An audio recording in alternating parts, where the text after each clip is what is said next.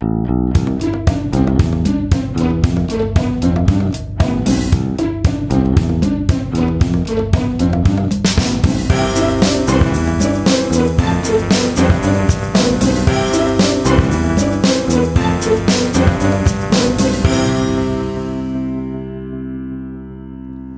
Es ist der 26. September 2019. Hier ist der Sendegarten. Ihr hört die Stimme von Martin Rützler. Und fast hätte ich gesagt, ihr hört die Stille von Martin Rützler, denn gerade habe ich noch methodisch inkorrekt gehört und die haben tatsächlich die letzte Episode damit aufgehört, dass sie fünf, fünf Minuten Stille gespielt haben. Aber nicht irgendeine Stille, sondern Schwurbelstille. Das äh, werde ich aber jetzt nicht näher erklären. Aber hier ist nicht die Stille, sondern die Stimme von Martin Rützler. Und der ist nicht allein im Sendegarten, sondern es sind wieder Sendegärtnerinnen und Sendegärtner dabei. Und ich begrüße herzlich nach Wien die Claudia. Hallo, Abend. Schönen guten Abend. Und ich begrüße nach äh, Nordrhein-Westfalen in die Spitze von Nordrhein-Westfalen, in den obersten Zipfel, den Sebastian. Hallo. Ja, guten Abend zusammen. Auf den Lars müssen wir heute leider verzichten. Der ist ganz noch weiter nach oben in Bremen bei Leuten, die Raketen starten lassen, aber der äh, ist anderweitig beschäftigt mit uns. Aber wir haben noch eine weitere Schalte nach in die Bundeshauptstadt, nach Berlin und wir grüßen da den Linus. Hallo Linus. Guten Morgen, Martin. Guten Morgen, Linus. Wie man unschwer erkennt, an, den, an der sonoren, äh, mit dem sonoren Klang deines Mikrofons bist du da in einer quasi professionellen Umgebung untergebracht. Was heißt sonorer Klang? Ist, also in meinen ist das Ohren was Gutes oder was Schlechtes?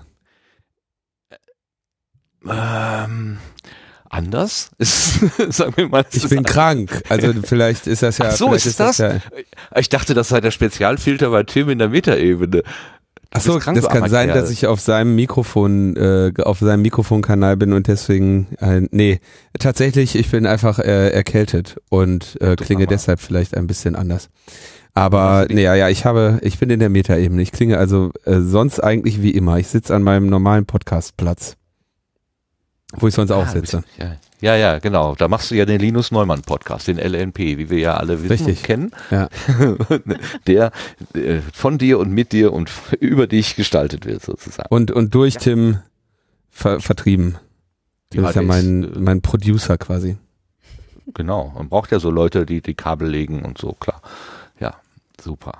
Ja, also ähm, ich bin ich bin ein bisschen aufgeregt, muss ich sagen weil ähm, ich von dir weiß, dass du ungern über dich als Person redest, aber das ist nun mal das Konzept des Sendegarns. Ich habe nicht, ich weiß nicht so richtig, wie wir da rauskommen. Ich rede auch nicht so wahnsinnig gerne über Politik, also von daher haben wir wirklich sehr gute Chancen, aneinander vorbei zu quatschen. aber ich denke, wir werden schon irgendwie irgendeinen Weg finden, vielleicht das eine und das andere dann doch irgendwie hinzubiegen. Ansonsten fragen wir einfach Claudia und Sebastian um Hilfe. Die werden dann das Nötige tun. Aber mir also, ist eingefallen, ja, ich, ich rede auch äh, ohne Probleme über mich als Person. Ich halte das nur insgesamt für ein, äh, un, ein uninteressantes Thema. Also ich finde äh, Politik halt interessanter als äh, als äh, Personen. Aber äh, wir können, ich weiß ja, dass das das Konzept ist. Wir können ja gerne mal reden, wenn mir die Fragen zu äh, in, in Themenbereiche gehen, über die ich wirklich nicht sprechen wollen würde, würde ich das einfach sagen. Aber das ist jetzt nicht äh, so, als äh, wäre ich da widerwillig. Äh, über, über mich zu reden. Kriegen wir ah, schon ah, das hin. ist super. Das ist super. Ich habe mir nämlich gedacht, wir machen genau, was du gerade gesagt hast. Wenn es dir zu nahe kommt, dann vereinbaren wir ein Stoppwort, genau wie in jeder guten, ähm, ähm, also da halt. Ne? Ähm, und äh, ich, hab, ich schlage mal vor das Wort Eisenhut. Wenn du Eisenhut sagst, höre ich auf, privat zu fragen. Was hältst du von der Idee? Nee, was wäre, was wäre mein Stoppwort? Ähm, Schwaff. Maßen. Mein, oh mein, mein, mein Stoppwort wäre Maßen. Oh Gott. Bis hier, das ist einfach ganz klar, bis hier und nicht weiter. Ne? Es muss alles in, in Maßen bleiben. Maßen ist mein Stoppwort. Das ist, ähm, okay, das, das toppt natürlich alles, ist klar. Das ist äh, äh, Full House mit, ähm, mit Sternchen sozusagen. Okay, Maßen, dann weiß ich Bescheid. Wenn du sagst Maßen, dann ist alles über die Stränge geschlagen. Okay, okay, okay. Ja, du so, weißt, dass ich natürlich versuche in ganz vielen äh, Nebensätzen irgendwie so, so, das muss man ja auch alles in Maßen genießen, um, um dich irgendwie aus dem Konzept zu bringen. Damit machst du es dir natürlich leichter als mit dem Wort Eisenhut. Da hättest du ja schon mehr Schwierigkeiten, das unterzubringen, so en passant. Ja, aber dann würde ich einfach so mal zwischendurch Stahlhelm sagen und du würdest auch denken so, hm, hat er jetzt nur Ist der der nicht aus Eisen? Ich bin auf der Hut. Na, okay, okay. Ähm, ich habe ja noch ein bisschen, bisschen Schonzeit sozusagen. Wir kommen ja erst noch äh, zur neuen Ernte. Wir haben ja so ein bisschen Feedback, das wollen wir noch kurz ansprechen. Ähm, ich weiß nicht, kennst du das Konzept der Sendung? Ja, du hast ja gerade gesagt, du kennst das Konzept. Ja, es geht mit. Feedback los. Super. Dann machen wir das doch jetzt. Neue Ernte bitte.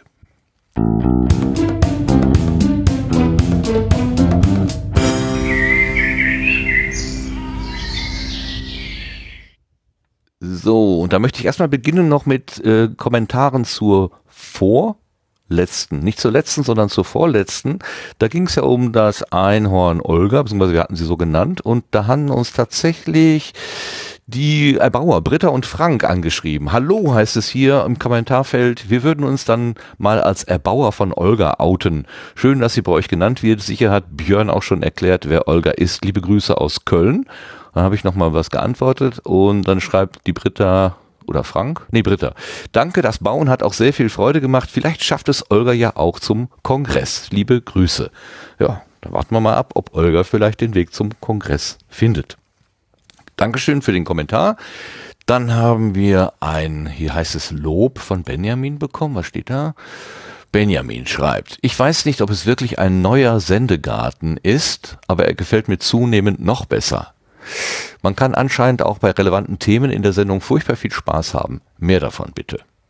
Das bezog sich auf den oder bezieht sich auf den Besuch von Gesche in der letzten Ausgabe, wo wir ja über ja doch ziemlich breit äh, Gott und die Welt abnehmen und äh, Selbstschutz und Seelen ähm, Seelsorge und so weiter gesprochen haben und zwischendurch ja doch der der Spaß nicht zu kurz gekommen ist. Ähm, danke vor allen Dingen aber auch an dieser Stelle an Gesche, die das eben durch ihre Person genau so hat möglich gemacht.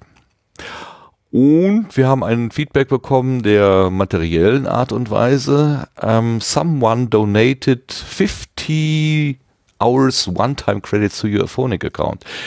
Wir haben 50 Stunden Sendezeit geschenkt bekommen vom äh, Donator keine Ahnung, er hat sagt keinen Namen, aber er, er schreibt ins, ähm, ins Textfeld, da regt mich ja schon die Textbox auf. Hm, wer könnte das sein? Ich ahne, dass es irgendwas mit Deichbot zu tun haben könnte. Ja, ganz herzlichen Dank. Ähm, macht natürlich alle Pläne, den Sendegarten vielleicht Ende des Jahres dicht zu machen, komplett mal wieder, wirft er über den, über den Haufen. Ähm, also wenn wir 50 Stunden haben, müssen wir erstmal noch diese 50 Stunden zumindest irgendwie abliefern, sonst wäre es ja unfair den Spendern gegenüber. Ganz, ganz herzlichen Dank dafür. Und bestimmt haben wir noch Sachen in den Twitter, in dem Twitter-Kanal beschrieben bekommen. Da muss ich aber gerade passen. Das habe ich heute Nachmittag nicht mehr vorbereitet gekriegt. Machen wir hier an der Stelle mit der neuen Ernte Schluss und danke. Ich danke und wir danken ganz herzlich euren Zusendungen. Damit kommen wir nämlich auch schon zum Gast der heutigen Sendung, zum Linus auf der Gartenbank.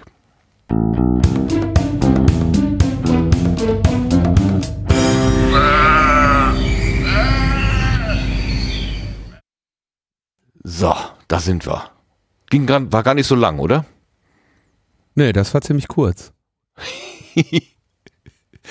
ähm, wie fange ich an mit dir?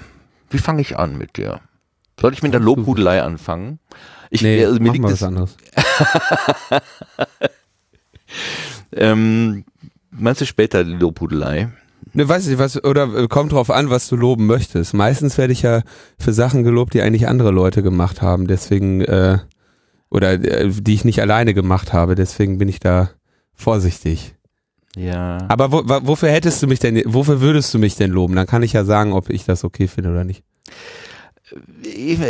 Ja, ähm, also, ich habe hier so diverse Notizen, mal gucken, ob ich die irgendwie zusammenkriege. Ähm, wahrscheinlich das plakativste wird sein, ich glaube, du gehörst zu den Menschen, vor denen mich meine Mutter immer gewarnt hat. Ja, gleichzeitig mit vollem Stolz. Danke, das ist ein sehr großes Lob. Ja. Ich umgebe mich auch nur mit Leuten, vor denen euch eure Eltern immer warnen. Und das ist, äh, ja, stimmt. Danke. Danke, Martin. Gleichzeitig bist du aber Kannst auch gerne jemand, so weitermachen. Gleichzeitig bist du so jemand, bist du jemand, der mir die Augen ähm, für gewisse Dinge so geöffnet hat, wie wahrscheinlich kaum jemand anderes äh, in dieser äh, Twitter-Blase von Tim Prittler vielleicht mal abgenommen, der hier, abgesehen, der ja zumindest mit dir gemeinsam äh, auch immer diesen, diesen Versuch unternimmt. Also, ähm, du löst bei mir so, so total unterschiedliche äh, Reaktionen und Emotionen aus. Ich würde mich äh, als konservativ erzogen und konservativ denkend irgendwie einordnen fühle mich aber, wenn du erzählst, der linken Szene total verbunden. Du bringst mir Begriffe bei wie Entglasen, die ich niemals ge gehört habe. Das Wort hast du doch nicht von mir. Doch. ich lerne über ehrenamtliche U-Bahn-Lackierer etwas, wo ich dir auch denke, oh, die machen doch alles kaputt. Und gleichzeitig, wenn ich dann so Aktionen sehe, wie damals in äh, Berlin, wo dann Blumenkästen an die S-Bahn gemacht werden, da muss ich sagen, das ist so schön, dass es mich schon wieder anrührt. Ähm, also kurzum, das, was aus deiner äh, Ecke so zu mir rüber äh, schwappt, äh, irritiert mich und fasziniert mich gleichermaßen. Wie schaffst du das? Also erstmal danke für das Lob, denn das, äh, das freut mich, weil das ist ja ein bisschen auch das, das Ziel überhaupt, sich auseinanderzusetzen.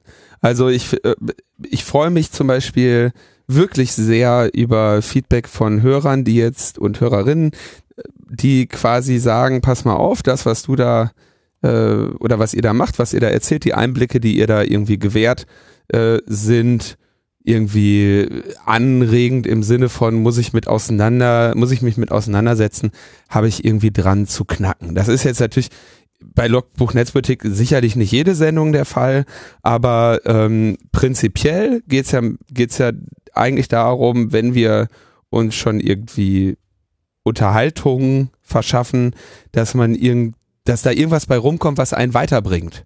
Und wenn ich immer nur den gleichen Kram höre, dann oder in meiner in meinem eigenen Saft schmore, dann komme ich ja nicht weiter. Das ist jetzt zum Beispiel auch der Grund, warum ich relativ wenig wahrscheinlich deutsche Podcasts höre. Also mein Podcast-Mix ist sind natürlich deutsche Podcasts drin. Ich höre Podcasts von äh, morgens bis abends, aber ich höre hm, den größeren Teil ähm, sind eher ausländische Podcasts, weil sind irgendwie wieder andere Themen. Und ich finde tatsächlich gerade in, in heutigen Zeiten, wenn es jetzt so um kulturelle Sachen geht, ne, du hast jetzt gesagt, linke Szene, ich weiß gar nicht, ob die, die linke Szene äh, behaupten würde, dass ich ihr zugehörig bin, wobei ähm, das äh, kann die linke Szene sich auch gar nicht mehr aussuchen, weil ich habe nämlich die DE-Domain äh, linkeszene.de und äh, spreche für die linke Szene, wie ich das für richtig halte. Insofern bin ich quasi schon die linke Szene.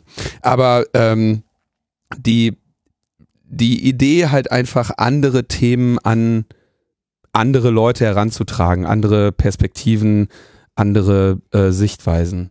Und ich Hören wir uns noch? Äh, ja, wir hören dich noch, aber wir haben Martin, glaube ich, gerade verloren. Ich oh je. So, da kommt er jetzt. Hallo, hallo, hallo. Ja, jetzt bist du. Oh, Wahnsinn. Wahnsinn. Martin, du kannst ja nicht einfach eine Taste drücken. Scheiße, du. Mein Gott, was ist das Welche ärgerlich. Taste war das denn? Die ähm, rote, bitte pressen Sie diese Taste nicht Taste. Nein, ganz oben links äh, beim Ultraschall unter Escape. der Lupe ist ja dieses, ähm, äh, es scrollt dann mit, ne? Ja, Follow. Da. Ja, genau. Der Die sollte kein Toggle. Problem sein. Ja, habe ich gedrückt und dann war, das hat alles kaputt gemacht. Dann müssen wir den Ultraschallnotdienst anrufen. Das geht ja gar nicht. Zum Glück haben wir eine Notfallnummer. Wollen wir jetzt einfach von vorne anfangen? Also ich habe auf jeden Fall den Faden verloren, oder? Wir äh, das also ihr hattet zuletzt sozusagen, hast du das, äh, ich habe ja zugehört, ihr habt das sozusagen, du hast gesagt, ähm, dass äh, das mit den ähm, Blumenkörben an der S-Bahn, hm. Genau, genau. Und äh, Linus hat das Lob soweit erstmal angenommen und du hast gesagt, dass du dich vor allem immer mit Leuten umgeben möchtest, die auch alle, äh, vor, dem, vor denen die Mütter auch alle warnen. Warte, ich gehe erstmal wieder live hier. Sind denn die anderen auch noch da? Sebastian ja, ja, wir sind alle da. Anwesend. Ihr schweigt. Ihr, ihr macht einen wahnsinnig, wenn ihr einfach nur schweigt. Wie soll ich das denn wissen? Könnt ihr nicht mal winken? Das ist Funkdisziplin. Ach, Naja, so, solange Studio Link noch keine Ich bin alive, äh, eine Todmann-Taste eingebaut hat, die man anzeigen kann. Metadaten, Metadaten, Metadaten, Metadaten. Aber ich halte jetzt Maul. Ich bin raus jetzt, ja? Es läuft ja alles wieder. Hier ist viel zu viel Disziplin im Garten. Könnt ihr nicht ein bisschen radikaler sein, bitte? So, so wie du, oder was? ja, ganz sicher. Ich, Ja, wer hat denn die Ich möchte Folgen-Taste drücken? Du bist doch hier derjenige mit übermäßiger Disziplin. Du willst den anderen nur folgen. ich habe eine Ich möchte Folgentaste gedrückt. Hast du doch gesagt. Die Pfeiltaste da oben. Ach, wieder. Ja, ja, ja, genau. Ja, Ja, das ist die okay. Follow, Follow the. Leader-Taste ist das. Follow. So, jetzt habe ich hoffentlich alles wieder so hergerichtet, wie es war. Äh, kann mir das irgendjemand bestätigen? Warte, ich guck mal gerade, ob das sieht das nur so aus, als ob Menschen schreiben, es streamt wieder. Ja. Das Sieht- Allerschlimmste war, dass ich mich ständig im Echo gehört habe. Es ist ja nichts schlimmer, als mir selber vielleicht einfach zuzuhören. keinen Knopf. Einfach jetzt nichts mehr drücken. Ich fasse jetzt wirklich nichts mehr an auf diesem Rechner. Ich habe das nicht aus Spaß gesagt, dass ich mich hier aufs andere Ende der Metaebene gesetzt habe, damit ich auch nicht aus Versehen einen Knopf drücke. Ich habe ja gesagt, warum habe ich nicht auf Linus gehört? Ah, immer dieses, immer dieses, ich mach's doch. Äh, Deswegen gehen. empfehlen ja immer alle, dass man Linux installieren soll. genau.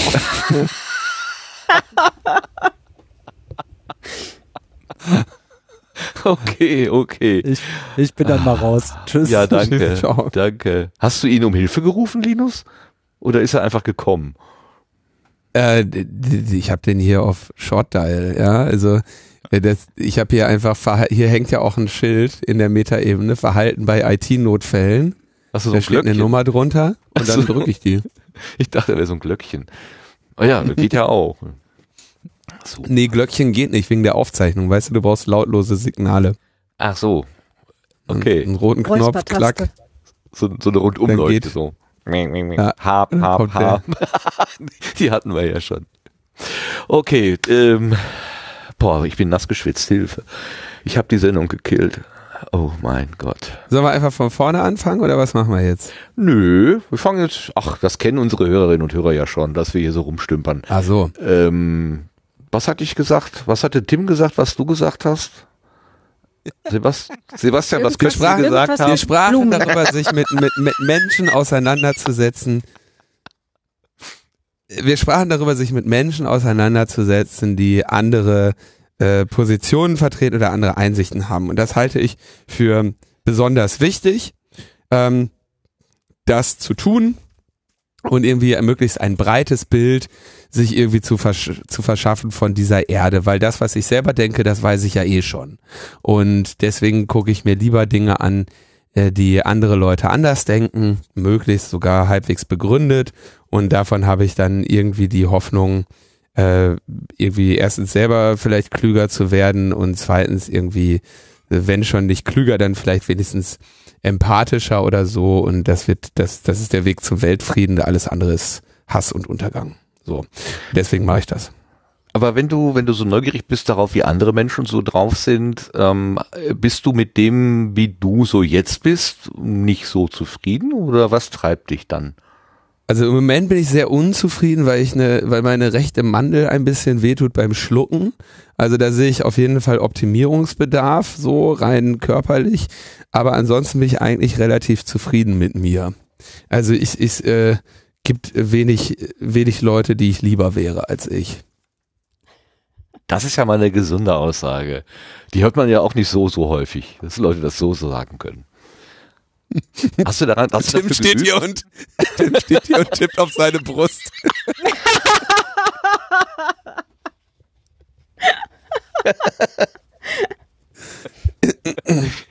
Wenn wir so weitermachen, verlässt er die Metaebene nicht mehr. Macht er eh nicht. Ach so, meinst du, geht nicht? Meinst du nicht ernsthaft, äh, hat ihr diese Studie mal gesehen, meinst du nicht ernsthaft, dass der Tim mich hier alleine drin lässt mit dem ganzen teuren Spielzeug? Der weiß ganz genau, dass ich gleich äh, sage, ich druck mal den Knopf und guck, was passiert. Ich meine, ab jetzt hast du ja schon mal vorgelegt, Martin, insofern Mhm. kann ich mich jetzt ja hier nicht mehr blamieren, dadurch, dass ich mal gucke, Tim, der rote Knopf? Der, Der ist für die? Cappuccino-Maschine. Vorsicht. Fehlt hier, fehlt hier. Seit Jahren. Seit Jahren fehlt hier eine Cappuccino-Maschine.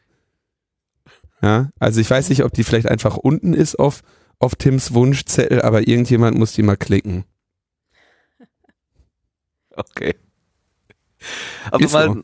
jetzt, jetzt wieder Man mal stellt sich dir. das hier immer so glorreich vor, ne? okay, in dann der erzähl uns der. Mitte. Ja. Man, man stellt sich das immer so vor in der Metaebene, ne? Da kriegt man einen Kaffee und äh, da steht das Buffet und in der in der VIP-Lounge äh, sitzt Thomas Gottschalk und gibt nochmal letzte Tipps vor der Sendung. Äh, Das stimmt alles, aber die Kaffeemaschine fehlt. Ja, das liegt wahrscheinlich nur das? daran, dass die, Stimmt. Das ist äh, unhaltbare Zustände. aber da war doch mal eine Kaffee, also als da noch äh, Ganz Not früher, ja, so eine Kapselmaschine. gemacht. Genau, da wurde doch, das wurde doch heftig kritisiert von dem anderen anwesenden Menschen.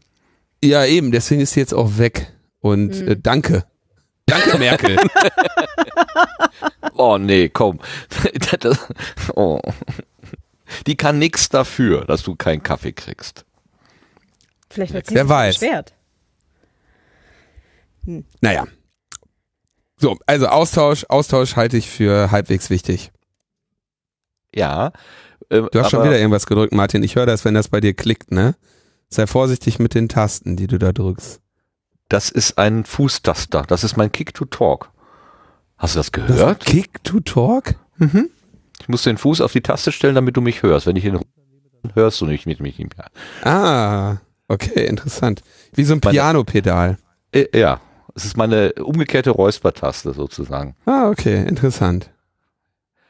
Und die ist äh, rein Hardware oder oh, pardon.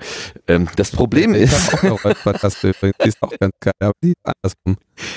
das Problem mit dem das Problem mit dem Ding ist, ähm, dass die Füßchen abgegangen sind und ich da so Filzgleiter drunter gemacht habe und jetzt wandert das die ganze Zeit über den Boden und es entzieht sich meinem Fuß. Also das, ähm, das war jetzt nicht, die, das waren vorher Gummifüße, das hat natürlich gut ge gehalten. Jetzt wandert es hier die ganze Zeit und es steht ganz schief.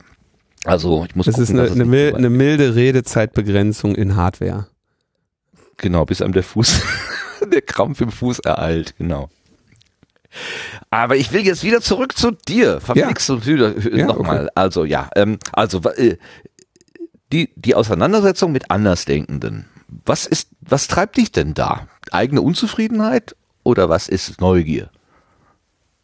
Nee, ich finde das tatsächlich, also ich finde äh, das tatsächlich interessant. Ähm, also es gibt ja, ich meine, es gibt ein paar Themenbereiche, die größtenteils ähm, ja, vielleicht jetzt indiskutabel sind. Mit bestimmten Personengruppen brauche ich mich jetzt nicht unbedingt zu unterhalten. Aber ähm, nehmen wir mal, nehme ich mal ein einfaches Beispiel. Irgendwie, wer in Logbuch Netzpolitik selten besonders gut dasteht, ähm, sind jetzt zum Beispiel irgendwie die Entscheidungen, die bei der Deutschen Telekom getroffen werden. So, das ist aber natürlich trotzdem ähm, interessant oder gerade deshalb natürlich sich äh, äh, natürlich interessant, dann mal mit den ähm, Leuten irgendwie, die bei der Telekom bei diesen Entscheidungen Rationalen haben, die irgendwie ihre äh, ihre Einschränkungen, Anforderungen und so weiter haben, mal äh, zu zu hören, wie sieht denn das Leben von eurer Seite aus aus? Und das ist äh, jetzt nur ein Beispiel. Ne? Wenn wir jetzt irgendwie au- aus Logbuchebene sehen wir dann eben Netzneutralität wollen wir haben, wir wollen Empfang wollen wir haben, äh, wir wollen ähm, wollen irgendwie billiger, so wollen wir auch haben und äh, so finde ich auch nach wie vor alles richtig und dann aber mal so wenn man dann hört, okay, wie sieht denn die, Seite, die Welt jetzt aus aus der Perspektive von denen, die jetzt irgendwie eben so ein Mobilfunknetz steuern, die da die Entscheidung treffen. Wie sehen die regulatorischen äh, Bedingungen aus? Was bedeutet das für die? Und dann versteht man ja einfach nur immer mehr davon. Also es ist ja nicht so, dass man jetzt unbedingt seine Meinung ändert. Das tun nur dumme Menschen. Ja, wenn man jetzt irgendwie, ne, jetzt habe ich äh, gestern habe gestern war ich noch links, äh, heute habe ich aber äh, gehört, dass die Welt in Wirklichkeit eine Scheibe ist, deswegen bin ich jetzt rechts. Das so, so funktioniert das ja nicht. Man wird ja nur klüger, wenn man sich mit der anderen mit anderen ergänzenden Perspektiven auseinandersetzt. Und solange die irgendwie halbwegs äh, Frank äh, Frank Rieger hat also diesen schönen Begriff halbwegs äh, irgendwie satisfaktionsfähig sind und ähm, ein bisschen Fakten haben und Erwägungen, die dabei eine Rolle spielen, dann ist das ja Erkenntnis. Also Meinungen interessieren mich auch, aber viel wichtiger finde ich Fakten. Gibt's übrigens, ah, ich habe ein Bombenbeispiel. Tatsächlich, ein sehr, sehr gutes Beispiel. Ähm, es gab vor ähm, einigen Tagen ist der erschienen in, in der New York Times. Ja, das ist jetzt wahrscheinlich ungefähr eine Woche alt, der Artikel. Gab es in der New York Times einen, einen sehr, sehr langen Artikel über diese ganze Boeing 737 MAX Geschichte. Wo ein Mensch, der echt Ahnung hat von Flugzeugen und Fliegen und so weiter, ähm, dann geschrieben hat, wirklich minutiös, was war dieses Kontrollsystem, was in die 737 MAX eingebaut wurde, was ist daran, äh, was hat daran nicht funktioniert, wie waren die wirklich tagelang die Vorgeschichte dieses Flugzeugs, bevor das erste runtergekommen ist, dann nochmal die Story von dem zweiten und hat wirklich alle, alle Fakten dargelegt. Und kam ganz am Ende überraschend zu dem Schluss, dass die Piloten schuld wären. Weil die ja wussten aus früheren Erfahrungen, dass dieses Flugzeug sich komisch verhält und dass sie im Prinzip durch ähm, Einschalten des Autopilots oder Ausfahren der Klappen dieses Problem jederzeit unterbinden konnten, weil sie es vorher getan haben.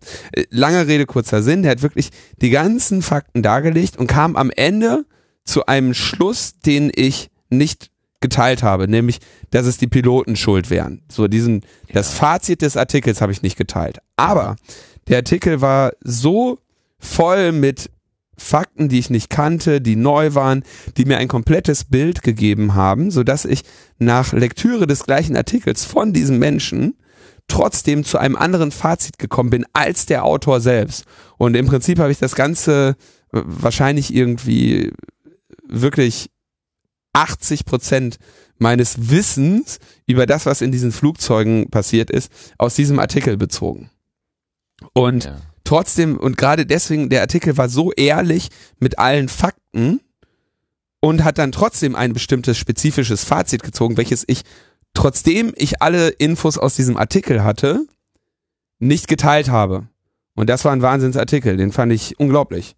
Also so deswegen interessieren mich Perspektiven, Fakten und das, was andere Leute halt über einen Sachverhalt zu erzählen haben, damit ich mir eine irgendwie fundiertere Meinung bilden kann oder ein fundierteres Wissen habe, auf dem meine Meinung fußen kann. Also mir geht's da eher auch so ein bisschen eigennützig drum, dass ich mehr wissen will. Also schon eher Neugier getrieben dann durchaus, kann man schon so sagen. Ja, natürlich. Also ich meine, natürlich will man Sachen verstehen. Man, guck mal, der Tag geht los. Äh, es gibt genug Sachen, die langweilig genug sind an diesem Tag. Dann kann ich doch irgendwie die Zeit, die ich selber habe, versuchen dafür zu nutzen, irgendwas zu lernen. Birgt das denn nicht die Gefahr tatsächlich darin, dass du tatsächlich irgendwann mal, in diesem Fall mit dem Flugzeug jetzt nicht, aber dass du irgendwann zu dem Schluss kommst, hm, da hat mir jetzt jemand eine andere Sicht präsentiert, er hat mir eine Geschichte auf, aus einer anderen Perspektive erzählt und ich muss meine bis dahin gehaltene Meinung eigentlich aufgeben. Das ist doch keine Gefahr, das ist doch, ein, das ist doch, das ist doch eine Chance. ich glaube, dass das viele als Gefahr äh, irgendwie äh, empfinden irgendwie und sich lieber nicht mit anderen Dingen beschäftigen, weil dann könnte ja ein sorgsam gehütetes Weltbild zerbrechen und dann steht man irgendwie da und weiß gar nicht mehr, wo oben und unten ist. Ja, das stimmt, das stimmt natürlich. Äh, eine Gefahr oder ein Risiko ist das eigentlich nur, ähm, wenn du in eine bestimmte Perspektive vorher, sagen wir mal, zu viel investiert hast. Investiert im Sinne von äh, dich zu weit aus dem Fenster gelehnt hast und dann nicht mehr zurück kannst. Äh, dann ist das natürlich ein Risiko, aber ähm, dieses Risiko wird ja nicht dadurch geringer, dass du länger deine Scheuklappen aufhältst. Aber es ist natürlich unbequem sich äh, damit auseinanderzusetzen, was ähm, ja also mit, mit, mit dem gesamten Spektrum an anderen Meinungen, anderen Sichtweisen, anderen Perspektiven halt ähm, sich selbst zu konfrontieren. Also da gibt es halt schon äh, ausreichend Menschen auch auf dieser Welt, die halt eher in ihrer kleinen, äh, mehr oder weniger heilen Welt bleiben wollen und sich eben genau diesem Risiko in Anführungsstrichen natürlich nicht aussetzen möchten. Ne?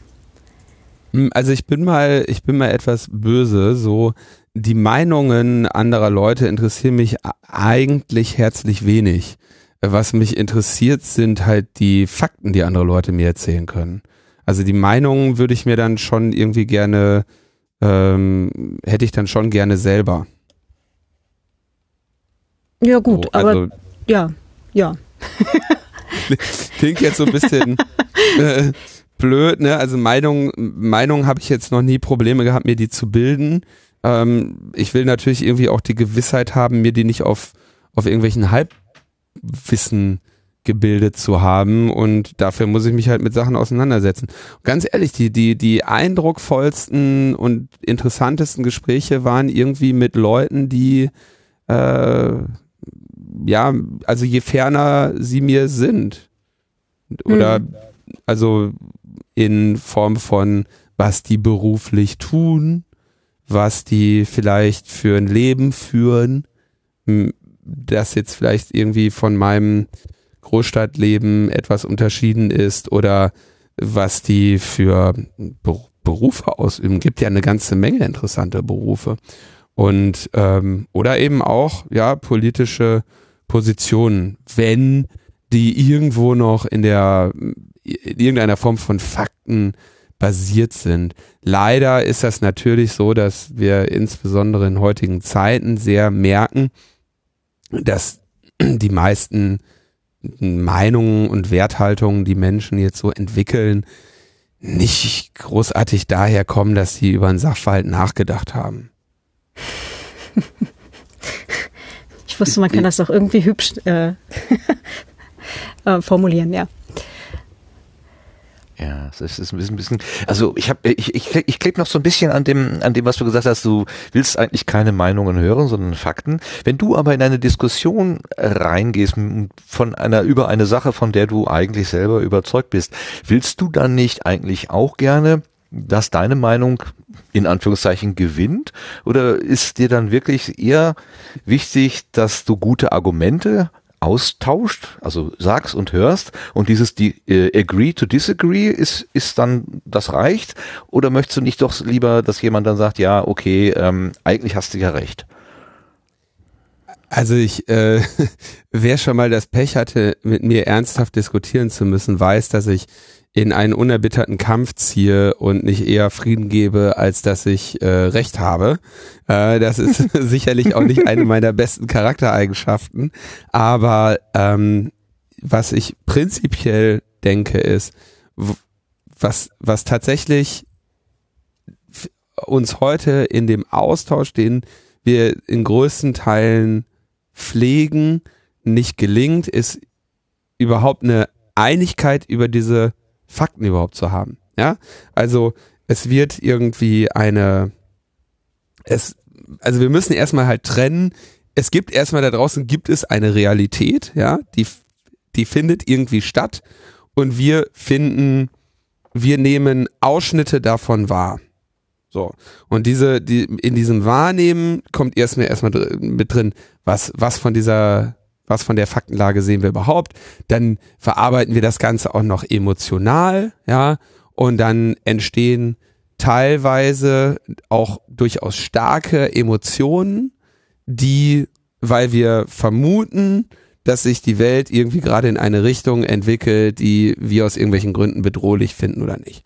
Und dann über, wenn wir über diese Gefühle und über diese Meinungen, nenne ich das jetzt mal, über diese Bewertungen, äh, führen Menschen dann Diskussionen und führen aber die Diskussionen eigentlich über ihre Schlüsse und nicht unbedingt darüber, ob die äh, Wahrnehmungen, Empfindungen, die sie irgendwie, auf denen sie die fußen,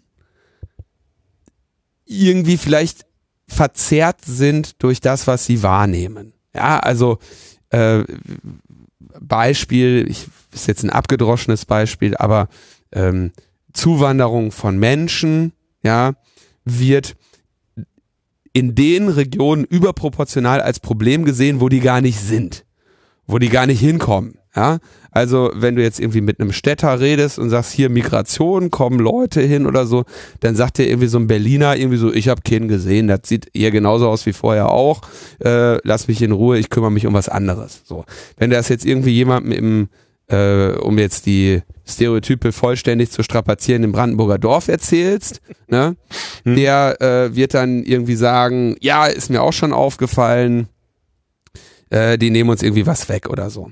Und dann ist das natürlich durchaus interessant zu sehen, auch, auch wirklich einfach mal über eine jahrzehntelange Perspektive, warum das unterschiedlich bewertet wird.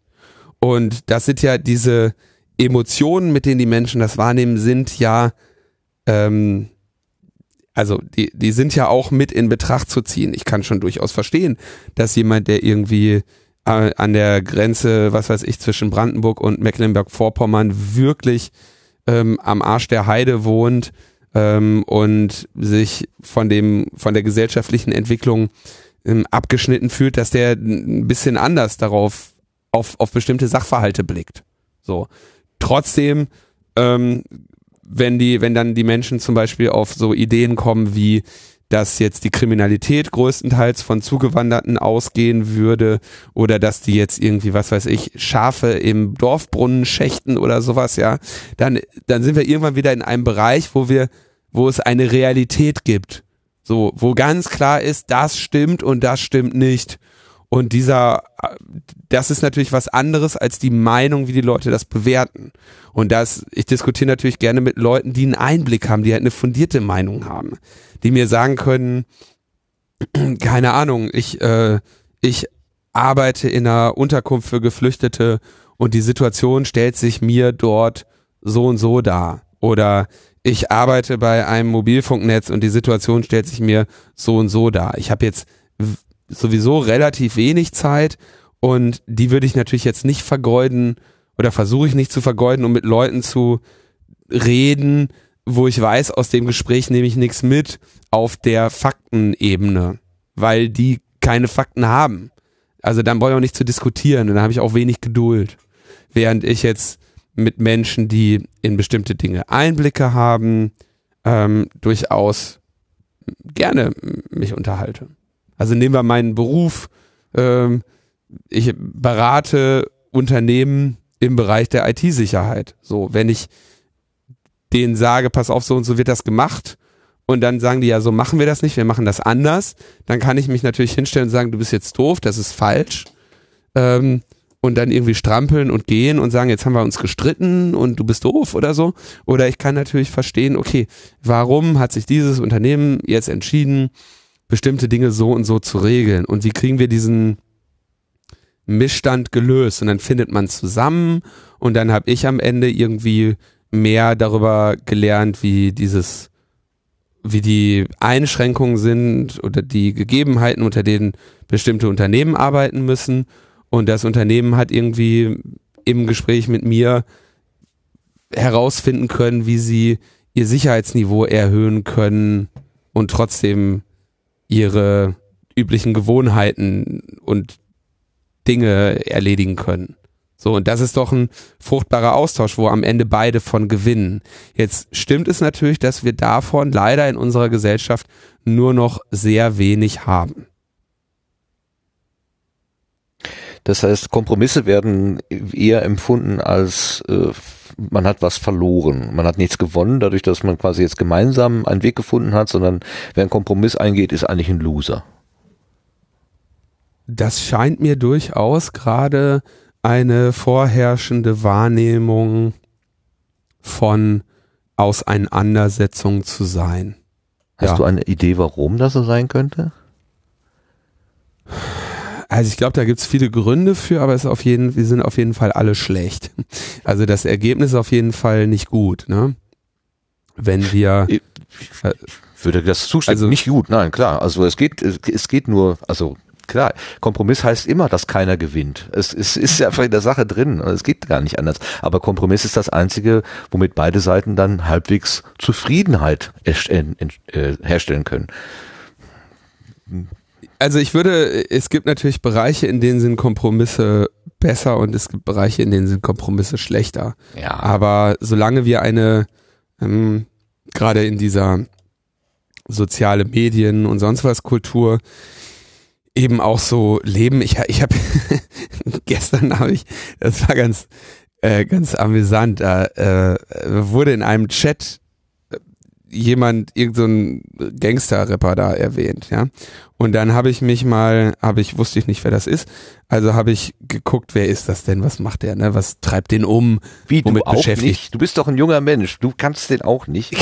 ja, der war jetzt, also ich, ich sag mal, der hat jetzt, ich habe jetzt auch nachher festgestellt, dass ich in meiner Suche nach mehr Wissen bei ihm falsch war, weil er konnte mir jetzt nicht viel Neues über das Leben erklären, so, ne? Der hatte halt irgendwie ganz andere, mh, ganz andere, äh, der lebte ein ganz anderes Leben als, als ich, ja, also von dem konnte ich jetzt relativ wenig lernen.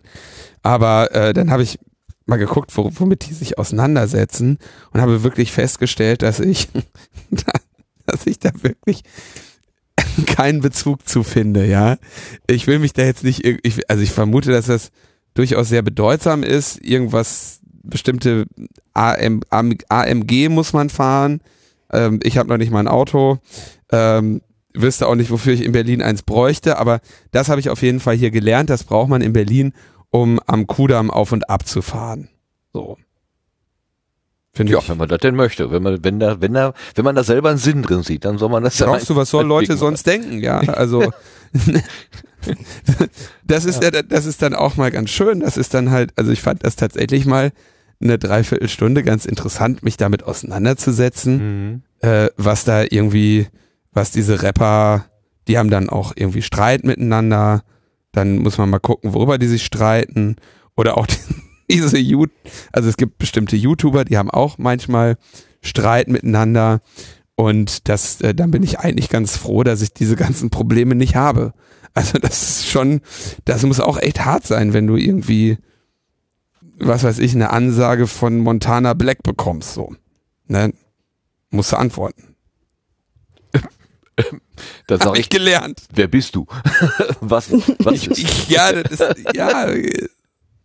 Na, man kann sich ja aussuchen, was man wichtig findet. Das ist also ab einem gewissen Alter, das ist eigentlich das, was ich so befreiend daran finde, dass ich irgendwann kein Teenager mehr war. Hm. dass ich mir dann aussuchen konnte, was ich interessant finde.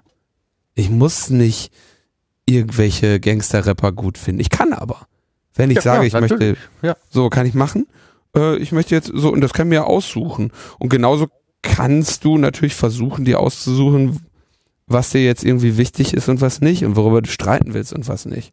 Wenn du halt sagst, Politik ist dir wichtig, dann brauchst du den Streit nicht lange zu suchen. ist eingebaut. Ne? ist ja auch nicht verkehrt.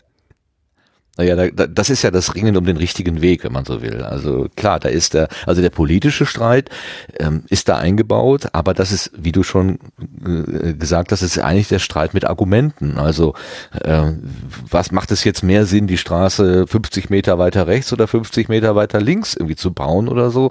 Klar, irgendjemand ist immer der Gekniffene, aber was ist sozusagen jetzt der beste Weg oder das kleinste Übel? Das, manchmal ist es ja auch einfach nur das kleinere Übel zu finden. Und das nach Möglichkeit Ja. so neutral wie es geht und nicht, weil jetzt irgendein Großkopferter da sitzt und der hat halt Freunde im Stadtrat und die entscheiden dann eben so, dass dem Großkopferten nichts äh, weggenommen wird. Dann wird's natürlich ein bisschen haarig. Genau, das machst du, das machst du als Gesellschaft, was weiß ich, eins, zwei, drei Jahrzehnte. Dann hast du alles äh, Vertrauen in die Politik irgendwie verballert. Und dann sagen die Leute irgendwann, yo, pass auf, im Internet stand, die Regierung sprüht LSD aus dem Flugzeug. Das glaube ich eher, als dass ich noch irgendetwas glaube, was diese Politiker mir sagen. Und dann hast du das Problem, vor dem wir als Gesellschaft im Zweifelsfall uns heute gerade befinden. Und dem kannst du nur entgegenwirken, indem du versuchst, eine Kultur des Austausches und der Erkenntnis aufzubauen. Und das hat auch natürlich, also das ist jetzt mal was Persönliches so. Der, es gibt einen Podcast, den ich sehr lange nicht gehört habe, weil ich da Angst vor hatte, äh, emotional einfach. Und zwar ist das der Podcast von Björn, Hobbyquerschnitt, kennt ihr ja sicherlich auch. Ja.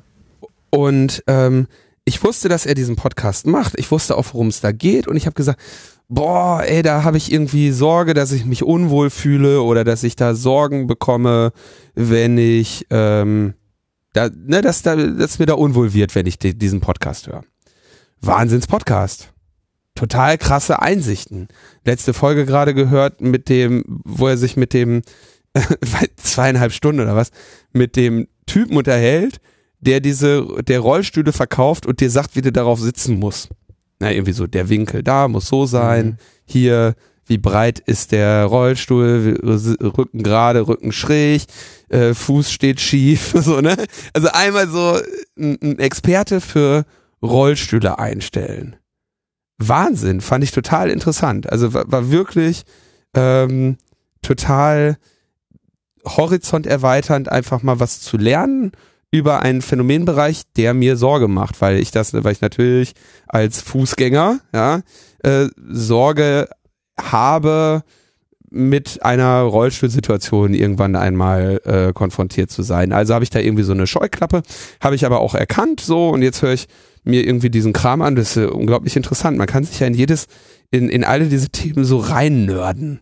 Und dieses Reinnörden ist, ist schon irgendwie, ist eine, eine, also die Leute, die das tun, die, die finde ich immer sehr, sehr cool.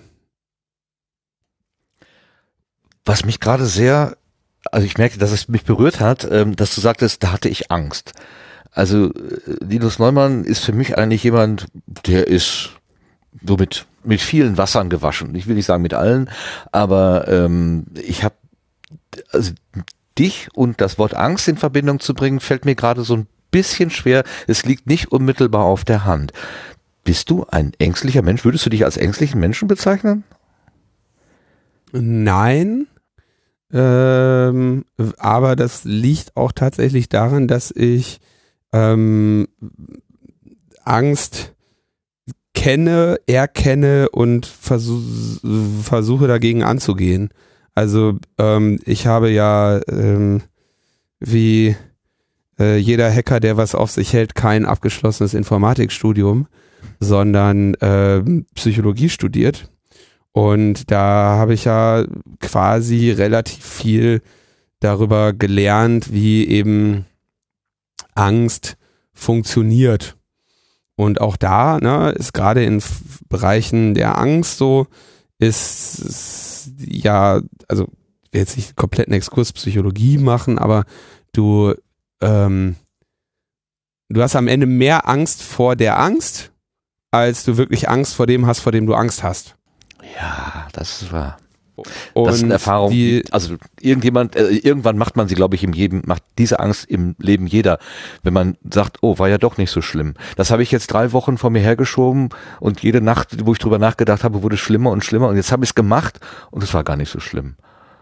Ja, oder wenn du jetzt in, wenn du in, sagen wir mal, in den Bereich gehst, der äh, die Psychologen jetzt pathologisch nennen, also pathologisch wird im Prinzip das bezeichnet, was zu einer erheblichen äh, Einschränkungen in deinem Leben führt, was weiß ich, Höhenangst, Angst vor Spinnen, Angst vor Kröten oder was auch immer.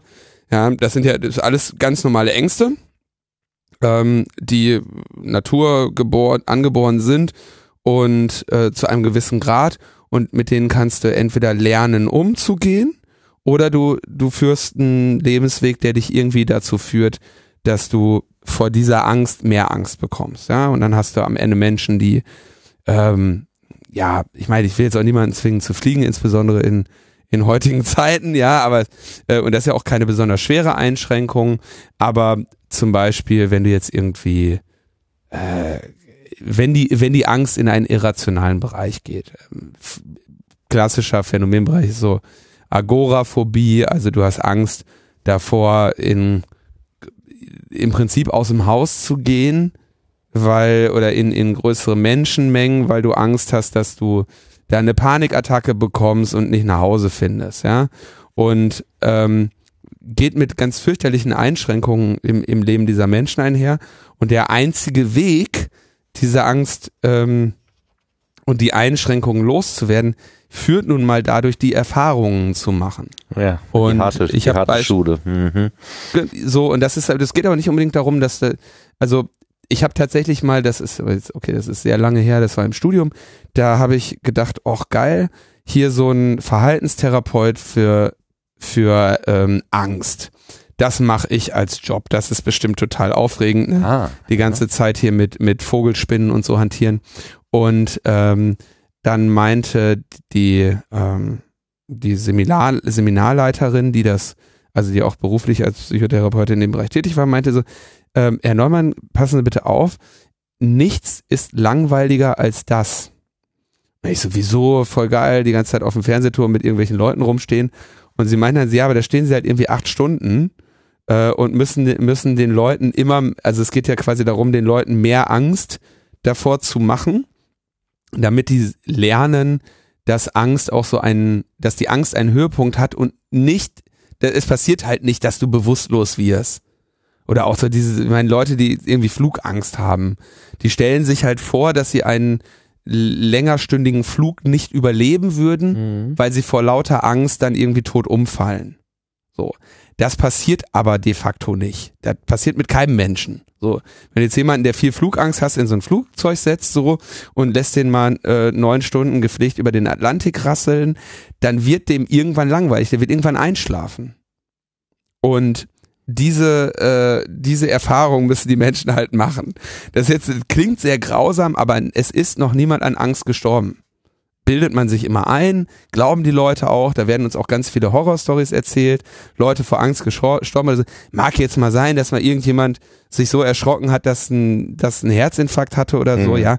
Aber ein normaler Mensch, der unter einer Phobie leidet, der wird jetzt nicht sterben, weil er in einem Edeka steht. Der wird glauben, dass er stirbt. Der wird, aber er wird halt de facto nicht sterben. Diese, das sind halt psychologische Faktoren und nicht physische, die jetzt den Körper dazu bringen, oh mein Gott, ich bin in einem Edeka, jetzt mache ich mich kaputt. Ne, das passiert halt nicht. Und ähm, diese, also die, die Angststörung wirst du halt dadurch los, dass du dich mit dem, vor dem du Angst hast, eben in Ruhe konfrontierst. Und zwar direkt. Und es geht immer so, man, äh, es gibt so einen landläufigen Mythos, dass das irgendwie durch Überwindung gehen würde, aber das ist es, das ist es genau nicht. Also ich zum Beispiel habe ja Höhenangst, ja, und gegen Höhenangst hilft überhaupt nicht, n, äh, irgendwie vom 5-Meter-Brett mit verschlossenen Augen zu springen äh, und dann zu sagen, jetzt habe ich es hinter mir.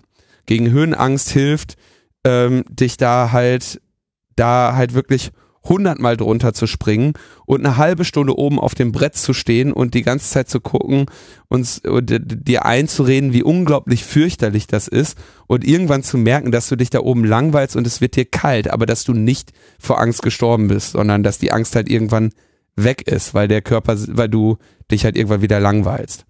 Und langer Rede, ich habe ja gesagt, langer Rede, kurzer Sinn. Macht gar nichts, macht gar nichts. Konfrontation mit den Dingen, vor denen wir Angst haben, aber nicht irgendwie so eine, so eine Rambo-Konfrontation, sondern eben eine informierte, suchende, schauende Konfrontation, äh, werden wir eben sorgenlos.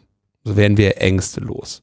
Und wenn wir zu viel Vermeidungsverhalten zeigen, ähm, dann mh, entwickeln wir halt im Zweifelsfall äh, einfach nur stärkere Ängste. Mhm. Weil man einfach in die Situation, ich hab's ja doch überstanden, gar nicht kommt, gar nicht mehr. Genau, du kommst nicht in die Situation zu sehen, oder was du gerade sagtest, ne, du, du, du, du nimmst dir das, du nimmst dir die Möglichkeit zu erfahren, dass es nicht so schlimm war. Was du gerade sagtest, also ich, zum Beispiel, ich bin ja gerade in der Metaebene bei Tim, weil Tim und ich heute uns mit meiner Buchhaltung auseinandergesetzt haben. Es ist jetzt irgendwie Ende Oktober, ja, äh, äh, September. Ihr könnt euch also vorstellen, wie lange ich diese Buchhaltung vor mir hergeschoben habe. Ja, das habe ich also auch sehr, sehr, sehr vermieden und habe diesen Termin extra weit in die Zukunft gelegt und heute konnte ich es nicht mehr vermeiden, musste hier hin und wir haben uns mit dieser scheiß Buchhaltung auseinandergesetzt und ähm, ich habe es tatsächlich überlebt. Ja, und wenn ich das, wenn wenn ich das jetzt immer weiter vermieden hätte, dann hätte ich mir die Erfahrung genommen, dass es gar nicht so schlimm ist. Und dadurch, dass ich die Erfahrung nicht habe, habe ich den Eindruck, dass es noch schlimmer ist. Also habe ich mehr Angst davor. Je Ja. länger ich Sachen vor mir herschiebe, umso mehr Angst bekommst, bekomme ich davor. Das macht man aber leider doch zu selten, nämlich nur einmal im Jahr, dass man also in zwölf Monaten wahrscheinlich wieder vergessen hat, dass man es ja überlebt hat und dann ist die Angst wieder da. Ne? Also so kenne ich Ja, das Steuererklärung muss jedenfalls. Dumm- Dummerweise muss ich den Scheiß äh, etwas öfter machen, aber ähm, ja, klar, ne, aber man, man könnte ja durchaus, wenn man jetzt darum, wenn man um solche Mechanismen weiß, könnte man ja zum Beispiel auch sagen, aha, dann nehme ich mir mal hier so ein schönes äh, Wochenende Zeit, dann kaufe ich mir äh, irgendwie einen, einen ordentlichen Kaffee, den ich dann in der Kaffeemaschine zubereite und ein bisschen äh, aufschäumbare Hafermilch und äh, dann kaufe ich mir irgendwie, jetzt hätte ich gesagt, ein, ein schönes Album oder ein, ein schönes Hörbuch, ja, und ähm, dann mache ich meinen Schreibtisch mal irgendwie clean und dann nehme ich mir das, nehme ich mir das Zeit und dann zelebriere ich Steuererklärung. Kannst du machen. ja, kann man. Gar Woher kein wusstest- Problem. Woher wusstest du, dass ich das nächstes Wochenende vorhabe? Weil Ende September ist. Ich, Sogar in Wien, in Wien. Sogar in Wien. Ja. Oh ja. Wie, wie, wie machst Aber du das denn, wir- Claudia? Wie machst du das denn? Machst du das dann wirklich so, wie Linus gerade beschrieben hat? So ja, tatsächlich so inszenieren? in etwa. Naja, inszenieren halt auch nicht unbedingt, aber es ist halt so ein Ding von, äh, okay, äh, jetzt setze ich mich halt wirklich einmal hin, mach das. Es tut letztendlich nicht weh, es macht halt keinen Spaß. Also es ist jetzt keine Angst, aber es macht halt trotzdem keinen Spaß. Ähm, aber das ist so eine Sache von, nee, das mache ich mir dann zumindest nett. So, ich versuche es mir dann zumindest irgendwie nett einzurichten, warte halt irgendwie auf so zwei Regentage und dann ähm, ja, und dann freut sich auch immer der Steuerberater total, dass er Post von mir kriegt. Also ich muss dazu sagen, äh, das, das klang jetzt wirklich so, als würde ausgerechnet ich hier immer so total entspannt mit, mit meiner Buchhaltung und Steuererklärung sitzen. Also ich habe heute auch mehrfach geschrien, ja. Also es war wirklich so, der Tim musste dann auch irgendwann mal raus, weil ich gesagt habe, weil ich das dann irgendwann auf ihn projiziert habe und mit, mit ihm dann schlecht umgegangen bin, aber dann haben wir das wieder, hat er dann irgendwann drüber weggesehen. Und ähm, ich will auch nicht sagen, dass, dass ich das alles unbedingt immer leben würde, aber es ist halt ähm, zumindest wichtig, das vor Augen zu haben, wie es sein könnte. Ja, ja. Ja, ja, um, um, um, auch nicht in einer, ähm, in einer Haltung sozusagen zu festzusitzen, sondern vielleicht auch noch zu gucken, komme ich da noch mal wieder raus. Also die sprichwörtliche Schlange, nee, wie war das? Kaninchen vor der Schlange. Ne? Also das Kaninchen könnte weghüpfen, ist aber äh, erstarrt äh, und ergibt sich seinem Schicksal. Dabei könnte es was tun, aber es hat halt ähm, nicht, ich weiß nicht, ob es verlernt hat oder nie gelernt, vielleicht einfach davon zu laufen. Oder diese berühmte Flucht vor dem herannahenden Zug immer entlang der Schienen, statt einfach mal rechts oder links von den Schienen runterzuspringen. Also auf die Idee muss man aber auch erstmal kommen, so naheliegend sie halt auch ist. Ne? Ja. Du wohnst jetzt in Berlin, Linus, aber ich glaube, ähm, wenn ich dich, wenn ich meine Erfahrung mit dir so zusammenkrame, du hast irgendwie eine Assoziation zum Ruhrgebiet. Ähm, Ja, ich bin, ähm, also ich wohne jetzt, warte mal, wir haben zwei- 2019, ne? hm. Ich wohne jetzt ziemlich genau 15 Jahre in Berlin. Das ist, das wird jetzt in wenigen Tagen, müsste ich mal gucken. In wenigen Tagen müsste ich nochmal zurückschauen, aber wahrscheinlich bin ich am 1. Oktober, äh, hat wahrscheinlich mein Mietvertrag in Berlin begonnen. Meinst du, damit wärst du jetzt aus dem 20, Status Neubürger 20. raus? Zugezogen? Nö, aber das, das, das war jetzt eher, ach ja, ach, das ist, also ich sag mal, den Status Neubürger in Berlin, den hast du dann weg, wenn du aufhörst, die ganze Zeit behaupten zu müssen, du wärst Berliner. Oder das andere, was neu zugezogen die ganze Zeit machen, ist irgendwelche Auseinandersetzereien. Ja, also irgendwie sowas wie, ja, Neukölln ist aber jetzt irgendwie cooler als äh, Kreuzberg oder äh, und in Prenzlauer Berg wohnen ja aber nur Jappies und die coolen wohnen in Neukölln.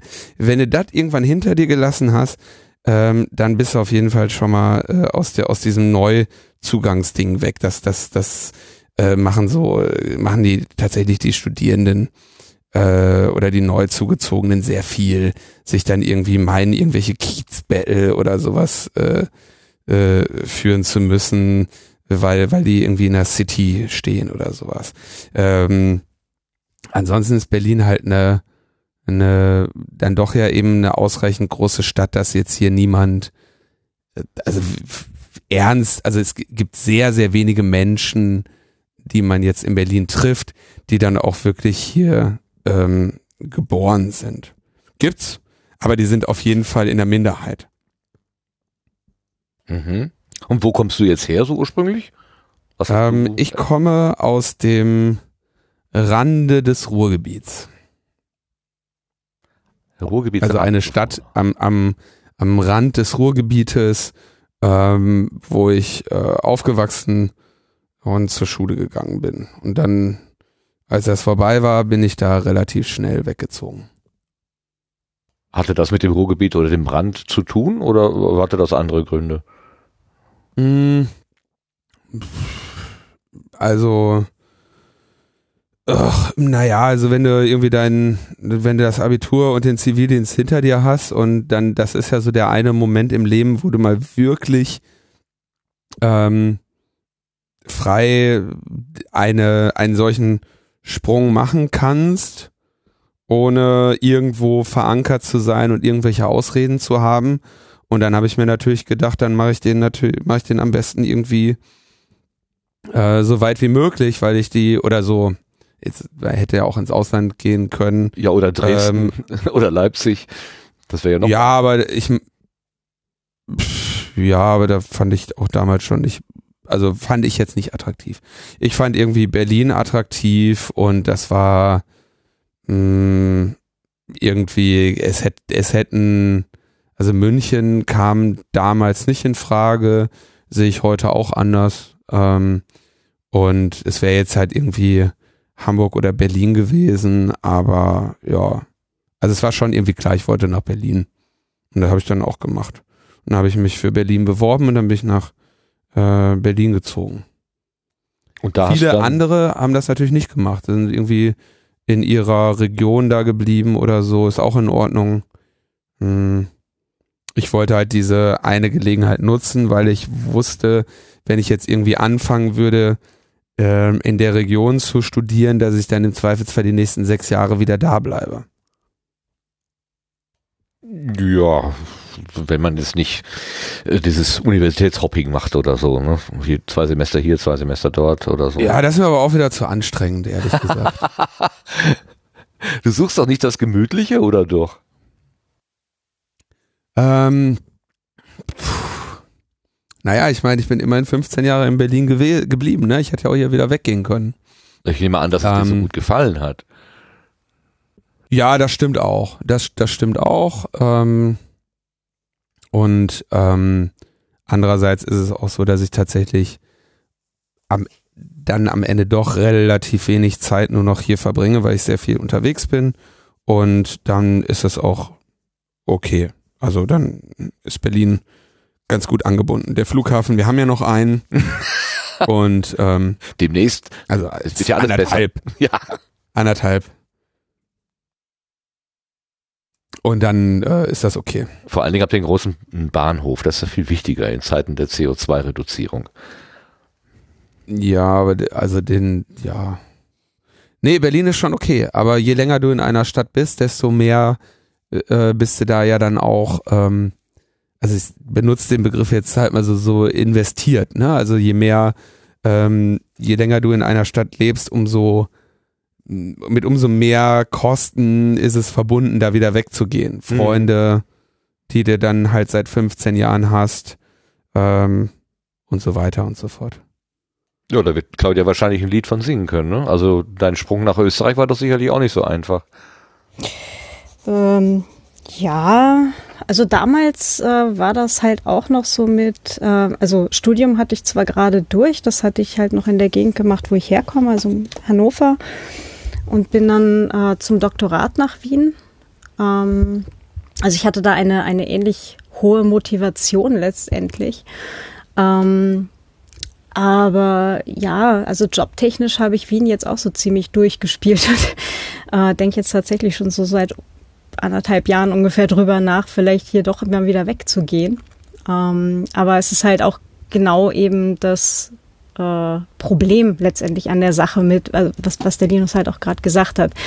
Na, es sind ja hier halt auch Leute und Dinge und Verein und Stuff halt, ne? Und ähm, es ist ich sag mal, wär, wäre das Incentive groß genug, halt jetzt irgendwie die Stadt zu wechseln, ähm, wäre ich aber, glaube ich, trotzdem wieder dabei. Also so richtig. Das heißt, dein Investment in Wien ist jetzt nicht so hoch, dass du sagst, äh, wenn ich hier wegziehe, dann verliere ich wesentliche Teile meines Lebens. Nee, das würde ich jetzt so nicht sagen. Also es ist ja doch schon eine ganze Menge äh, Kram, was, was ich mir hier halt aufgebaut habe. Oder nicht nur mir, sondern halt auch mit anderen Leuten zusammen. Ne? Also wir haben hier ähm, den, den Chaos Computer Club in der Stadt eben wieder regründet und, und aufgepäppelt in Anführungsstrichen. Wir haben hier die Privacy Week ins Leben gerufen, die wir hier jedes Jahr machen, ähm, wo ich halt auch immer noch sehr mit drin hänge. Und das sind auf jeden Fall Dinge, die mir dann fehlen werden. Aber ähm, das heißt ja nicht, dass ich, dass ich nicht woanders nicht auch wieder noch was machen kann. Ist, bin jetzt eher so gedanklich an dem Punkt von, ähm, ich würde jetzt ganz gerne, wenn ich jetzt noch mal irgendwo anders hingehe, das relativ bald machen, solange ich irgendwie meinen Arsch noch hochkriege und, und noch genug äh, in Anführungsstrichen Kraft habe, tatsächlich noch mal irgendwo sinnvoll äh, mich einzubringen. Ja, also wir haben wir haben hier alle irgendwie so unser Leben und ich möchte das eigentlich hier nicht irgendwie durch die Gegend bummeln, sondern ich würde eigentlich ganz gern noch mal ein bisschen die Welt bewegen. Also so halt so gut das eben irgendwie geht, ne? Jeder mit, mit seinem Leben. Und ähm, ja, also es sind bei mir jetzt aber auch, äh, also ich bin jetzt 14 Jahre hier in Wien, ziemlich genau. So nächsten Monat. Ja ungefähr die gleiche Erfahrung, ja, gleiche Zeit. Ja. Ja. ja zur, zur Promotion ist so der andere ganz gute äh, Schnitt nochmal irgendwie woanders hinzugehen, ne? Weil man sich ja dann vielleicht auch nochmal fachlich orientiert oder so. Ähm, war das mhm. bei dir der Grund oder? Äh, einer von zweien. Der zweite war, war persönlicher Art. Äh, da hatte ich halt äh, jemanden kennengelernt. Das hat sich dann allerdings ziemlich schnell erledigt, aber eben äh, Uni bin ich eine ganze Weile geblieben. Die Doktorarbeit ist dann eben für die Vollzeitstelle als Projektmanager in der Webentwicklung in die Schublade gewandert. Ja, das ist so, so ist das im Leben manchmal. Genau. Wieder zurück zu dir, Linus. Warum hast du dich für Psychologie entschieden als Studienfach? Ach so, ja, ähm, also äh, ich habe ja schon auch als Jugendlicher ähm, und als Anfang 20-Jähriger äh, relativ viel Zeit an Computern verbracht. Und dann haben meine Eltern gesagt, Linus, du, das wäre vielleicht auch gar nicht so verkehrt, wenn du dich irgendwie mal ein bisschen mit Menschen auseinandersetzen würdest. Gottes Willen. Und dann, dann, dann habe ich das gemacht. Und äh, dann habe ich mich auch wieder den Computern zugewendet. Ja, dann hatten deine Eltern von der Psychologie schon ein bisschen anderes, eine andere Vorstellung, ne? Nein, also ganz Quatsch, das ist so ein bisschen, ich habe, ähm, ich fand das tatsächlich interessant. Also ich habe durchaus, glaube ich, bei dem, schon bei der Wahl dieses Studiums nicht, äh, vor, nicht beabsichtigt, jemals als Psychologe zu arbeiten. Da bin ich also das war mir schon damals relativ klar, dass ich das im Zweifelsfall nicht als Beruf haben möchte. Und ähm, hab natürlich bin so durch Phasen gegangen, wo ich so dachte, ah ja, okay, vielleicht ist das in Ordnung. Aber ähm, ich bin, glaube ich, auch ganz froh, dass, äh, dass ich da nicht versucht habe, irgendwie beruflich was zu machen. Wenn, dann wäre ich, ähm, wenn, also wenn ich in der Psychologie was hätte werden können oder geworden wäre, dann wäre das halt irgendwie, wäre ich an der Uni geblieben. So, das wäre jetzt so die einzige Option, die ich dann auch am Ende des Psychologiestudiums hatte und auch angeboten bekommen habe. Und äh, dann habe ich gesagt, ja, äh, okay, aber ich mache jetzt erstmal ein Praktikum bei netzpolitik.org. Und dann, dann bin ich Sehr da. Ja, mein Professor fand das, glaube ich, überhaupt nicht witzig. Ja, das kann ich mir vorstellen. Äh, hat, hat da relativ wenig Verständnis für gehabt, weil er hatte auch ein sehr, ähm, ähm, also für universitäre Verhältnisse sehr großzügiges Angebot, mich da in den äh, Lehrstuhl zu integrieren und äh, das habe ich ähm, dann nicht wahrgenommen. Uiui. Aber ähm, wie hast du denn, also äh, ich, da kommt ja so ein bisschen Eigenerfahrung aus. Ich habe auch etwas studiert, von dem ich gedacht habe, das wird niemals ein Beruf für mich, so richtig jedenfalls. Ähm, und das war, ich fand es sehr, sehr schwer, da irgendwie die Motivation aufrechtzuerhalten. Am Ende war es so, so eine, so eine nüchterne Entscheidung, so, äh, du musst es jetzt zu Ende bringen, denn du brauchst diesen Abschluss, du brauchst dieses Zertifikat irgendwie, denn sonst bist du in Deutschland nix. Egal was du danach machst, aber du brauchst irgendwie dieses Stück Papier, wo Diplom oben drüber steht. Oder heute Master oder was auch immer. Ähm, das hat und glückliche Umstände, dass ich äh, mit Menschen zu tun bekommen habe, die mich einfach quasi Huckepack genommen haben und mitgeschlört haben. Ähm, ansonsten wäre ich da wahrscheinlich aber baden gegangen. Was hat dich denn motiviert? Also erstmal herzliches Beileid, dass du dich durch ein äh, Studium quälen musstest, was dich jetzt nicht irgendwie ähm, interessiert hat. Das ist, das ist natürlich tragisch, wenn das, äh, wenn das einen so erwischt. Ähm, ich habe tatsächlich ähm, in dem Psychologiestudium äh, sehr viel Freude gehabt, hauptsächlich an dem, was mir dabei gebracht wurde. Ja, super. Ähm, Psychologie ist jetzt, also es gibt eine sehr ähm, verzerrte Wahrnehmung des der Wissenschaftspsychologie und des Studiums der Psychologie ähm, dort draußen in dieser Welt. Und das äh, äußert sich zu in gewissem Ausmaß auch in den Menschen, die äh, Psychologie studieren. Da sind nämlich dann irgendwie so Leute, die, äh, also und es gibt unterschiedliche Motivationen, Psychologie zu studieren.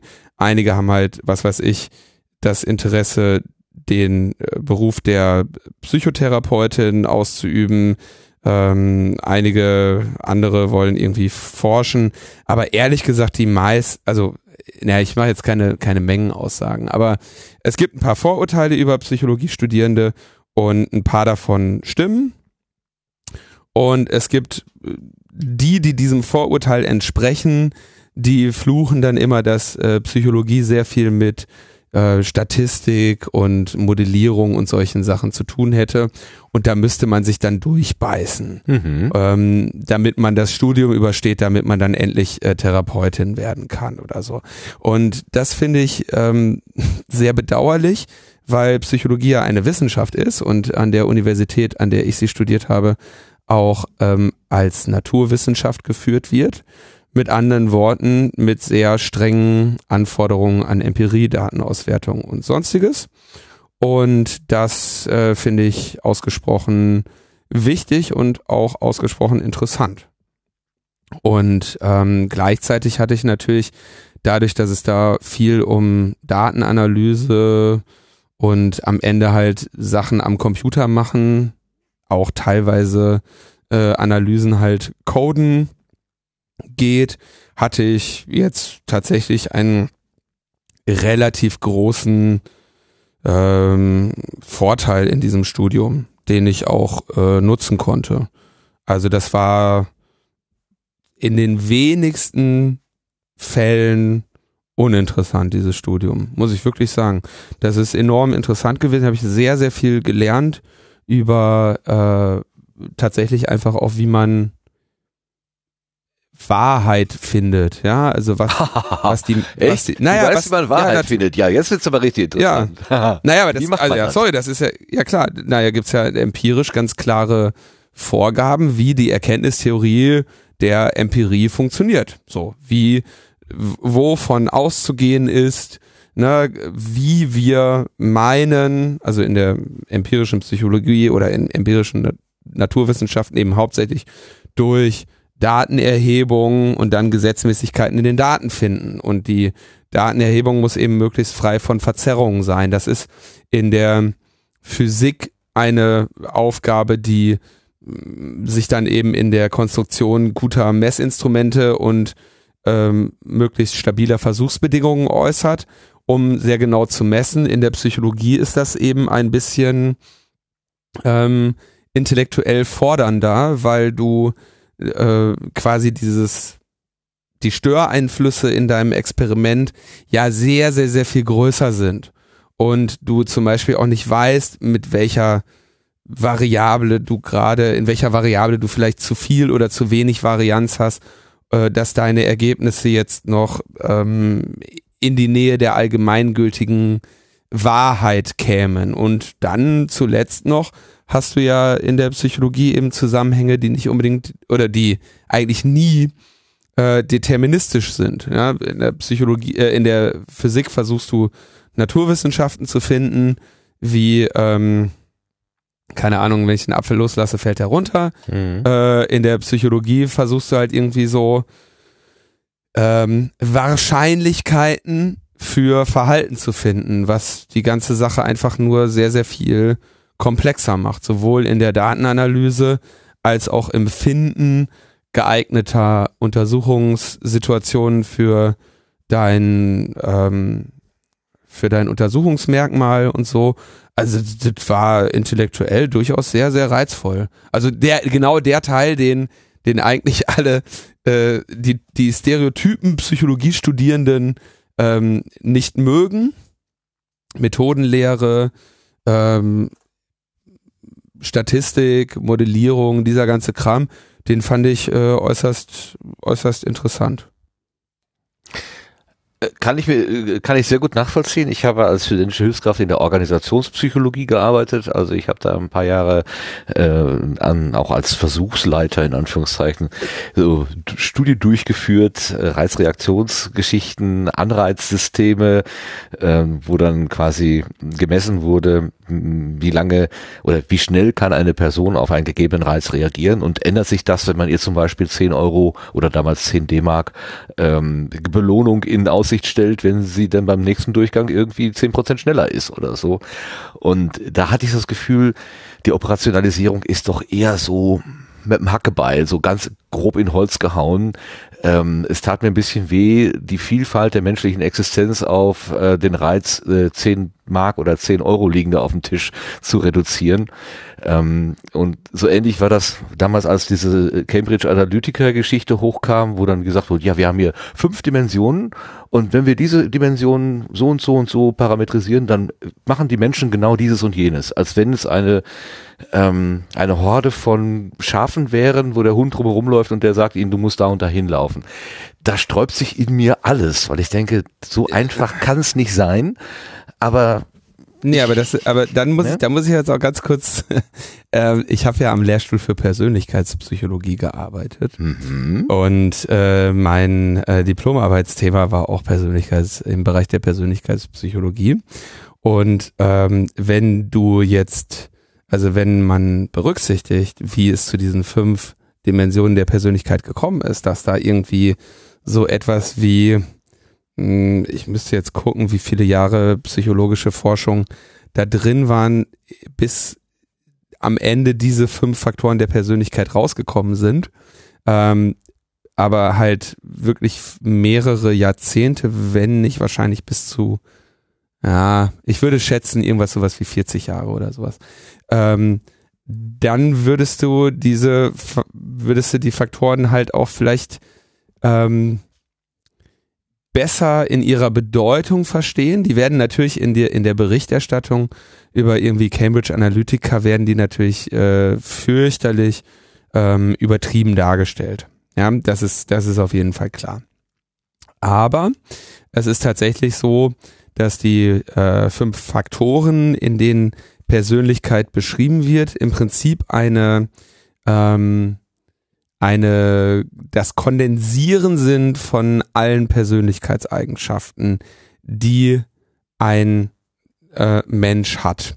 Und wenn du jetzt überlegst, okay, wie, also wie man zu den fünf Faktoren gekommen ist, ist im Prinzip, wenn du jetzt sagst, ein Mensch hat eine Eigenschaft, was ist überhaupt eine Eigenschaft? Ja, wenn man jetzt sagt, was weiß ich, der ähm,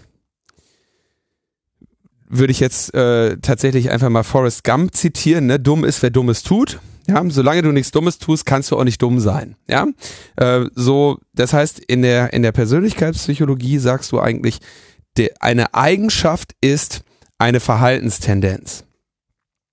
Ja, das ist, das ist das, was, ne, was ein, einen dummen Menschen macht aus, dass er Dummes sagt und Dummes tut. Und einen klugen Menschen macht aus, dass er ähm, Kluges tut und Kluges sagt, ja. Jetzt ist natürlich das Ding, Kluges sagen ist sehr viel einfacher als Kluges tun.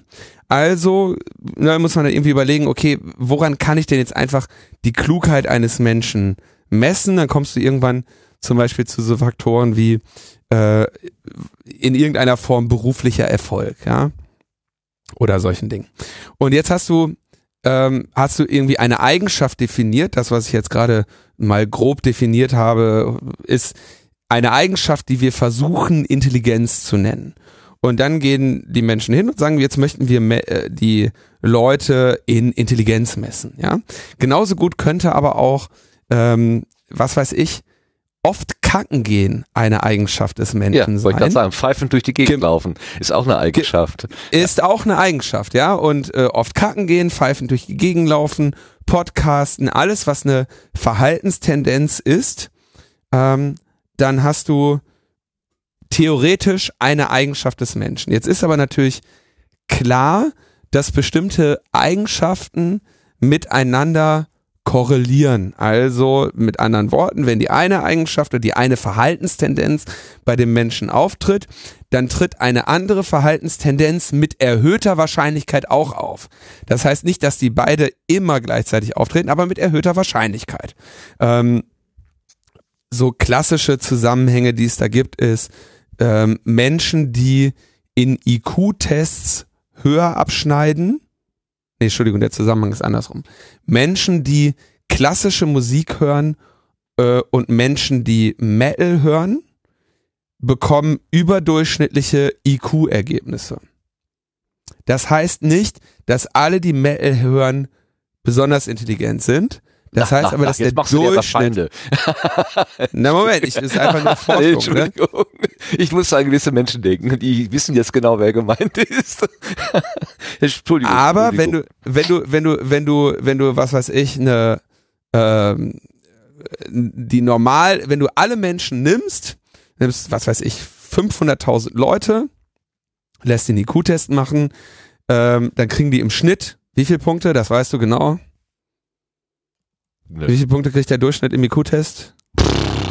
Keine Ahnung, 80? 100.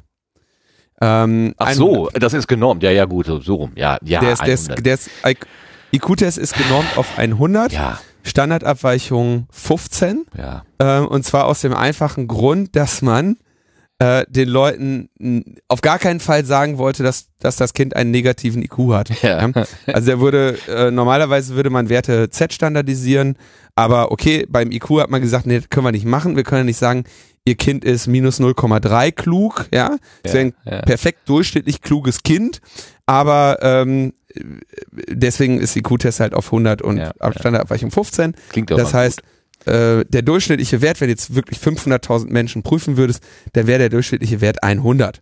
Wandelt ähm, sich aber so im Laufe der Jahre, ne? Also es ist nicht mehr derselbe. Der also IQ-Test wird nachnormiert, das stimmt. Eben, ja. ne? Eben, der ist nicht stabil. So, jetzt nimmst du, jetzt nimmst du von den 500.000 die paar raus, die Metal hören, bildest deren Durchschnittswert, dann stellst du fest, der ist höher. Genau. So. Ist jetzt erstmal eine äh, Feststellung. Ja, das äh, jetzt kann man sich lange darüber Gedanken machen, warum das so ist. Und wenn du dir darüber lange genug Gedanken gemacht hast und dann immer mehr solche Eigenschaften korrelierst und du, du definierst irgendwelche völlig wirren Verhaltenstendenzen ähm, und ohne die jetzt theoriegeleitet herzuleiten, ne? also was weiß ich, pfeift auf dem Weg, geht bei Rot über die Ampel, kackt ein oder zweimal am Tag ähm, und so weiter, podcastet, hört die und die Musik, nimmst du alle diese Eigenschaften und dann guckst du, welche äh, korrelieren miteinander. Ja, hier ist schon ein sehr kluger Kommentar im Chat. Kausalität ist halt was anderes. Ja, deswegen rede ich auch nicht über Kausalität. Ähm, das ist ein Begriff, den ich überhaupt nicht verwendet habe, aber da sehen wir schon, da ist jemand vom Fach. Ähm, also, äh, jetzt nimmst du alle diese Eigenschaften, diese Verhaltenstendenzen, die Menschen haben und sagst, welche korrelieren denn miteinander? So, einfach mal nur, was beobachten wir denn? Und dann kristallisieren sich tatsächlich fünf Bereiche heraus, in denen ähm, quasi äh, Verhaltenstendenzen, Tendenzen, die Menschen, Menschen haben, miteinander in Zusammenhang stehen.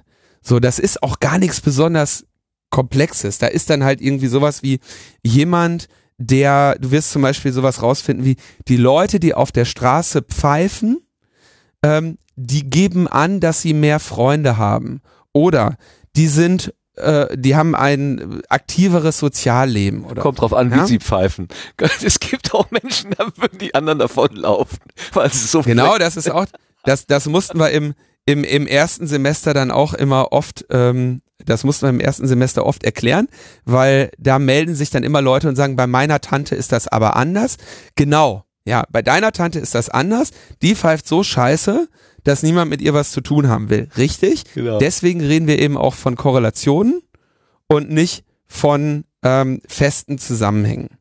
Aber jetzt hast du halt irgendwann so eine, so eine Situation, dass du halt, dann hast du halt so und so viel tausend Studien gemacht und so und so viel Verhaltenstendenzen definiert und dann stellst du irgendwann fest, es gibt quasi Bereiche, die korrelieren miteinander, es gibt andere Bereiche, die korrelieren nicht miteinander. Ähm, und jetzt kommt, vielleicht erinnerst du dich an äh, den Begriff der Orthogonalität. Ähm, Orthogonalität im, im Raum, also quasi unterschiedliche Dimensionen. Ja, du kannst also quasi sagen, das, Best, das, das Beste, was wir uns vorstellen können, noch im Kopf ist, äh, naja, also äh, nimmst du drei Dimensionen, Würfel, ja, genau, dreidimensional, ja. so, dann hast du drei Dimensionen. Du kannst auf der X-Dimension alle Werte annehmen, ohne dass sich auf der äh, Y- oder Z-Dimension etwas ändert. Mhm. Und ähm, wenn du jetzt versuchst, diese ganzen Korrelationen zwischen unterschiedlichen Verhaltensweisen so zu schieben, dass du möglichst die auf solche Dimensionen legst, nämlich sagst, okay, ähm, es gibt jetzt die einen Verhaltensweisen, pfeifen, äh, viel in der Kneipe sein, äh, viele Freunde haben, oft auf Konzerte gehen, Stuhlgang nicht vergessen. die, bitte? Stuhlgang nicht vergessen. Nee, der kommt, der, Ach, der, ist kommt andere später. Dimension. Okay. Ja. Die liegen jetzt, die liegen jetzt so auf einer Dimension, auf der die so richtig schön korrelieren. Ach so, ja, ja, ja, ja, ja. Mhm. Und jetzt nehme ich, ne, jetzt nehme ich die anderen, die damit alle nicht in Mhm. Zusammenhang stehen und versuche da wieder eine Dimension durchzuführen. Und zwar versuche ich die so zu führen, dass die möglichst orthogonal zu der anderen Dimension ist. Das heißt, dass wenn ich jetzt auf der nächsten äh, Dimension, nehmen wir mal, was weiß ich, ähm, häufig zur Toilette gehen und häufig die Hände waschen und ähm, irgendwie, äh, äh, was weiß ich, unglücklich sein, äh, wenig Freunde, ähm, Sorge, reist nicht, fliegt nicht, ähm, hat Angst vorm Fliegen, hat Angst vor Spinnen, hat Angst vor, hast du nicht gesehen, dann hast du wieder so eine neue Dimension, ja. Mhm. Und äh, diese, diese beiden Dimensionen, die ich jetzt grob versucht habe zu beschreiben, äh, ja. wären jetzt, was weiß ich, Extraversion, Neurotizismus, sind zwei davon. Jetzt kommt noch ähm, Offenheit für neue Erfahrungen, das ist so der Kultur- und Intelligenzfaktor. Da würdest du dann irgendwie sowas drauf haben, wie geht ins Theater, setzt sich mit Politik auseinander, hat studiert und sowas alles, ja. Ähm, Neurotizismus, Extraversion, äh, Offenheit für neue Erfahrungen. Verträglichkeit ähm, ist dann irgendwie so Streitereien oder sowas, ne? Also ist das ein Mensch, der ähm, viel in, in Konflikt mit anderen steht und äh, dann gibt's noch Gewissenhaftigkeit. So, und diese, es stellt sich halt raus, dass die meisten Verhaltensformen, die wir vorher jetzt irgendwie wild definiert haben, am Ende mit sich als eine Kombination oder als eine ähm, auf einer dieser Dimensionen sehr gut darstellen lassen. Und deswegen sind diese fünf Faktoren der Persönlichkeit ähm, relativ gut geeignet, möglichst viel Verhalten von Menschen vorherzusagen. Das heißt nicht, dass wir alle nur, dass es nur fünf Dimensionen der Persönlichkeit gibt. Mhm. Ähm, aber das heißt, dass wir durch diese fünf Faktoren ähm, mit möglichst wenig Information möglichst viel Verhalten der Menschen vorhersagen können. Dafür wurden die quasi gebaut. Also es ist einfach nur eine ähm, das ökonomischste Maß. Ja, die beste, die beste, der beste Kompressionsalgorithmus für eine Persönlichkeit, die du hast. Da geht unglaublich viel verloren aber du hast immer noch alles drin, weißt du? Also du kannst so, Ja, ja, du hast, ähm, es ist halt, äh, äh, jetzt fange ich an mit McKinsey sprech, aber es ist halt ähm, MECE, ne? äh, mutually exhaustive und categor categorically exhausting. Ähm, also es, es ist alles drin und die Dimensionen schließen sich gegenseitig aus, weil wenn die sich, äh, wenn sie sich gegenseitig ausschließen würden, dann kannst du es halt komprimieren.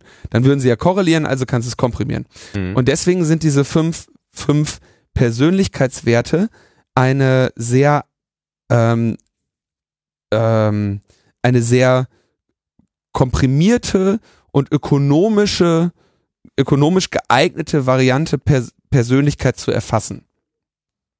Ja, okay, das, das kann ich auch, ähm, kann ich auch gut nachvollziehen und äh, auch anerkennen. Was aber doch ein bisschen daraus kolportiert wurde, war, äh, also ich sag's mal ein bisschen platt. Ich habe einen Menschen, der hat so fünf Schieberegler wie so so ein Mischpult irgendwie auf der Brust und das sind die fünf Dimensionen und ich stelle dem jetzt auf diesen Schiebereglern irgendwelche Parameter ein und dann verhält er sich so und so, weil er ja quasi ähm, Ja, das einer das ist Programmierung natürlich folgt oder Unsinn. so. Und da muss ich natürlich Unsinn. das ist eben, weil eben es sind ja nur Zufall, äh, äh, Wahrscheinlichkeitsaussagen und es, es ist klar, es ist eine äh, Abstraktion von 10.000 möglichen Dimensionen. Da haben wir jetzt die fünf stärksten irgendwie oder so, so, ein Kompr- so wie du schon sagst, eine Kompression auf fünf stärkste heraus. Das bedeutet aber nicht, ähm, dass dadurch eine Steuerung eins zu eins möglich ist. Und das war ja das, was sie so ein bisschen verkauft haben. Dagegen habe ich mich Naja. unglaublich gewehrt, innerlich.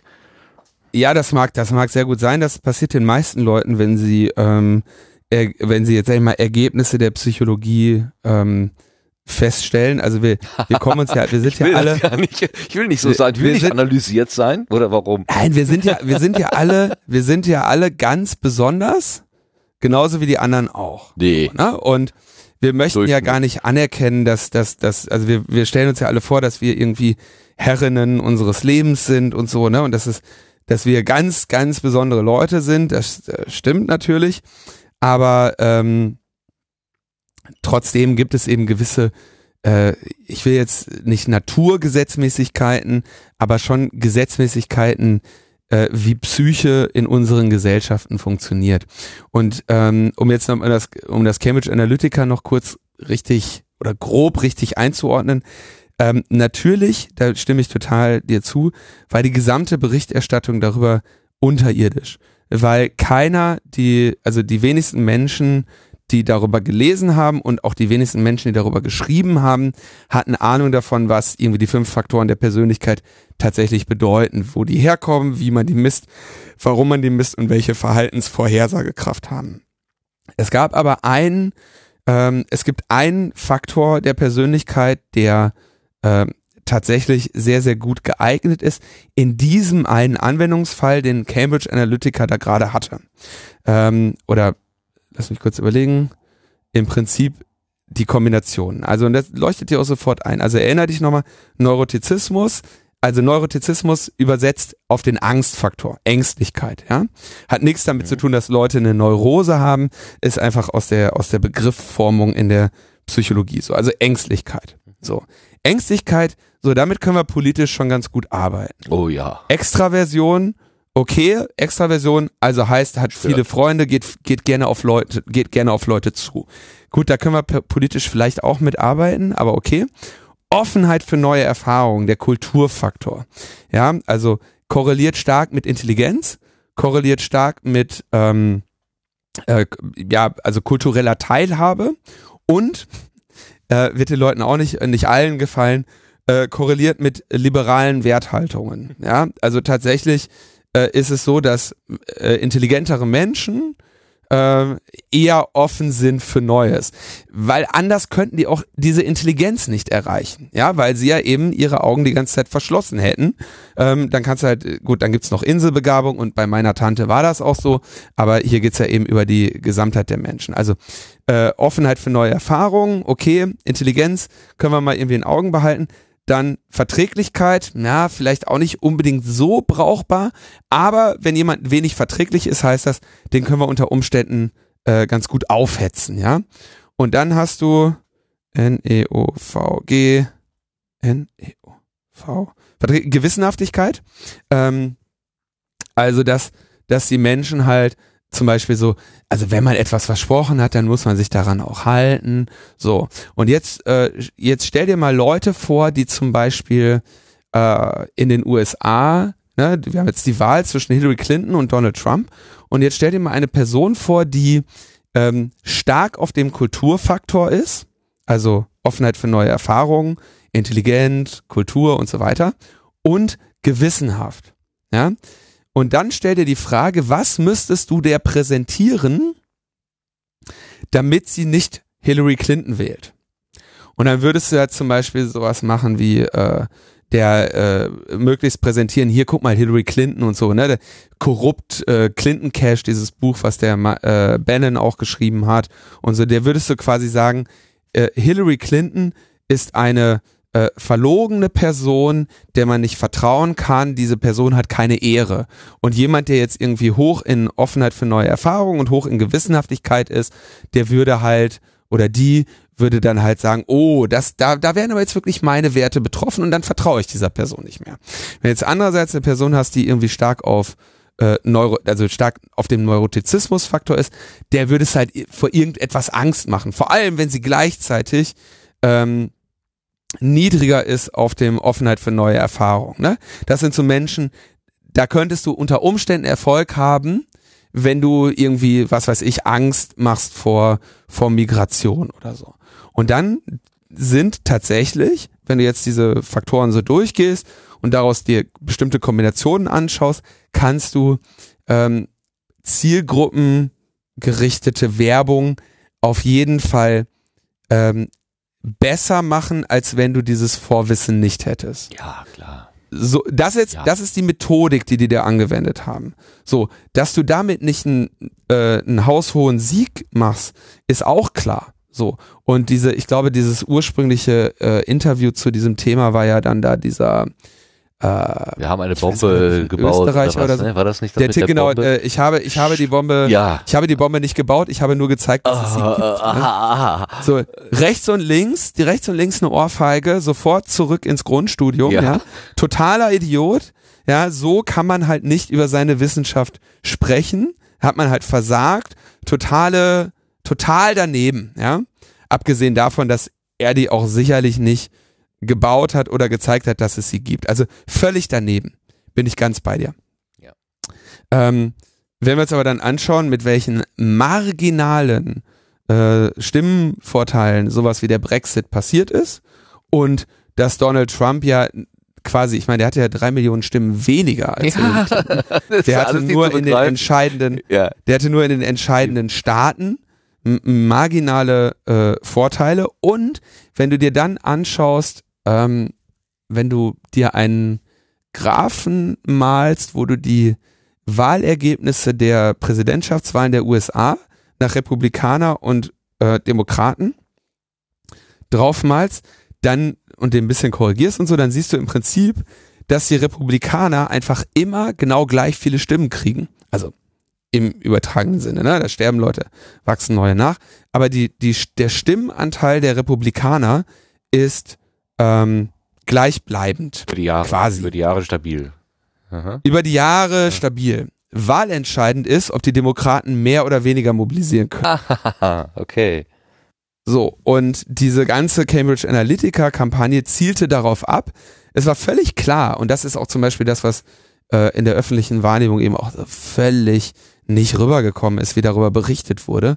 Ähm, es ist völlig klar, dass du einen Menschen nicht äh, von einem Hillary-Sympathisanten zu einem Trump-Wähler oder einer Trump-Wählerin machst, ähm, dadurch, dass du irgendwie die fünf Faktoren der Persönlichkeit kennst und irgendwelche Facebook-Werbung machst.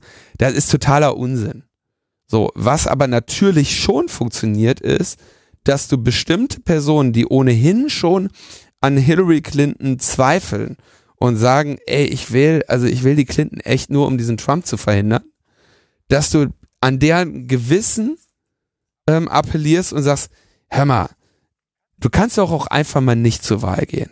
Ganz ehrlich, wenn, wenn die, die auf der einen Seite ist Donald Trump, nur über deine Leiche würdest du den wählen, okay.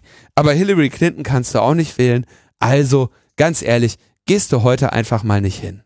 Mhm. Und über solche, davon brauchst du dann nicht so viele. Und ähm, ähm, Cambridge Analytica hatte ja mehrere Millionen Menschen. Ähm, also ich glaube, es waren zwei oder zwei oder dreistelliger Millionenbetrag. Ähm, müsste ich nochmal genau nachschauen. Dann kommt das schon auf einmal in greifbare Nähe. Ja, zu sagen, okay, du hast nicht, du hast nicht das Land manipuliert, Donald Trump zu wählen. Du hast halt, was weiß ich, vielleicht ein paar hunderttausend Menschen dazu bewogen, obwohl sie Trump nicht mögen, auch nicht Hillary Clinton zu wählen.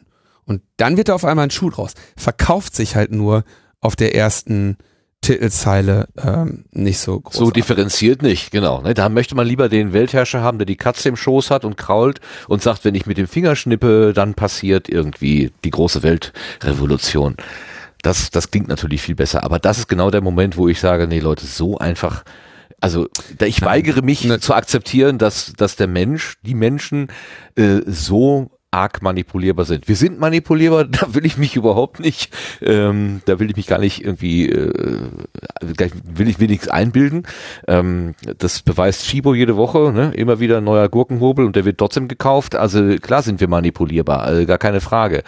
Ähm, aber nicht in dieser ganzen Schlichtheit, die darüber gekommen ist. Das hat mir echt wehgetan. Also da ja, das, also da bin ich, da bin ich wiederum ganz bei dir.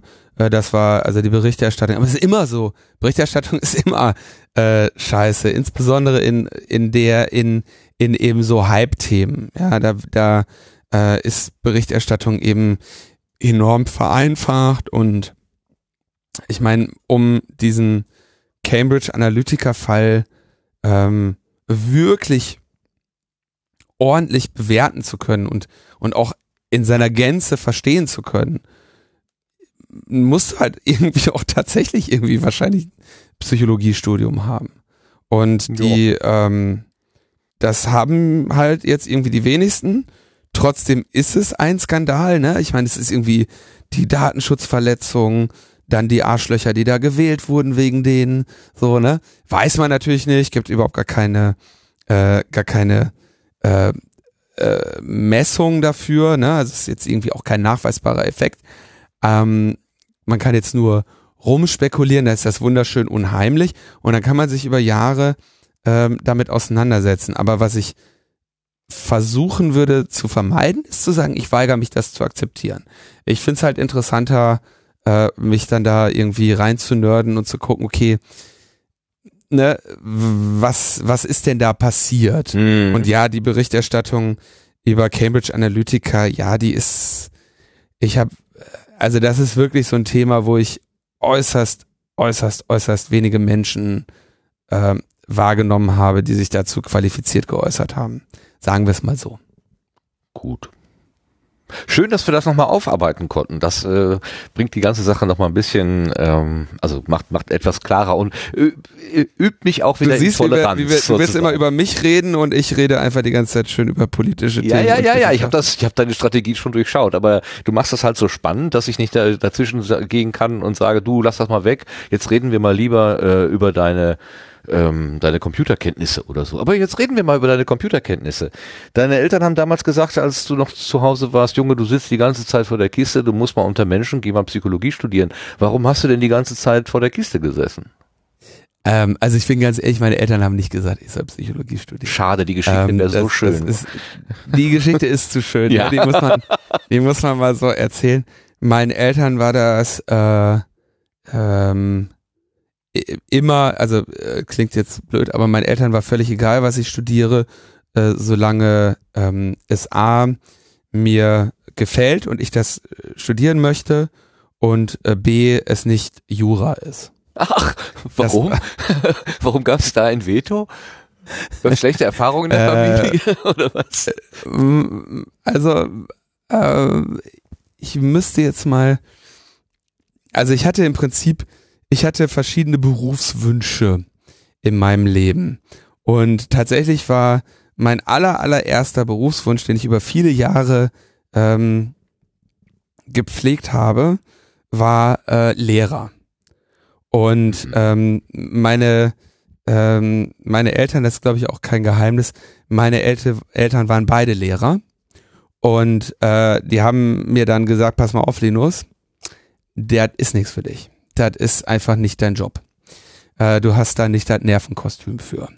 Und äh, ich glaube, da haben sie äh, durchaus äh, recht behalten.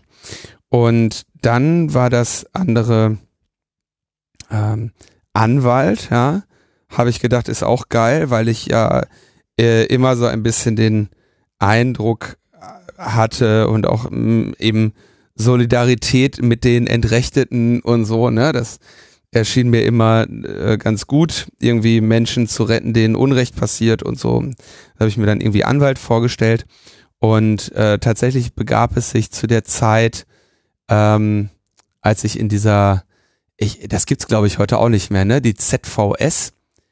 Gibt's die noch? Nee, die heißt anders. Äh, Das Prinzip, also das war die Zentralstelle zur Vergabe von Studienplätzen ähm, und die ist aufgelöst worden, aber es ist eine, ah, so eine Art ähm, Nachfolgeorganisation. Agentur, ja.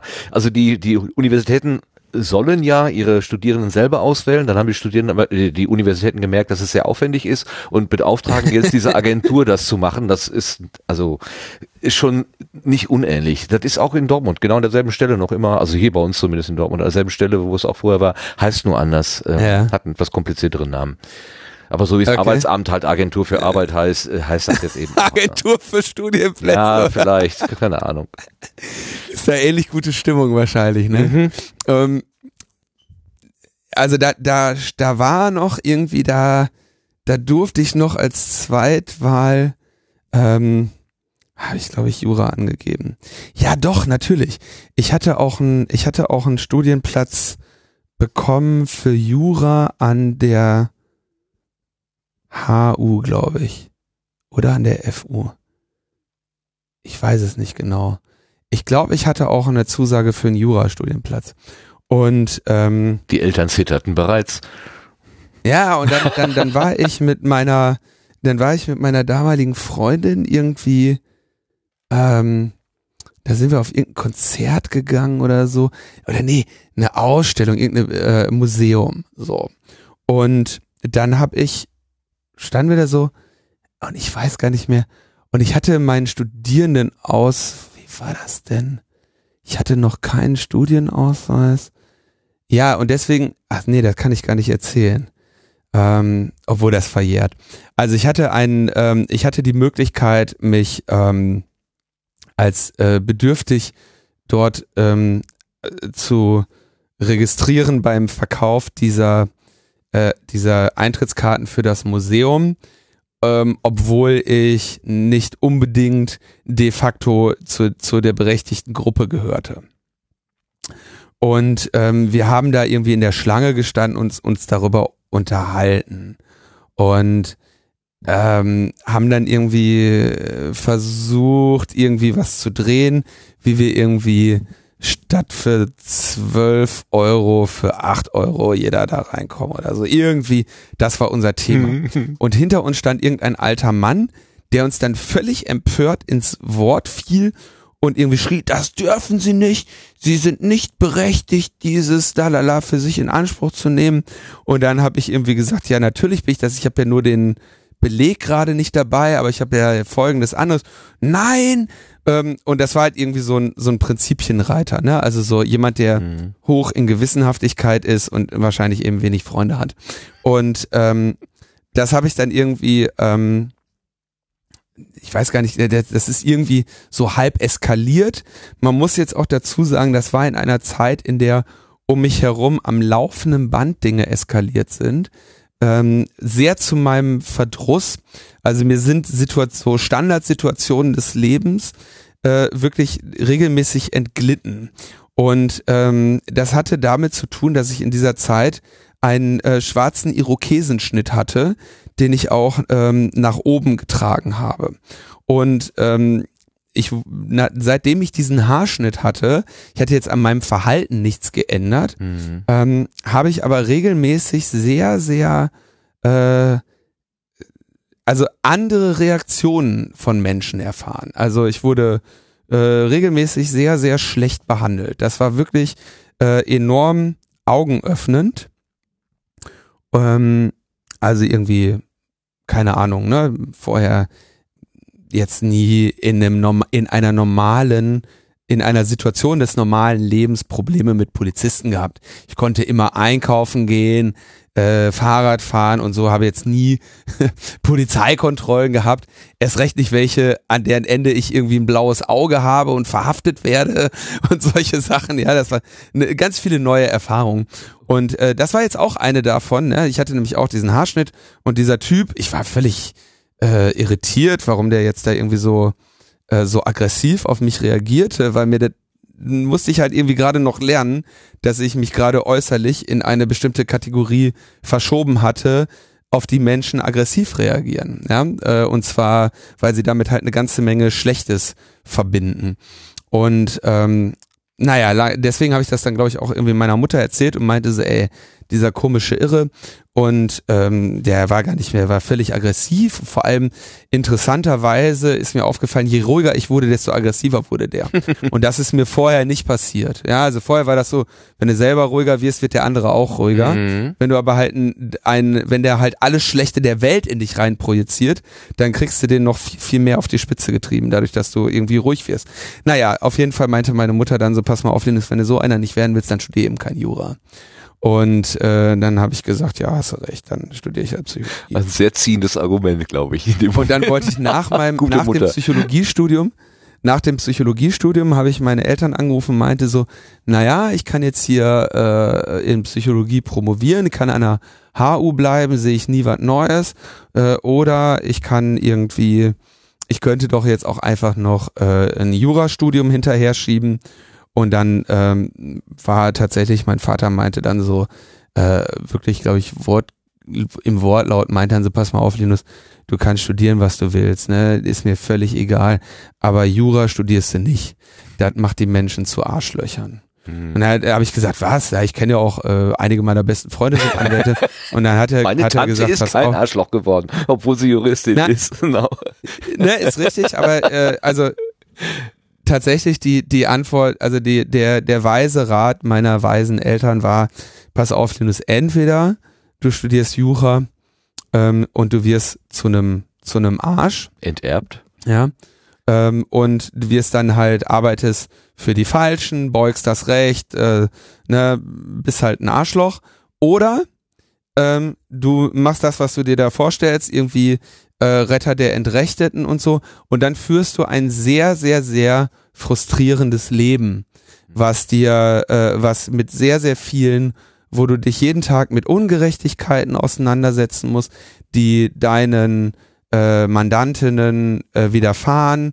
Und es deine Verantwortung ist, das von ihnen abzuwenden. Und das gelingt dir nicht. Und das wird ein Leben voller Gram und äh, unter Umständen hast du nicht das Nervenkostüm, äh, da noch am Ende dessen ein äh, glückliches Leben zu führen. Mhm. Mhm. Und äh, deswegen, so dass, ja, also meine Eltern waren äh, haben immer erstmal einmal einen plumpen Sa Satz gesagt und den nachher aber immer sehr gut erklärt. Und ähm, ich glaube, damit hatten sie recht, weil ich jetzt äh, ähm, durchaus das ein oder andere Mal äh, gerichtliche Auseinandersetzungen äh, wahrgenommen habe in meinem Umfeld, also selber welche hatte. Und äh, ich muss ganz ehrlich sagen, äh, ich bin ja schon durchaus recht zynisch, aber ähm, bin echt heilfroh, dass ich diese in dieser Welt nicht gelandet bin. Und da wäre ich sehr, sehr schnell gelandet, wenn ich ähm, hier äh, meinem, meinem eigenen Gespür gefolgt wäre und nicht irgendwie auf Leute gehört hätte, die mich besser kennen als ich. Was glaubst du, was das, äh, was, was ein bisschen auch die Triebfeder war? Vielleicht sowas wie äh, Gerechtigkeit herstellen, sowas, so ein Robin Hood-Gedanke, äh, ne, Robin Hood, ne, Quatsch, ähm, e egal, also äh, so sagen, ja, es, es muss doch entschieden werden zwischen den guten und den bösen und den richtigen und den falschen Wegen und ich will ein Stück mithelfen dabei. Ja, ich glaube vor allem, dass ich damals tatsächlich wahrscheinlich noch ein Konzept von äh, an ein Konzept von äh, oder sagen wir so, dass ich daran geglaubt habe, dass sich in dem Rechtssystem Gerechtigkeit abbildet. Ja. Und das ist leider ähm, nicht der Fall. Das glaubst du also heute nicht mehr? Glaub, nein. Nein, nein, das ist aber, also das, das klingt jetzt auch wieder sehr, sehr böse oder so, aber nein, das ist natürlich nicht der Fall, dass sich in dem, ähm, dass sich im Rechtssystem Gerechtigkeit abbildet. Ähm, dafür ist das, also dafür ist auch das menschliche Zusammenleben zu komplex und ähm, nee, also schau dir einfach mal nur, äh, welches Beispiel würde ich jetzt mal nehmen? Nimm äh, Mietrecht. Nimm Mietrecht. Ach. Mehr brauche ich doch gar nicht zu sagen. nee. Da weißt du doch, so, ne, da bildet sich ja jetzt nicht irgendwie äh, Gerechtigkeit drin ab. So, das ist, äh, das ist das Gegenteil, wenn du das dann noch mit den hier Modernisierungsdingern und so verbindest. Und das ist natürlich jetzt ein Thema, was gerade in Berlin ähm, eine sehr große Rolle spielt. Ähm, dann äh, siehst du ja, dass es da keine, äh, also da, da ist nicht Gerechtigkeit ähm, das maßgebende, die, der, das maßgebende Motiv dieses äh, Kanons an Gesetzen. Das ist einfach, also, und wenn es das jemals war, dann ist es das halt heute leider nicht mehr. So, also nein. Ähm, das, also ne, Gesetze, Gesetze sind Regeln und ich meine, jeder, der mal, äh, oder je, jeder Mensch, der mal Mensch ärger dich nicht oder Monopoly gespielt hat, ja, äh, weiß, wie ungerecht diese Spiele sind. Ja, obwohl ja für alle Leute die gleichen äh, Regeln gelten, ja, und der Rest ist Zufall. Aber ähm, Mensch ärger dich nicht ist jetzt ein äh, nicht ganz so gutes Beispiel, aber man merkt, wie schnell man da halt selber sehr viel Ungerechtigkeit empfindet. Und wenn du dann noch äh, so ein Spiel nimmst wie Monopoly, äh, was jetzt, ne, was ähm, die Eigenschaft hat, dass relativ früh im Spielverlauf eigentlich klar ist, wer dieses Spiel gewinnen wird und trotzdem das Spiel noch relativ lange geht, dann weißt du, dass die Regeln sind für alle gleich, aber die Regeln sind eben so, dass sie jemanden, der besser steht, eben exponentiell weiter bevorteilen hm. und jemanden, der schlechter steht, unverhältnismäßig schlechter stellen. Und äh, das ist jetzt, ne, das, das heißt jetzt nicht, dass man irgendwie den, den Schluss ziehen muss, äh, oh, die Politiker sind alle korrupt, das System ist kaputt und wir, wir, wir müssen jetzt alle Reichsbürger werden oder so oder ich bin vom System enttäuscht oder sonst was, ne?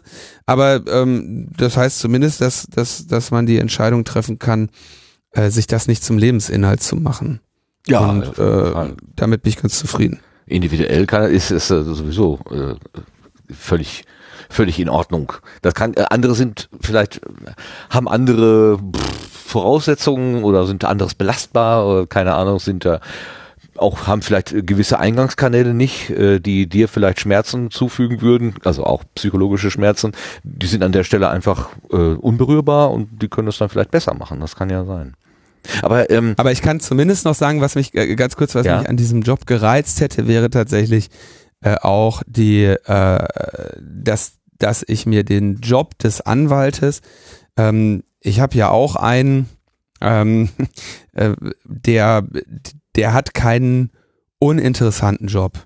Ja, also das ist, äh, das finde ich ist auch ein sehr, sehr, sehr, sehr hoher Wert, eben einen äh, reizvollen Job zu haben, in dem es äh, um Argumentationen geht, um der, der halt, das ist kein, kein Job, bei dem man verblödet. Und deswegen finde ich den Job immer noch sehr, ähm, sehr reizvoll und sehr spannend und sehr, sehr interessant. Ja, also wenn man sich jetzt irgendwie anschaut, äh, was hier Juristen bei der Gesellschaft für Freiheitsrechte äh, für ähm, Argumentationen herbeiführen müssen, Mhm. ja, und diese, diese intellektuelle Auseinandersetzung mit dem Recht, die halte ich immer noch für enorm, enorm interessant. So, so ist das nicht.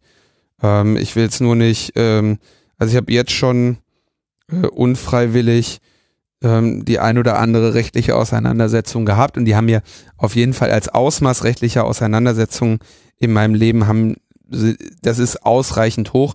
Das muss ich jetzt nicht noch als ähm, als als beruflichen Lebensinhalt haben. als Hobby reicht das schon, meinst du?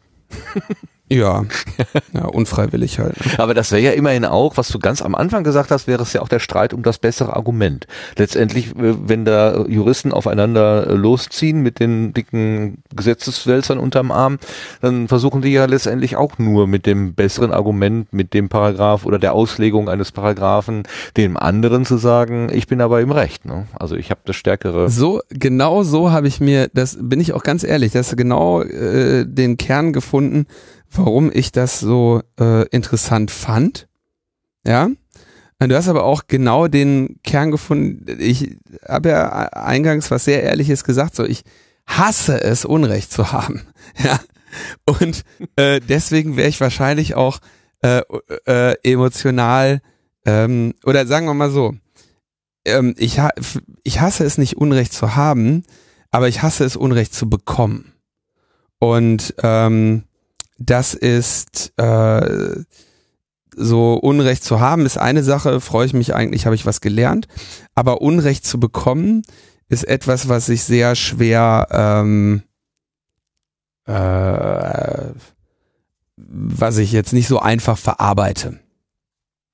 Und ähm, damit ähm, bin ich wahrscheinlich auch ganz gut mit meinen eigenen rechtlichen Auseinandersetzungen äh, ausreichend äh, versorgt und muss jetzt nicht noch dieses rechtliche, diese argumentative Auseinandersetzung vor irgendwelchen Gerichten führen ähm, und wo es immer, wo es, auch wirklich dann so eine Definition gibt von heute hast du gewonnen, ja. Wenn du dich in der Kneipe mit einem Kumpel zankst oder so, dann kannst du immer noch sagen, ja, okay, komm, du hast recht, ich habe meine Ruhe, Ja. nächstes Thema, Ja. ne? Das kannst du halt vor Gericht schwer bringen, ne? Also, wer weiß. kannst du machen, aber Ja. äh, bleiben dir die Kunden fern. Ja, ja, okay, wenn, wenn das, ähm, wenn das auf Dauer so ist, klar, ne? Aber ab und zu wird ja wahrscheinlich auch der Staranwalt oder die Staranwältin äh, mal äh, als als Nicht-Siegerin äh, aus dem aus dem Gerichtssaal gehen. Äh, kann mir nicht Ja, vorstellen, dass sie immer natürlich. gewinnen. ne? Das wäre wär ein bisschen wäre ein bisschen seltsam. Aber der, der, der, der Kampf um Gerechtigkeit, äh, das ist schon, schon tatsächlich eine Triebfeder. Würdest du dich, also was heißt würdest du dich, das so blöd, im politischen Spektrum sehe ich dich da tatsächlich eher auf der, äh, auf der linken Seite als auf der rechten Seite? Ja, ich würde ähm, hm, mich da jetzt nicht besonders äh, enorm weit links sehen. Ähm, äh, aber ja, auf jeden Fall nicht auf der rechten. Obwohl du mir manchmal in der Tagesschau entgegenlachst oder ich dich bei der irgendwelchen Enquete-Kommission im Bundestag sehe oder sogar bei Markus Lanz, äh, was ja eigentlich, also für so, das ist ja eher das, sagen wir, das, das solide Bürgertum, was da bedient wird, also so Leute wie ich. Ja, aber also ähm, haben wir, kommen wir zu dem Ding zurück. Was soll ich ähm, Leuten, also was soll ich dem, dem Chor predigen? Es ist ja klar, dass wenn ich irgendwie mal ein äh, politisches Ziel habe, äh, abgesehen davon, dass ich jetzt wirklich bei Markus Lanz, glaube ich, kein politisches Ziel ver ver verfolgt habe, aber wenn du ähm, ein, also es hilft ja nicht, äh, irgendwie zu sagen, hier, ich, ich habe jetzt hier eine politisches Anliegen, eine politische Message oder äh, und die, die trage ich jetzt äh, mein, mein, in meinem Freundeskreis vor und stelle fest, dass ich, dass ich recht habe und alle applaudieren. Ne? Das können wir ein, zwei, zweimal im Jahr machen, ne? Nennt sich dann irgendwie Congress oder das können wir irgendwie bei der, bei der Privacy Week machen oder äh, bei den MRM-CD oder äh, bei den vielen Community-Veranstaltungen, ja, da kann man das mal machen. Aber da, da, da entfaltest du ja jetzt nicht unbedingt ähm, eine äh, Wirkung. Also ich, die Wirkung entsteht ja da, wo ich in Austausch mit Leuten trete, denen ich diese Position noch vermitteln muss, die vielleicht noch was von mir lernen können oder von denen ich etwas lernen kann. Nur da kann sich ja diese Wirkung überhaupt entfalten.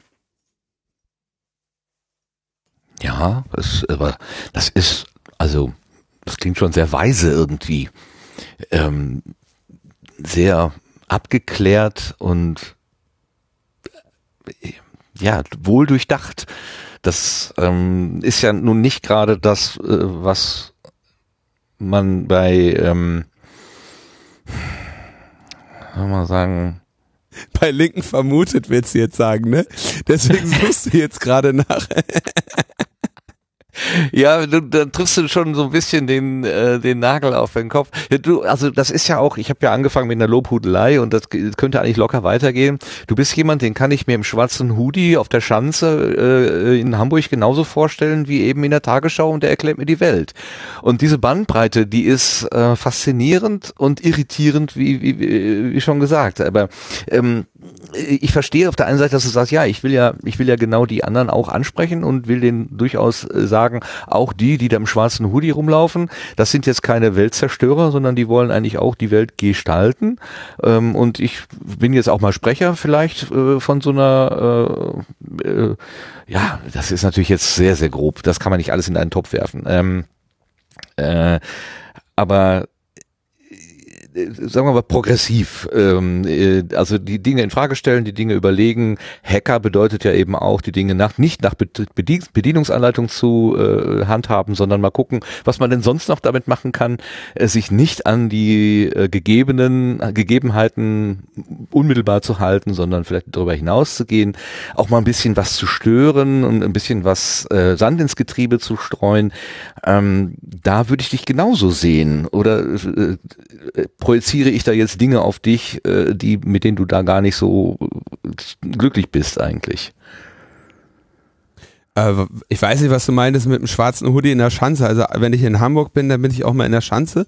Und weil ich immer einen schwarzen Hoodie anhabe, habe ich den wahrscheinlich dann auch dann an. Mhm. Ja, ähm, ja, nur so meinte ich das, also, ganz klar.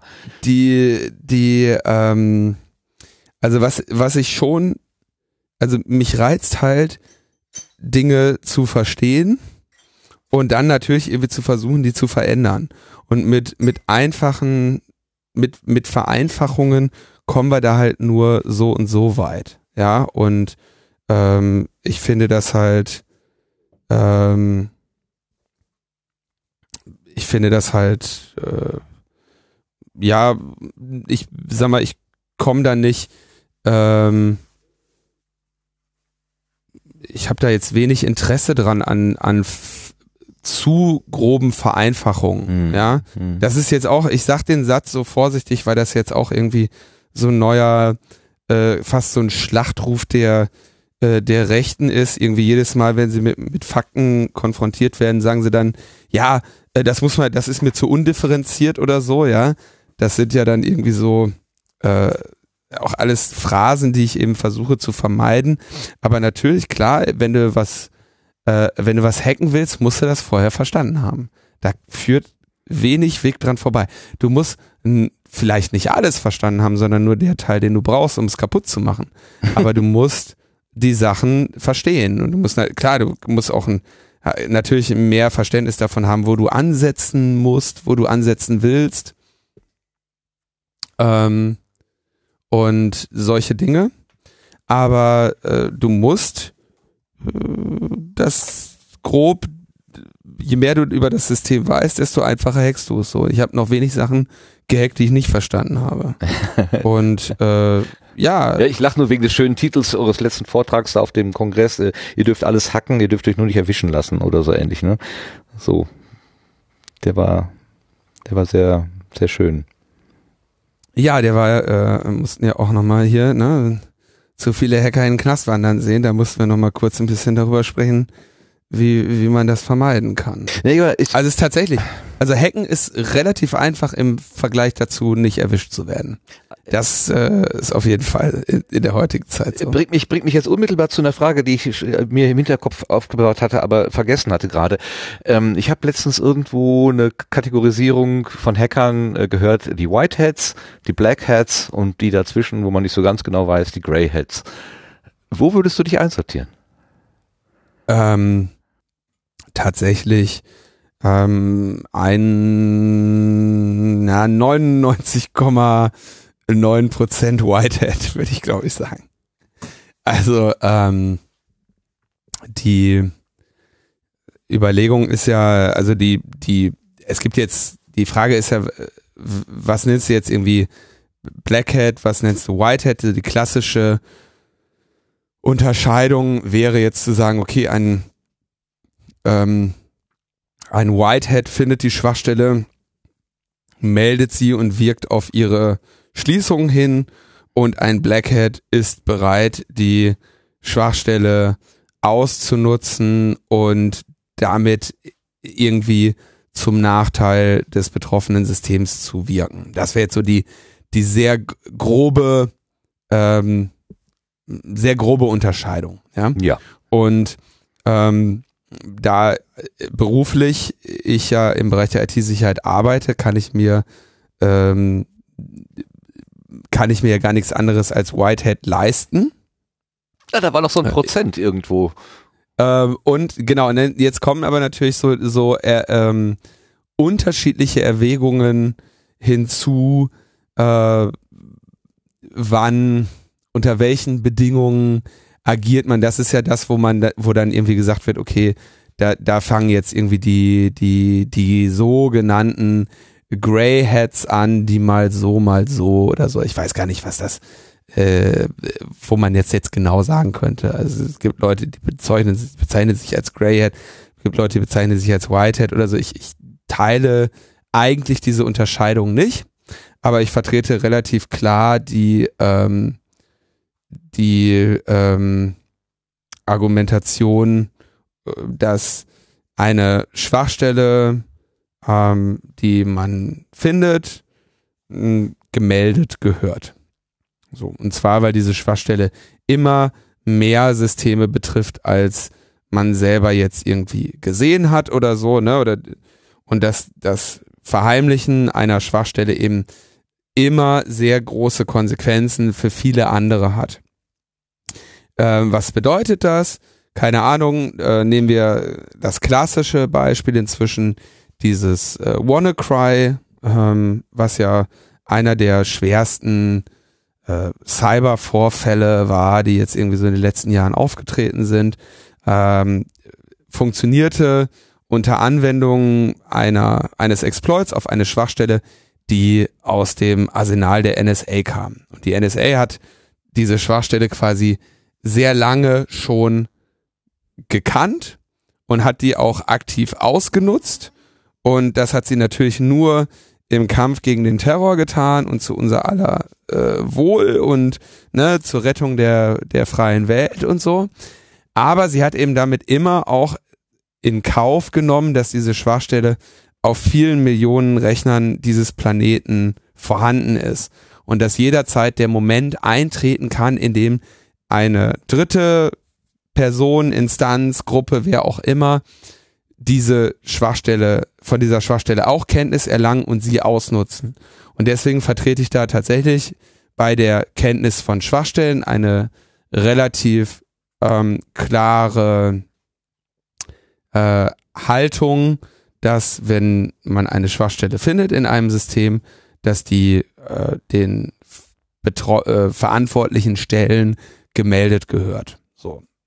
Ähm, jetzt gibt's natürlich Situationen, davon kann ich dir sehr viel, könnte ich dir sehr viele erzählen, wenn ich dürfte, ähm, in denen dann trotzdem nichts passiert. Oder in denen die Schwachstelle gemeldet ist und dein, das, dein Ziel von Interesse äh, diese äh, Schwachstellen nicht beseitigt hat und so. Oder es gibt Situationen wie, ähm, was irgendwie äh, auf Initiative von Martin damals losging und dann kamen Thorsten und ich dazu und am Ende gab es den, äh, den Hack dieser Z Stimmenauszählungssysteme für die Bundestagswahl. So. Ähm, da kannst du natürlich jetzt nicht sagen, dass wir da ähm, also um diese Forschung anzustoßen und da anzuklopfen, haben wir natürlich in einem Bereich der Forschung agiert, der, sagen wir mal, nicht bei der ersten Schwachstelle aufgehört hat und die gemeldet hat, sondern wir haben natürlich alle Schwachstellen gesammelt und die, und die dann alle zusammengemeldet. Und ähm, wir waren dafür auch nicht beauftragt wäre jetzt einem klassischen Whitehead ähm, unter Umständen äh, passt das nicht mehr ganz zu dieser Definition, ne? weil wir diese Okay. äh, Mhm. Schwachstellen in einem nicht in unseren eigenen Systemen gesucht haben. Also eigentlich hätte äh, Finger weg, äh, also als, als Grundregel gelten sollen, aber ihr habt euch über diese Grundregel hinweggesetzt und auch trotzdem die Finger draufgelegt. Ähm, ich, du, ich will da gar, also ich will da gar nicht so im Detail drauf eingehen. Ich habe eine, ich habe eine durchaus so eine Robin Hood Mentalität oder auch so eine gemeinnützige Mentalität, was eben das Entfernen von Schwachstellen angeht.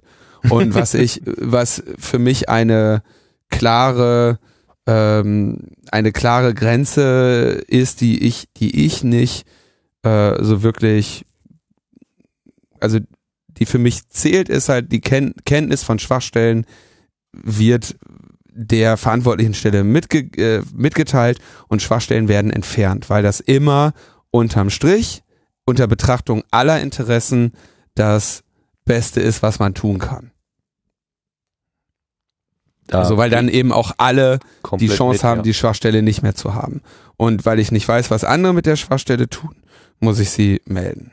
Und da gibt's e- da gibt's eben natürlich einige Vertreter, die diese Grenzen äh, noch ein bisschen anders ziehen. In der Regel sehe ich da relativ schwache Argumente für, habe da auch noch selten jemanden gesehen, der mir da erklären konnte, dass die Welt ähm, besser dastünde, weil er oder sie eine Schwachstelle jetzt nicht gemeldet hat. Ähm, aber ähm, da gibt's natürlich auf jeden Fall Unterschiede. Und es gibt jetzt auch Beispiele, ich meine, manchmal gibt's zum Beispiel auch so Situationen, da findest du halt irgendwelche Schwachstellen, meldest die, die werden halt nicht beseitigt. Ja, okay. Willst du dann machen? naja, Ähm, äh, Responsible Disclosure nennt ihr das doch, ne? Ja, also das, das macht ja dann auch irgendwann keinen Spaß mehr. Also was die, ähm, es gibt ja, also das ist auch so ein bisschen im Wandel, da, da hat sich sehr viel, sehr, sehr viel wirklich sehr gut geändert durch äh, Project Zero, also dieses Projekt von Google, die einfach mal eine äh, ne ne Summe Geld in die Hand genommen haben, um ein Forscherteam ähm, auf die Welt loszulassen, das wirklich seinesgleichen sucht, also wirklich begnadete äh, Forscherinnen und Forscher, unglaubliche ähm, Ergebnisse, die die da ähm, zutage fördern, wirklich irre. Und der, die haben ja einfach von vornherein eine Policy, dass sie sagen, wir melden die Schwachstelle und mit der Meldung der Schwachstelle läuft ein Timer runter von 90 Tagen. Und nach 90 Tagen veröffentlichen wir, komme was wolle. Völlig egal. die Veröffentlichung steht quasi schon. Der, der tickt einfach jetzt eine Zeituhr. Und das nehmen die, um den Druck zu erhöhen, dass die betroffenen Unternehmen diese Schwachstellen dann eben entfernen. Und weil die inzwischen halt wirklich, ja, ich meine, die sind in jedem Land dieser Welt äh, als Helden und Heldinnen verehrt. Ähm, und weil die so krasse Sachen machen, weil, die, weil die auch so viel Medienaufmerksamkeit haben, äh, wird auch, sag ich mal, so diese, die Disclosure einfacher ähm, in, in der Welt für, für alle. Also du kannst halt, du hast weniger solche Probleme, dass dir dann irgendwie jemand was vorjammert oder dass die androhen, dich zu verklagen und was du da alles hast. So. Hm, das, hm. das hat sich, hat sich schon äh, sehr viel verbessert. Und ähm, Coordinated Disclosure heißt ja so ein bisschen, okay, wir stimmen uns ab, wann wir veröffentlichen.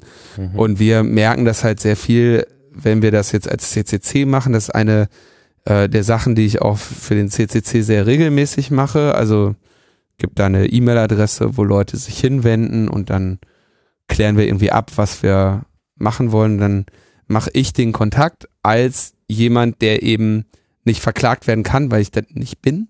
Also es ist eher so eine so eine Proxy-Rolle, ne? Also einfach so, dass wir uns, dass Leute dann eben sich an uns wenden, sagen, hier, pass mal auf, das und das habe ich. Was machen wir jetzt? Dann sage ich, ja, pass auf, folgendes, so bei dem, was du erreichen möchtest, wäre folgendes mein Vorschlag. Und dann geht es eigentlich so, dass ich dann auf diese Menschen zutrete und sage, hallo, ich komme vom Chaos Computer Club.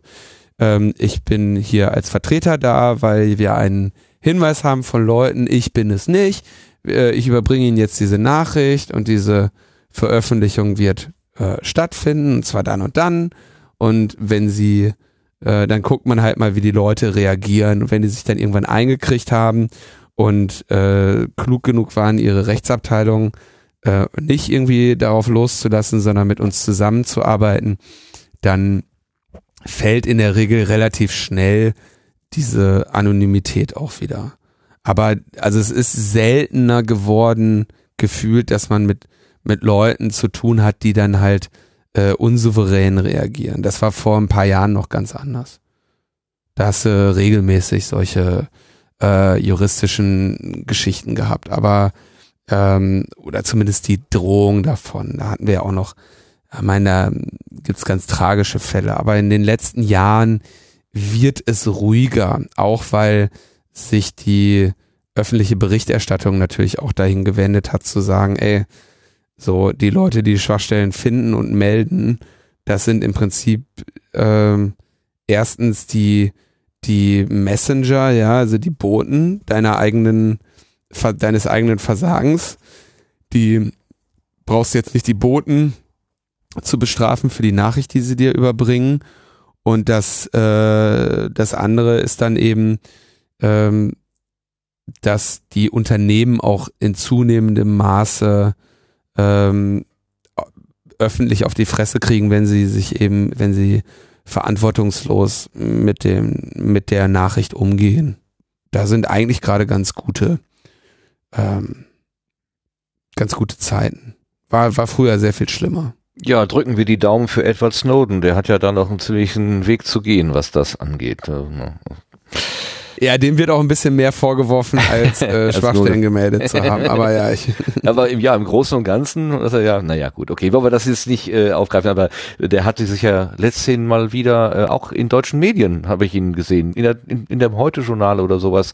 Plötzlich war etwas Snowden da, habe ich auch gedacht, na nö, na nö, das ist doch sonst geheimen Kanälen des CCC vorbehalten, die Kommunikation und dann war das Heute-Journal auch irgendwie an der Stelle, an der Stelle. Ähm, ja, der macht inzwischen, äh, also der äh, ist ja dann doch jetzt schon relativ vielen äh, öffentlichen Auftritten. Also jetzt gerade natürlich wieder ist jetzt sein Buch gerade rausgekommen. Deutschlandfunk gab es ja ein schönes Interview und so. Und das Buch muss jetzt auch verkauft werden. Dafür muss er natürlich auch ein paar Interviews geben. Ist ja klar. Da kommt er auch demnächst zu Lanz, um sein Buch zu verkaufen. Nein, das ist böse. Ich weiß ja, hier diese, ich muss, ich muss vielleicht eins noch dazu sagen, ich, ich habe keinen Fernseher, ne? Ich guck auch die ganzen Sendungen nicht. Aber äh, die Leute, äh, als ich in dieser Landsendung war, ne, alle ähm, sprechen mich dann irgendwie darauf an, so, oh, wie konntest du da hingehen oder so. Ähm, ich muss ganz ehrlich sagen, der Markus Lanz war ein total netter Typ. Wirklich, ich habe mich nachher noch sehr lange mit ihm unterhalten. War Ja. wirklich interessant. Das Team war cool, weil also die Sendung stelle ich fest, hat äh, an manchen Ecken und Enden nicht so den besten Ruf. Kann ich jetzt auch nicht sagen, weil ich die nicht, äh, weil ich die nicht regelmäßig gucke, genauso wie ich jede andere Fernsehsendung nicht regelmäßig gucke. Aber ähm, ich fand den enorm, ähm, also ich fand den sowohl vor und nach der Sendung habe ich äh, äußerst positive äh, Erfahrungen mit Markus Lanz gemacht. Das ist schön zu hören. Also ich habe keine, ich bin kein Zuschauer von Lanz. Äh, Ich habe das gesehen, was er, was ihr da besprochen habt, und ich habe in dem in dem Interview auch gedacht, das ist aber wirklich ähm, eine schöne Gesprächsatmosphäre. Er hat da wirklich ähm, ja sachbezogen, freundlich ähm, äh, nachgefragt und dein Anteil da war äh, wunderbar. Also du hast du warst ähm, Schwiegermutter tauglich an der Stelle, aber trotzdem äh, klar in der Sache. Also es war ähm, schön zu sehen, hat mir einfach äh, Freude gemacht, dann das so zu sehen. Aber was ich noch, was ich noch fragen wollte, du hast selber mal das, den Begriff des Hackersports äh, verwendet oder machst du, glaube ich, regelmäßig sogar. Und Sportler, wenn die nun irgendwie einen Triumph äh, gemacht haben, irgendein Turnier gewonnen oder so und bekommen so einen Pokal in die Hand gedrückt, dann freuen die sich ja ernsthaft. Also die brauschen sich auch so ein bisschen an diesem Erfolg, den sie da halt gehabt haben. Völlig zu Recht. Was ist denn, wenn du so ein ähm, so ein, so ein äh, Programmfehler, so ein äh, Softwarefehler gefunden hast oder dafür gesorgt hast, dass andere ihn irgendwie verarbeiten können? Ist das auch so ein bisschen, wenn das dann hinterher ähm, abgeschlossen ist, äh, ist das dann auch so ein bisschen wie Feiern? Ist das auch ein sportlicher Erfolg?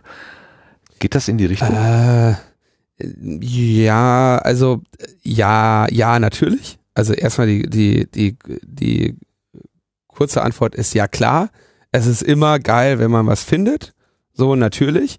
Und ähm, äh, es hat natürlich, also meine Tätigkeit ist ja nicht ähm, nur eine Schwachstelle zu finden, sondern meine Aufgabe fängt ja in der Regel danach an. Ja, also ähm, oder sagen wir mal, der Mehrwert fängt danach an. Ja, wenn ich jetzt irgendwo hingehe mit einem Team und wir haben die Aufgabe, ein bestimmtes System zu prüfen, dann ähm, muss man sich natürlich erstmal irgendwie da reinfuchsen, gucken, okay, wie funktioniert das denn hier alles? Ne, das sind ja teilweise oder größtenteils dann Systeme, die in der Form noch nicht im Einsatz sind oder neu entwickelt sind oder was auch immer, ja, also ähm, und dann fängst du halt an, dich da, da durchzuwählen und versuchst tausend Sachen und beißt dir halt tausendmal die Zähne aus und wenn du dann irgendwann sagst, ach guck mal, hier habe ich was und ah, okay, da grabe ich weiter, ah, da habe ich was, okay, hier kann ich exploiten, zack, äh, jetzt habe ich Teile des Systems übernommen und das ist, liegt auch noch in meinem Untersuchungsauftrag. So, natürlich ist das geil. Aber ähm, ich muss auch ganz ehrlich sagen, mh, in zunehmendem Maße überkommt mich bei der Arbeit dann auch, wenn man jetzt zu viel findet, ähm, so eine Sorge, dass ich so, oh scheiße, ey, das sieht hier irgendwie so schlecht aus und hier findet man so viel und das, man kann ja auch erkennen, was jetzt der Fehler bedeutet, wie viele Abhängigkeiten darauf sind. Weißt du, es ist jetzt, ne, wenn jetzt irgendwie ein, ein Overflow findest in einem Programm oder so, dann weißt du, okay, der muss irgendwie weg. Aber in der Regel untersuchen wir ja sehr viel größere Infrastrukturen und Systeme. Und wenn du jetzt irgendwie, sag ich mal, was findest, wo du sagst, okay, das hier, hier ist quasi schon in der Architektur äh, etwas inhärent falsch. Und das Mhm. kriegt man jetzt auch nicht mehr weg. Ja, das kriegt man jetzt nicht mehr, das kannst du jetzt nicht einfach eine Zeile Code ändern und dann ist der Fehler weg, sondern hier, hier blicken wir auf ähm, eine längere Auseinandersetzung, bis dieses Problem behoben sein kann. Und im Zweifelsfall wird es nie behoben. Und wenn du dann mal ausrechnest, okay, bei wie vielen Unternehmen dieser Erde sieht das wahrscheinlich so aus und was ist das Schadenspotenzial, dann äh, macht das manchmal gar nicht so viel Spaß, noch viel mehr zu finden, weil du halt weißt, okay, das ist jetzt Arbeit. Und der Mehrwert ist ja wirklich nur, da muss ich auch relativ häufig Kunden nochmal erklären, der Mehrwert ist ja erst dann da, wenn die die Schwachstellen entfernt haben. Vorher haben die ja das ganze Geld umsonst ausgegeben.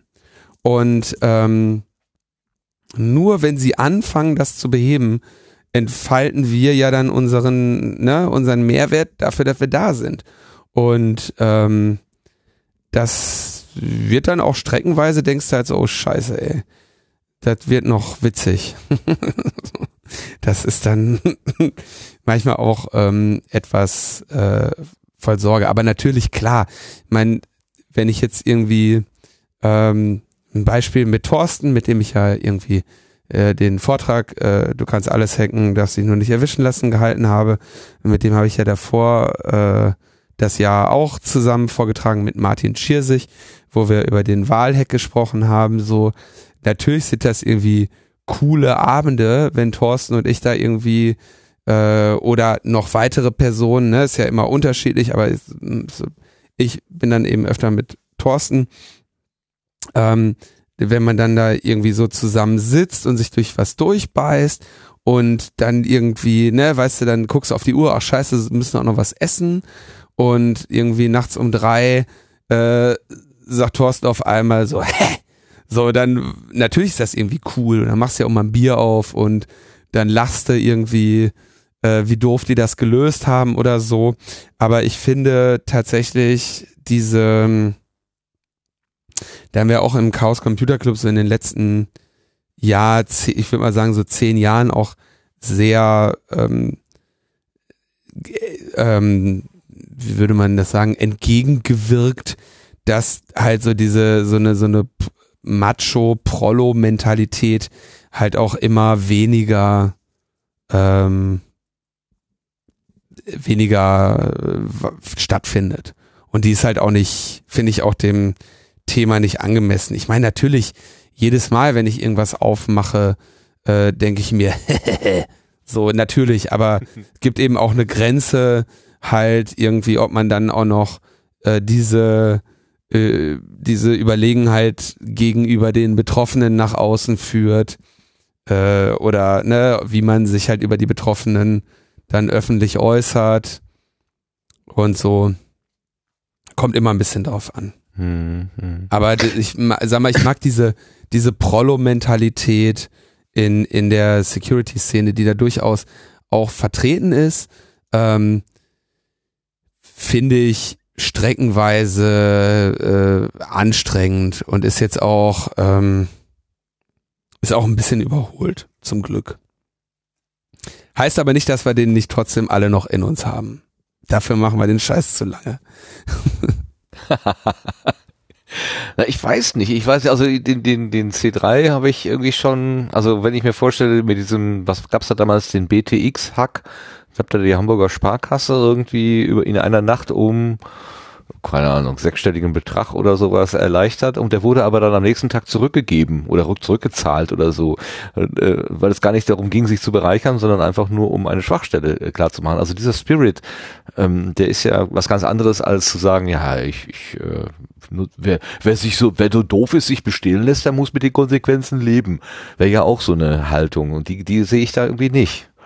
Äh, äh, richtig, aber zum Beispiel, wenn du jetzt den BTX-Hack nimmst, ne, der war jetzt auch nicht, ähm, der war jetzt halt auch nicht 100% Whitehead, ne? Das meinte ich mit, also ich meine, ja. wenn du, wenn du irgendwie, der BTX-Hack funktionierte ja dadurch, dass sie, also es waren Steffen Verneri ähm, primär und Frau Holland, die den gemacht haben, ähm, oder die den präsentiert haben. Ich glaube, technisch war es größtenteils Steffen Verneri.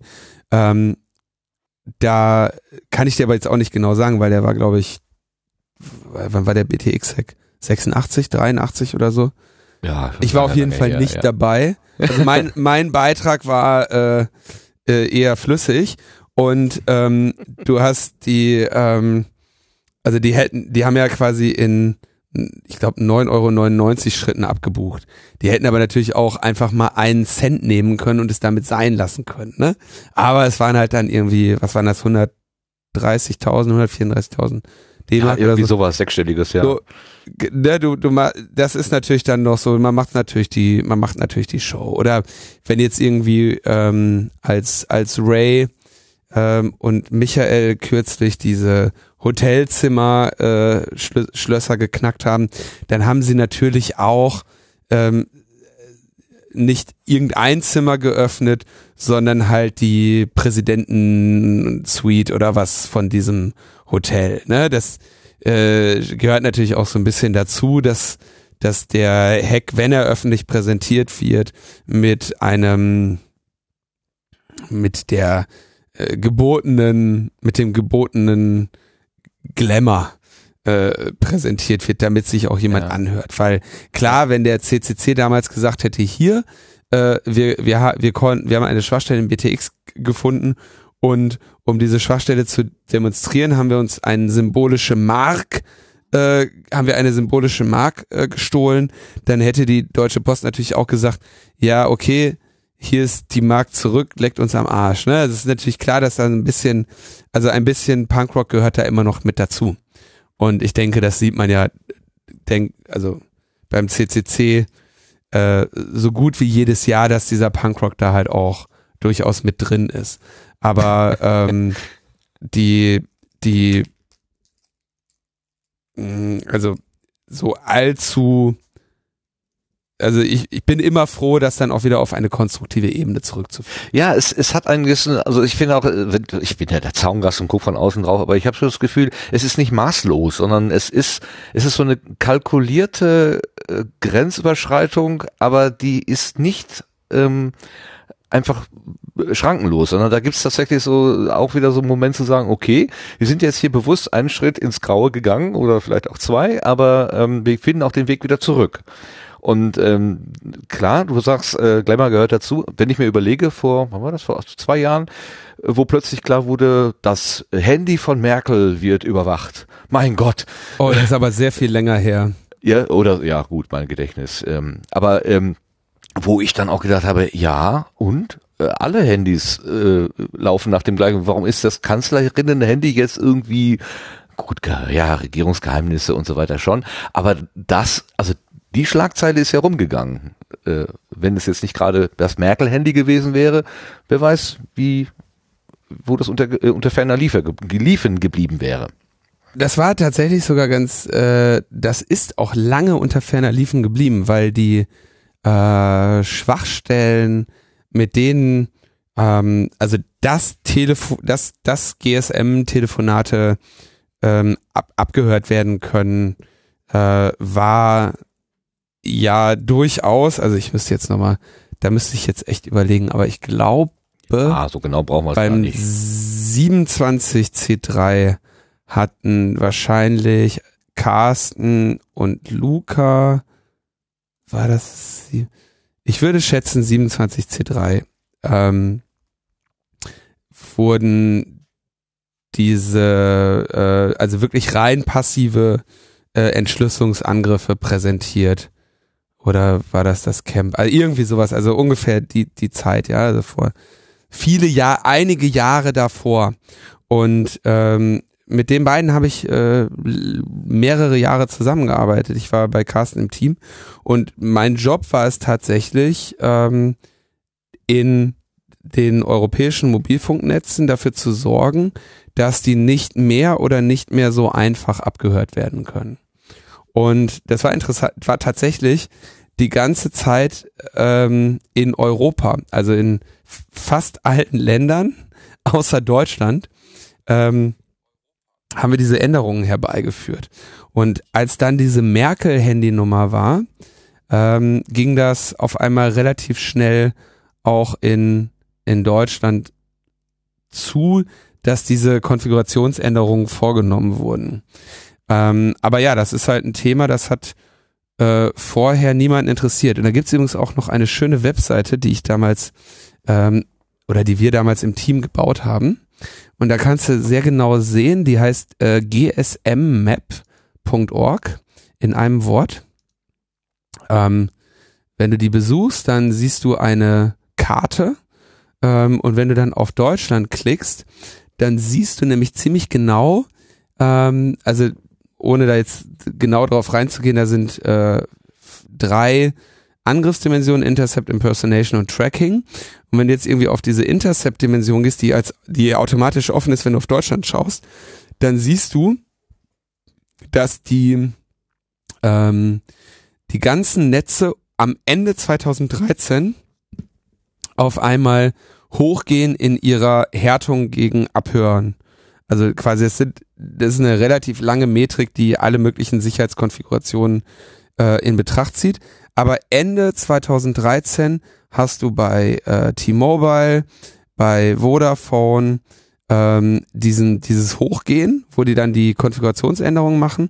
Und dann hast du bei ähm, E Plus und O2 äh, dauert es halt noch ein bisschen länger, ähm, bis die, bis die diese Anpassung machen. Das ist dann Ende 2014.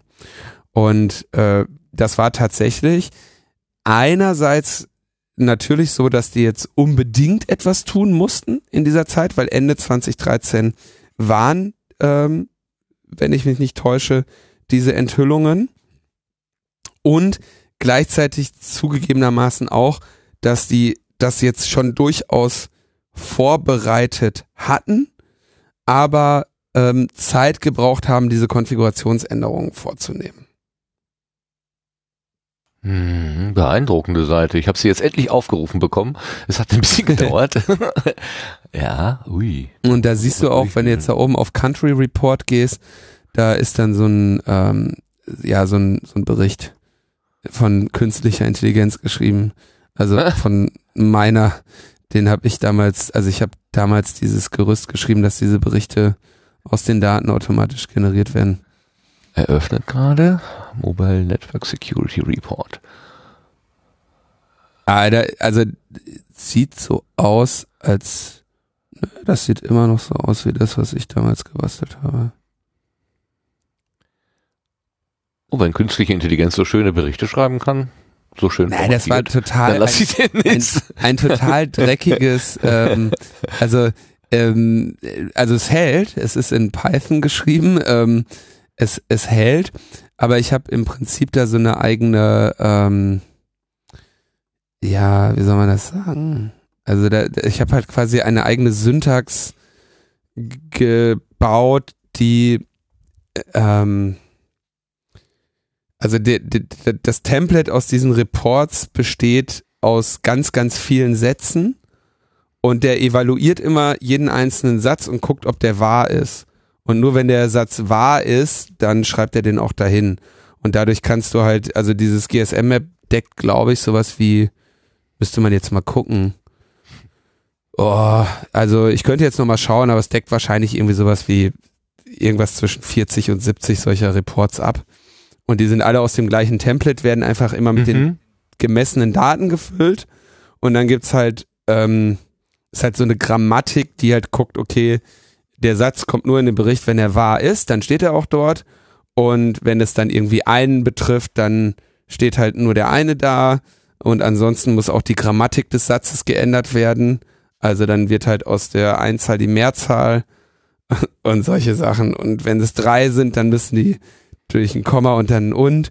Äh, Es war hat relativ lange gedauert, bis das Ding tatsächlich Berichte geschrieben hat, die am Ende auch Sinn ergeben haben, aber so schwer war es wiederum auch nicht. Also relativ plump.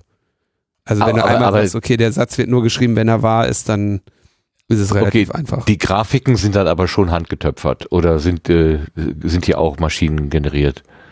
Diese, äh, diese Tabellen äh, achso, hier. nee, die Grafiken sind äh, maschinengeneriert Wow. und ähm, da weiß ich jetzt gar nicht, also ach, das ist so lange her, da kann ich glaube ich sagen, wer die gebaut hat, die Seite. Ich muss jetzt kurz überlegen. Also ich weiß es jetzt gerade nicht, ob das, also ach ey, weißt du was, ich glaube es ist einfach, die Seite machen wir seit sieben Jahren. Ja, wir danken Ähm, dem unbekannten Entwickler einfach. Nein, das ist, naja, das ist ein relativ bekannter Entwickler, Michael Ach Krall. so. Ach so. Na dann. Das ist, äh, ich glaube, es steht auch irgendwo noch im Quelltext oder so drin. Ich muss, ich bin mir jetzt auch irgendwie, oder der steht auch im, ähm, im Impressum oder sowas. Oh, die hat gar kein Impressum. Ist auch eine Org-Seite. Ähm, aber die, ähm, das hat der Michael Krall gebaut. Also die, die Webseite. Ich habe nur diese Reports gemacht. Ja, er macht auf jeden Fall verrückte und sehr, sehr wichtige, wichtige Dinge, die ich mir ja eigentlich an anderen Stellen durchaus mehr wünschen würde. Ich meine, so schön es da ist, dass es den CCC gibt und seine Kontrollinstanz, ähm, was wäre, wenn es diese, diesen Verein nicht gäbe und warum ist es eigentlich einer privaten Institution überlassen, dafür Ordnung zu sorgen? Also irgendwo äh, habe ich da so so so hätte ich, weiß nicht, das, das BSI oder was weiß ich, äh, hätte ich da gerne einfach mal mehr so von staatlicher Seite äh, mal dran und dafür Ordnung zu sorgen. Aber wahrscheinlich dürfen die ja nicht in also ihr eigenes Nest beschmutzen, weil die da irgendwelche Verpflichtungen haben. Das ist alles so, so schwer zu durchschauen für den Normalbürger. Ja, also du, du, Unabhängigkeit ist halt ein sehr hoher Wert. Ne? Und wenn du ähm, aus einer Position der Unabhängigkeit äh, kommst, kannst du halt sehr viel ähm, ungebetenen Rat geben. genau.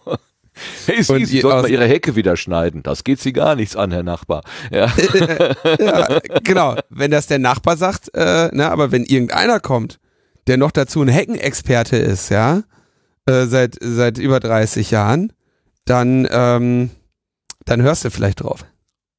Ja, der sagt, ihre Hecke könnte viel schöner sein, viel dichter oder was Ich weiß ich, mehr Ihnen mal. Blüten haben. Oder ich zeige Ihnen mal, wie man heckt. Genau. Super. Ach, Linus, mit dir könnte man ja wirklich noch eine Stunde reden oder noch länger. Aber ich glaube, so ganz langsam müssen wir mal die Kurve kriegen. Ich habe aber noch eine, eine kleine provokante Frage zum Schluss. Und Oha. zwar gibt es ja diesen schönen Spruch, mit, wer mit 20 kein Sozialist ist, der hat kein Herz und wer es mit 40 immer noch ist, der hat kein Hirn. Unabhängig davon, ob du das jetzt für gut oder schlecht willst. Wie alt wärst du auf dieser Skala? Äh, das kann man nachlesen. Aber zumindest den Teil mit, mit 20 Sozialisten, den habe ich auf jeden Fall erfüllt. Äh, und äh, ob ich Hirn habe, werden wir dann irgendwann nochmal sehen.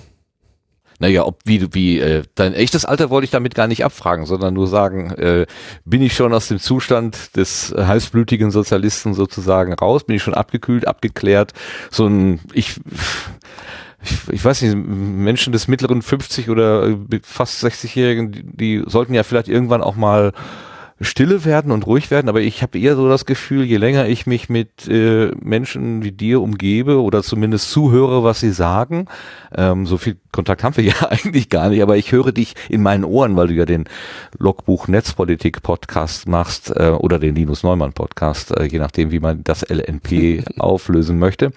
Ähm, äh, ja, äh, ist, ist halt immer wieder so ein bisschen so, eine, so, ein, so ein Saat, so ein Saatgut wird da reingeschmissen und sagt, hm, ja, eigentlich, eigentlich ja.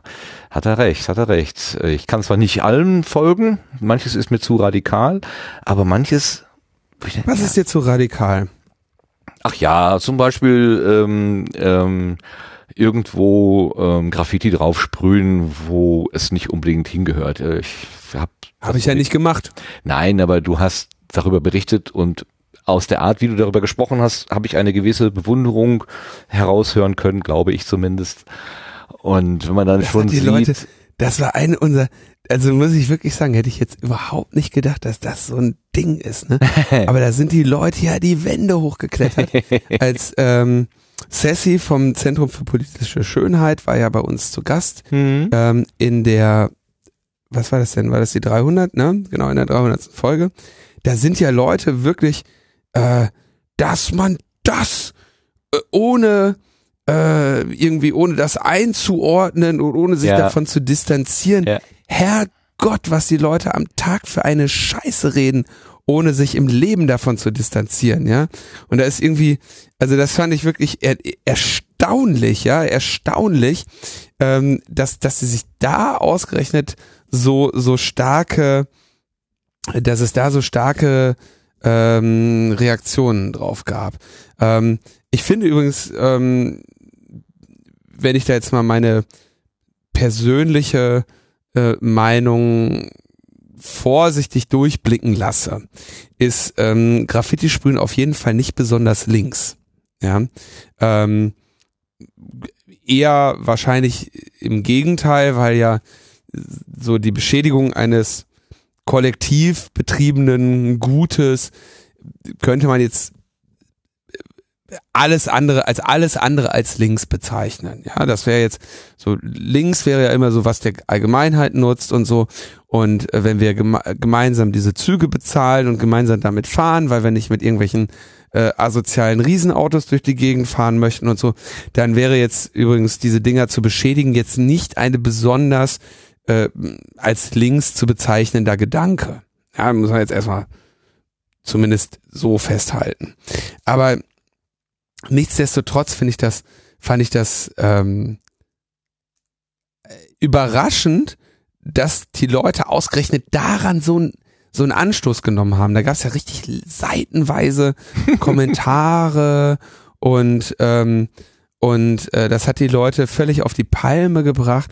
Aber ähm, da gibt's einen ähm, einen Podcast, äh, der ist aber auch schon irgendwie viele Jahre alt, aber den habe ich dazu mal gehört. Und zwar ist das äh, von Metro Laut heißt der Podcast. Ja. Und die Folge heißt Züge anlacken. Ja. Metro Laut Spezial Züge anlacken. Äh, von 2014, ja, wo ähm, also diese Folge fand ich wirklich enorm interessant. Diesen Podcast, die hatten da irgendwie so einen äh, so einen Sprüher zu Gast, äh, der dann einfach mal so aus seinem Leben erzählt hat. Und da musste jetzt nicht sagen, das ist jetzt unbedingt ein Vorbild, aber auch nicht alles, was, was wir uns irgendwie angucken, muss ein Vorbild sein. Nicht alles, womit wir uns auseinandersetzen, muss ein Vorbild sein. Und ähm, das finde ich, ähm, also ich, ich gebe natürlich zu, dass die meisten äh, Podcasts, die ich höre, in der Regel von Leuten betrieben werden, die ich in irgendeiner Form ähm, jetzt nicht unbedingt als Vorbilder, aber die, auf, die ich auf jeden Fall als äh, positiv und erstrebenswert und irgendwie gute Menschen äh, bewerte und aber die die Auseinandersetzung mit Dingen, mit denen man sich vielleicht nicht unbedingt identifiziert, die finde ich wirklich reizvoll und ähm, ja, also insofern sehe ich da nicht so den das Problem oder ich sehe, ich sehe eher ein Problem da drin, alles Mögliche irgendwie so kategorisch abzulehnen. So, ich bin jetzt kein Graffiti-Sprüher und ich finde auch nicht, dass, ähm, dass das jetzt eine besondere Bereicherung ist. Ähm, das meiste Graffiti, das wir so sehen, ähm, muss ich echt sagen, dass da sehe ich nicht die äh, künstlerische Schöpfungshöhe drin in einigen Sachen aber dann durchaus so. Und sich damit auseinanderzusetzen mit einem Phänomen, das äh, uns ja dann doch sehr breit um sehr breit umgibt, also insbesondere in Berlin jetzt so, ne? Man, hier ist alles voll gemalt, so. Und fragst dich echt, wann die Leute das machen. So, also muss ja irgendwann Zeit dafür haben, die, die ganze Stadt anzumalen, ja. Also die hat ja erstmal eine, eine riesige Grundfläche und dann auch noch diese ganzen Wände und so und die schaffen das da an jede Wand was dran zu malen. Die sind da also äh, bemerkenswert ähm, fleißig und dann muss man sich ja schon irgendwie mal damit, sorry, damit auseinandersetzen, äh, was diese Menschen antreibt, weil die ja zweifelsohne sehr viel Energie äh, dafür aufbringen. Ja, und teuer Und ist da das war- ja wohl auch. Ne? Bitte?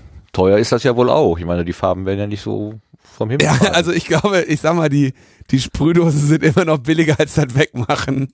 Ja, ja, das auf jeden Fall. Vor Dingen kostet es sehr viel Wasser. Und wenn wir was für die Umwelt tun wollen, ist das vielleicht auch eine Frage. Naja, ja. Ja, also genau, ich denke unter unter den äh, traditionell äh, linken Werten und äh, Betrachtungspunkten ist das äh, auf jeden Fall noch ausbaufähig. Ähm, aber nichtsdestotrotz irgendwie ein, ein Kulturphänomen, äh, das zu äh, betrachten, es sich lohnt. So finde ich auf jeden Fall interessant. Genauso wie ich mir eben hier gestern diesen Gangster-Ripper da mal versucht habe. ja, genau. So. Also ich, ich muss sagen, ich habe diese von dir erwähnte Metro-Laut-Folge auch gehört, Züge anlacken. Und ich habe tatsächlich äh, nachspüren können, welche Faszination das ist für diese Person und äh, mit welchem Herzblut, also so schwachsinnig das ja auch ist, ne? also abstrakt betrachtet. Aber für ihn ist das eine Ausdrucksform und er macht das mit Hingabe und ähm, das kann ich irgendwo nur, also da, da kann ich nichts Schlimmes drin sehen. Was ich mir aber wünschen würde von Menschen, die es meinen, Züge anmalen zu müssen. Es gibt da so Prüfnummern, so TÜV-Nummern und so weiter oder Bremsprüfungsanzeiger oder so. Könnte man vielleicht, wenn man lackiert, diese Dinger so lange abkleben, denn sobald solche Prüfnummern überklebt sind, kann dieser Zug nicht mehr fahren. Dann kommen Pendler nicht mehr zur Arbeit und äh, es gibt Durcheinander. Ähm, Guck mal, das ist ja ein wertvoller Hinweis. Solange die diese wollen Dinger ja auch, dass ihr Zug fährt. Genau. Genau. Solange Ja, diese also- Dinger sichtbar sind, kann der Zug noch bewegt werden, auch wenn irgendwann mal die Reinigung ansteht. Aber er muss nicht unmittelbar stillgelegt werden. Bitte diese Dinger nicht zukleben. Äh, nicht zu. Okay, also die Prüfnummer nicht zu kleistern, das ist, das finde ich wichtig. Äh, ich finde zum Beispiel auch, also ne, Fenster übermalen ist auch so eine Sache. Ne? Ja, Reicht ja, lame. wenn jetzt so von außen bunt ist. lame, ja. Es gab mal so ein, es gab mal eine Lackierung, da hat man einfach die Türen versetzt. Das war Ja. großartig. Man hat die normalen Türen, die sind ja irgendwie farblich abheben, hat man in, in Wagenfarbe gemacht und dann daneben so, also angemalt wie die Tür. Also, das sind auch so Momente, wo ich dann denke, das ist so genial schräg, da, da da muss ich, obwohl ich ja, ne, das sind Narrenhände, die beschmieren Tisch und Wände und das gehört sich nicht, da muss ich sagen, gut gemacht, Leute. In- da zerreißt es mich. An der, ähm, jetzt muss ich gucken, wo genau, also Panierstraße, Ecke, boah, ist das Weserstraße? Wahrscheinlich Panierstraße, Ecke Weserstraße in ähm, Neukölln. Ähm, oder eine der, der dieser anderen Flussstraßen da. Ähm, aber ich glaube, es ist Weserstraße. Das ist ein äh, schöner sanierter äh, Altbau. Und da hat jemand in feinster Schreibschrift in Rot und das ist auch das einzige Graffiti, was da drauf war, zumindest als ich das letzte Mal gesehen habe, steht einfach drauf, an dieser Wand übe ich nur. Finde ich total geil. An dieser Wand übe ich nur. Ja. So, das ist, äh, so, da, da gibt's ja schon, da gibt's eine Menge Spaß, so, äh, das ist schon, äh, irgendwie ein Ding. Oder wenn du dir, ähm, also, Street Art, ähm, ist, ist durchaus ein, ein, ein äußerst spannendes Phänomen. Ich meine, wenn du dir irgendwie so Leute anguckst, äh, wie Banksy, der ja jetzt irgendwie ne, einer der, der hochgehandelten Künstler ist. Gut, der macht halt natürlich auch ein bisschen ähm, gehaltvollere Bilder, die haben irgendwie äh, coole Motive, geile Kunstfertigkeit und einen großen Witz. Das gelingt jetzt nicht allen äh, Graffiti-Sprühern irgendwie in die Nähe des Niveaus von Banksy zu kommen. Ähm, aber zum Beispiel ist auch einer meiner besten Freunde ein, ja, ich würde sagen, inzwischen kann man wirklich sagen, ehemaliger äh, Street Artist. Ähm, das ist ähm, Lindas Ex, nennt er sich oder nannte er sich. Ähm, da findet man wahrscheinlich auch noch, ah ja, da gibt's noch irgendwie so ein, ist das das? Jo, bei Flickr findet man da tatsächlich noch einige Bilder. Äh, der so mit, mit Aufklebern und Postern gearbeitet hat und da irgendwie so eine Geschichte von, ähm, von, ja, Liebeskummer darstellt.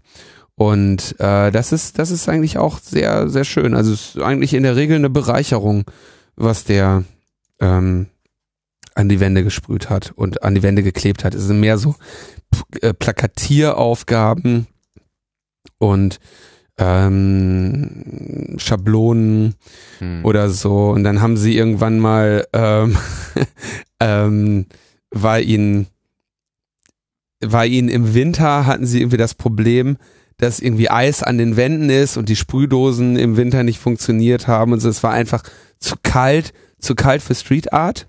Und dann haben sie, sind sie in den Baumarkt gegangen und haben sich Dachlatten geholt und haben auf den auf diese Dachlatten halt äh, draufgesprüht mit Schablonenarbeiten draufgemalt und so weiter haben die Dachlatten dann in, in kleine Stücke gesägt wo jeweils immer ein Stück drauf war und haben die dann halt einfach in Berlin an die an die Haustüren gespackst also sind halt mit der mit der äh, mit dem Bohrschrauber und mit den und mit Schrauben losgegangen und haben ihre Street Art halt einfach irgendwo dran geschraubt ähm, diese Dinger wurden sofort abgeschraubt und äh, werden inzwischen halt auch zu Sammlerpreisen ähm, gehandelt, weil sich eben Lindas Ex tatsächlich einen, Namen gemacht hat. Jetzt nicht ähm, auf dem auf dem Preisniveau von Banksy, aber so in Berlin äh, ist äh, Lindas Ex auf jeden Fall schon ein Thema. Ich, dieses Flickr-Ding können wir ja in die Shownotes nehmen. Da gibt's, also das finde ich dann auch mal das finde ich dann reizvoller. Ja, Wahnsinn, ne? Wie, wie nah Sachbeschädigung und Kunst dann doch nebeneinander liegen können. Also das ist echt schon ein schönes Spannungsfeld. Tja. Ja. Ist ja auch und ein, ein menschliches Kulturgut, das es auch schon ähm, hier in, im alten Rom und so weiter gab. Ne? Ist ja Römer geht nach Hause, ne? Genau. Ja, nicht nur die. äh, mir ist gerade schon wieder entf entfallen. Wie hieß das Ding, was zugeschüttet worden ist vom, vom Vesuv? Äh, Troj Troja? Pompeji? Nein. Pompeji, danke. Pompeji. In Pompeji gibt es doch überall diese ganzen ähm, Graffiti letztendlich. Also ziemlich, ziemlich cool. Hat und die wurden zugeschüttet? Naja, äh, Pompeji ist ja, ist ja bei einem Vulkanausbruch quasi verschüttet worden und das ist ja dann quasi wieder ausgegraben worden und du hast halt eine, eine erhaltene römische Stadt. Ähm, eben mit sämtlichem Zeug, was eben so an den Wänden war. Die hatten halt auch schon so Schnellküchen, ähm, quasi so, so Imbissstände und so weiter. Und ähm, ja, und Graffiti halt überall. Also ziemlich cool gemacht eben auch. Okay, das ist wunderbar. Da habe ich eine Bildungslücke. Das kann ich, kann ich mir jetzt aus, äh, kann ich jetzt was äh, recherchieren. Hausaufgabe quasi sozusagen. Jetzt haben wir gar nicht über den Linus äh, Neumann Podcast äh, gesprochen. Ähm, Ach, ich dachte, du wolltest du nicht. Müssen wir noch ein andermal machen. Ja, doch, ja, na ja. Also wir sind ja hier Podcasterinnen und Podcaster und natürlich interessant, wie andere Podcasterinnen und Podcaster so arbeiten, mit welchen Techniken, ja, welche, welche äh, Schnittsoftware bevorzugt wird und so weiter. Äh, jetzt können wir es natürlich einfach machen und sagen, du gehst ja nur dahin und lässt alles machen von deinem. Er hat Tim. Tim, Tim as a Service. Es ist tatsächlich ähm, Tims Aufgabe, aber das, das Setup ist relativ schnell beschrieben. Ähm, hier, also ich bin ja jetzt gerade in der Metaebene, weil ich mit Tim ja den ganzen Tag hier beschäftigt war. Und die äh, hier läuft äh, Ultraschall in der Version, was hat er hier wahrscheinlich die neueste? Meine Augen werden immer schlechter. Ich glaube, da ist eine 3 vorne. Ich kann das gerade leider nicht erkennen, weil ich mich ja extra weit davon weggesetzt habe, damit ich keine Tasten drücke. Ähm, Ultraschall, unsere Verbindung ist über ähm, Studio Link. Wenn Tim und ich fernpodcasten, was relativ oft der Fall ist, und es ist immer eine diebische Freude, äh, dass es niemand merkt, dann äh, machen wir das äh, ebenfalls so. Dann benutze ich je nach Lust und Laune in der Regel äh, Studio Link Standalone und mache eine lokale Aufzeichnung und diese synken wir dann über einen Shared Folder ähm, über äh, will ich das File-Sharing verraten? Ist ein BitTorrent-basiertes File-Sharing-System. Also es hat keine, es ist äh, cloudless. Beziehungsweise mhm. da sind natürlich einige Server von uns, die da noch drin hängen, um das äh, irgendwie zu beschleunigen, aber das sind unsere eigenen. Und genau, dann synke ich diesen, dieses FLAC-File zu Tim rüber und dann ist der Podcast fertig. Die Chapter Marks macht er auch nach Ultraschallschule mit dem, äh, mit einer Wii-Mode. Ich verfüge hier auch über eine äh, Wii-Mode, die für mich einen äh, Räusper-Tasterich hat. Und die Show Notes machen wir tatsächlich über ein ähm, über ein Bookmarking-Synchronisationstool, wo ich ebenfalls in Python einen kleinen Exporter für geschrieben habe, der alle Bookmarks, die da reingesammelt werden, äh, über ein RSS-Feed rausholt und dann daraus einen Markdown macht. Und äh, dann kommen die in einen äh, synchronisiertes, in einen synchronisierten Texteditor, den wir benutzen. Unklarer Genese. Eine Zeit lang haben wir das mit Pads gemacht.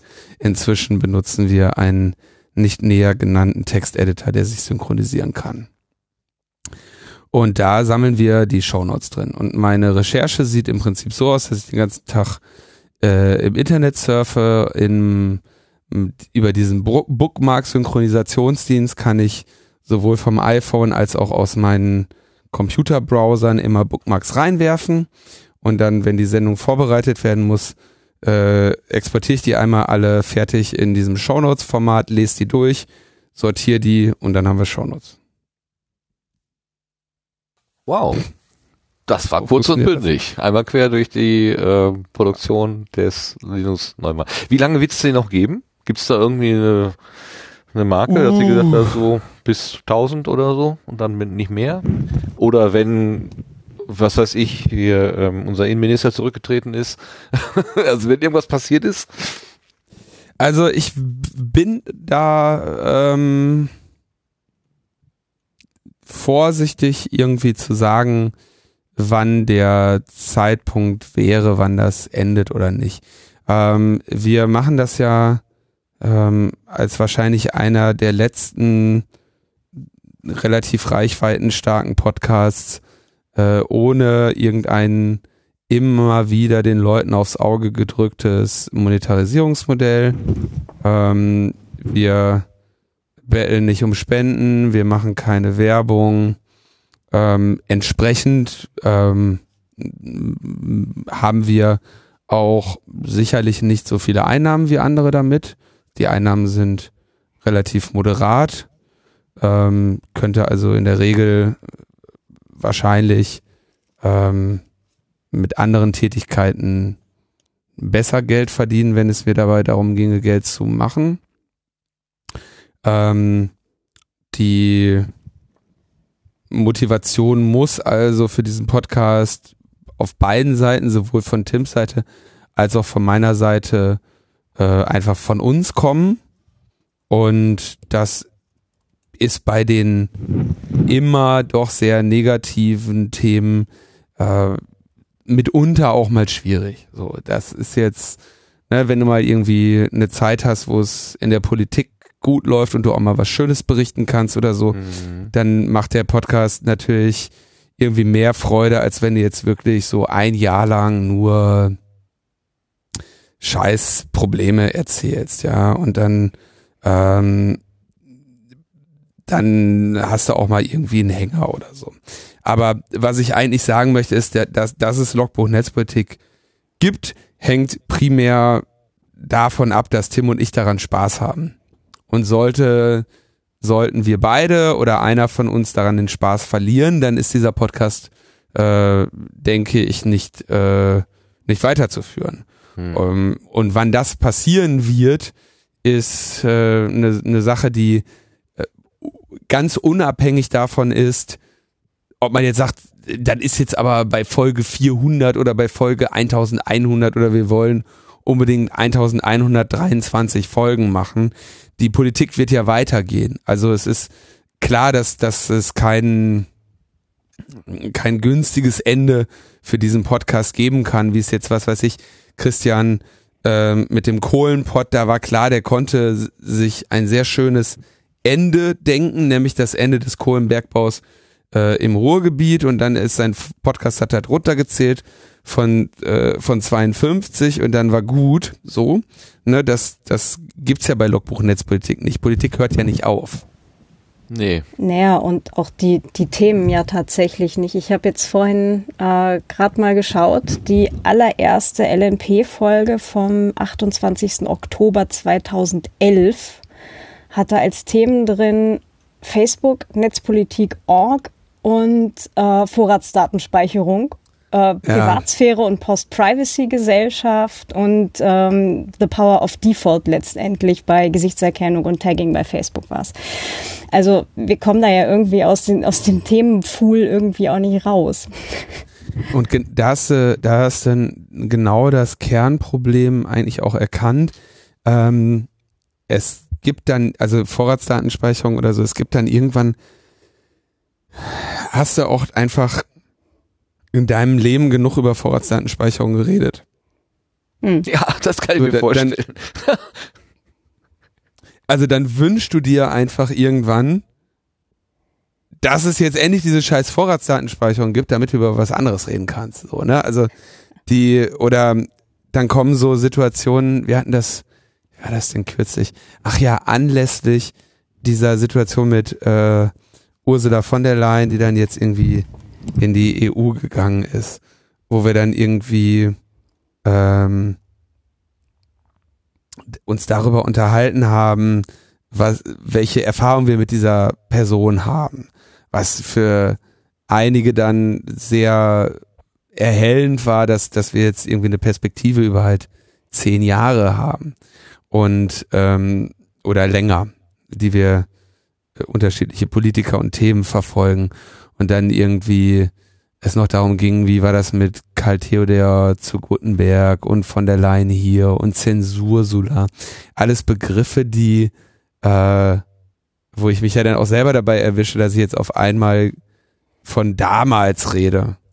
Und das äh, so, das sind ein bisschen Warnmomente. So, also ich glaube, wir werden diesen Podcast noch sehr lange machen. Also es gibt jetzt, es steht jetzt nicht irgendwie an, dass wir damit aufhören, aber es gibt natürlich irgendwie Faktoren, die äh, irgendwann natürlich dazu führen müssen, dass also irgendwann wird es die letzte Folge Logbuch Netzpolitik geben. Und sei es, weil äh, Tim stirbt oder ich, ne? Also es muss ja irgendwann wird das ja passieren. Ähm, Im Moment steht das nicht an, aber es ist halt ein, ein Hobbyprojekt, an dem wir beide sehr viel Freude haben. Und das ist aber auch alles, was diesen Podcast antreibt. Und da weiß man eben nicht, was äh, für Faktoren eintreten könnten, die uns vielleicht irgendwann die Freude daran nehmen. Ich mhm. glaube, mein, das ist ja auch so ein bisschen Eigentherapie, ja.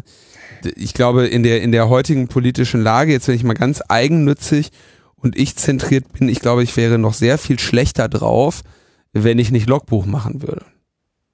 Das, so, das hilft ja auch ein bisschen selber zu verarbeiten.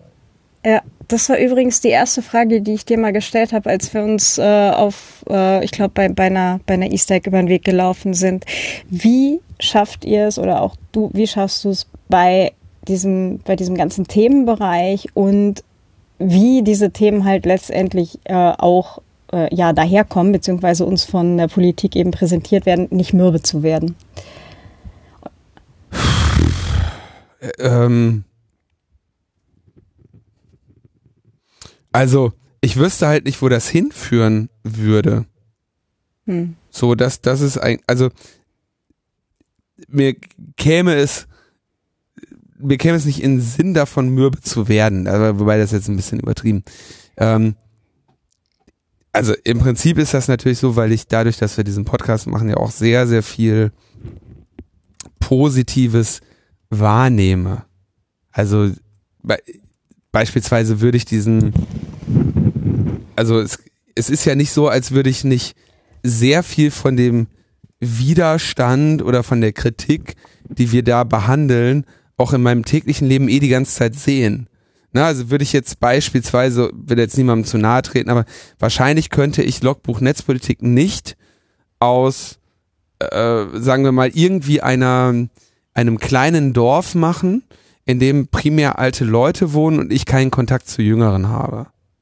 Das ist für mhm. mich so ein, so ein Rezept für, äh, die, die werden alle irgendwann bescheuert, die Leute, die sowas machen. Also die halt, die irgendwo zu alleine sitzen und sich in diesem Internet mit Politik auseinandersetzen. Ne? Also dass die zu wenig Kontakt zu Gleichgesinnten im eigenen, im richtigen Leben haben. Ja, also wo du jetzt, ne, ich gehe ja hier trotzdem nach der Sendung rede ich noch mit Tim über solche Sachen und mein Freundeskreis mit denen kann ich mich auch darüber austauschen und wenn ich kompetenten Rat brauche, habe ich die Ressourcen dazu. So, ne? Ich kann äh, von, was weiß ich, Thomas Lohninger über Max Schrems, über André Meister, über Frank Rieger, äh, über jede Person, die sich in diesen Themenbereichen engagiert, insbesondere jetzt kommen ja auch äh, sehr viele neue junge Leute dazu, die sich mit irgendwas auseinandersetzen, die kenne ich ja alle. Und das ist halt eigentlich die Ressource, die dazu beiträgt, dass diese Sendung einen positiven Spirit behalten kann, weil mir die Welt eigentlich nicht so aussichtslos vorkommt, wie das, was ich in Logbuch Netzpolitik eigentlich die ganze Zeit erzählen muss. Weil ich immer noch Schön. irgendwie im Dezember äh, 17.000 Leute auf dem Kongress sehe. Weil ich immer noch irgendwie ähm, in meinem Freundeskreis die, im weitesten Sinne eine ähm, eine, eine einhellige Meinung und Kenntnis zu den Themen vorfinde weil ich irgendwie natürlich sehe, dass wir auf dieser politischen Bühne gerade im äh, in der Verteidigungshaltung sind, aber nicht in der in dem tja also nicht in im in dem Bevölkerungsbereich, den ich für halbwegs ansprechbar halte. Und das, das, das ist, glaube ich, das. Und ich glaube, würde ich das jetzt irgendwie aus irgendeiner kleinen Stadt machen und hätte ich irgendwie kein soziales Netz, in dem äh, ich irgendwie diese diesen Austausch irgendwie auch pflegen würde. Na, ich meine, dass ich eine in der Regel eine halbwegs kompetente Folge Logbuch Netzpolitik über die Bühne kriege, liegt ja daran, dass ich erstens sehr viel dazu lese und dass ich andererseits mich irgendwie mit Leuten über diese Themen unterhalte, die sie auch verstanden haben. Und ähm, diese, dadurch, dass ich in Berlin wohne und es hier, was heißt hier, ist die Redaktion von Netzpolitik.org, kann ich jeden Tag hingehen, kann mich mit Konstanze Kurz über Themen unterhalten, ich kann mich mit Markus Beckedahl über Themen unterhalten, wenn ich das möchte.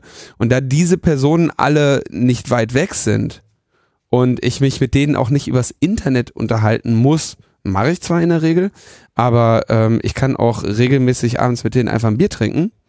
Ähm, habe ich habe ich halt relativ viele Ressourcen, um jetzt irgendwie in Anbetracht der Politik da draußen nicht den die die Stimmung zu verlieren, weil klar hast du immer mal einen da sitzen, der sagt, ey, heute hängt mir die Scheiße wirklich zum Hals raus. Aber hast noch genug andere, die sagen, jetzt müssen wir aber hier und, und, und von links unten und for future und hast alles nicht gesehen. Und jetzt machen wir aber nochmal, jetzt machen wir nochmal Telefonie und jetzt müssen wir nochmal ein Gutachten in den Bundestag schreiben und, und so weiter und so fort. Also das, das ist Coping, Ressourcen kommen halt einfach aus dem sozialen Gefüge, in dem man dann ist. Wenn ich jetzt irgendwie alleine irgendwo sitzen würde mit dem Scheiß, äh, würde ich auch zu viel kriegen. Weil es manchmal für kurze Zeit hilft das. Also für so ein bisschen Abstand hilft auch. Das ist dann auch echt ganz cool. Wenn jetzt irgendwie in einem anderen Land bist mal und machst dann mal von da aus die Sachen. Das, das macht's auch angenehmer. Aber am Ende ist es halt wie, wie jeder andere Trauerfall auch, ne? Ein stabiles soziales Gefüge hilft dir dadurch. Und das ist halt mit den Nachrichten in Logbuch Netzpolitik. Na super. Hm. Aber gut zu hören. Gut zu hören, dass du da ein gutes soziales um ein Umfeld hast, äh, wo du dich auch immer wieder ein bisschen kopen lassen kannst. Sehr gut. Ja, die, also ich meine, ich habe natürlich auch ein Freundeskreise, in denen diese Themen überhaupt keine Rolle spielen, die brauchst du natürlich auch. Also sonst redest du ja nur noch über den Scheiß. Dann endest du auch wie irgendwelche Flüchtlingsverschwörungstheoretiker oder so. Ach ja, die armen Leute. Die armen. So ein Mist. Ich hatte gerade noch ein schönes Schlusswort für diese, für diese Runde. Jetzt ist es mir entfallen. Verflixt und zugenäht. Was wollte ich denn sagen? Ah, egal. Dann muss es eben ohne geniales Schlusswort ähm, äh, abgehen, so, also so wie immer eigentlich. Schade. also Aber ich jetzt machen wir wirklich noch ein, ein Zitat ähm, beziehungsweise ein, ein, ein Gedankenanstoß, ähm, eben halt auch nochmal im Rückgriff auf die LNP1 quasi. Ähm, ähm, ich glaube, es war der Tim, der dann sagte, äh, in zehn Jahren ähm, ist oder sind die Themenbereiche dann hoffentlich normal, dass die ganz oben auf der Tagesordnung stehen und meinte damit halt sowas wie Verbraucherschutz, Netzneutralität, Datenschutz. Und ähm, dass wir eben halt davon wegkommen, dass das Internet eben nur ein Wirtschaftsraum ist, in dem es nur auf, um Return of the Investment und so weiter geht. Ähm, wenn ich jetzt kurz zurückrechne, 2019, 2011, acht Jahre, wir haben noch zwei. Ja, aber ähm, also äh, die Themen sind ja schon ja, wobei, nee.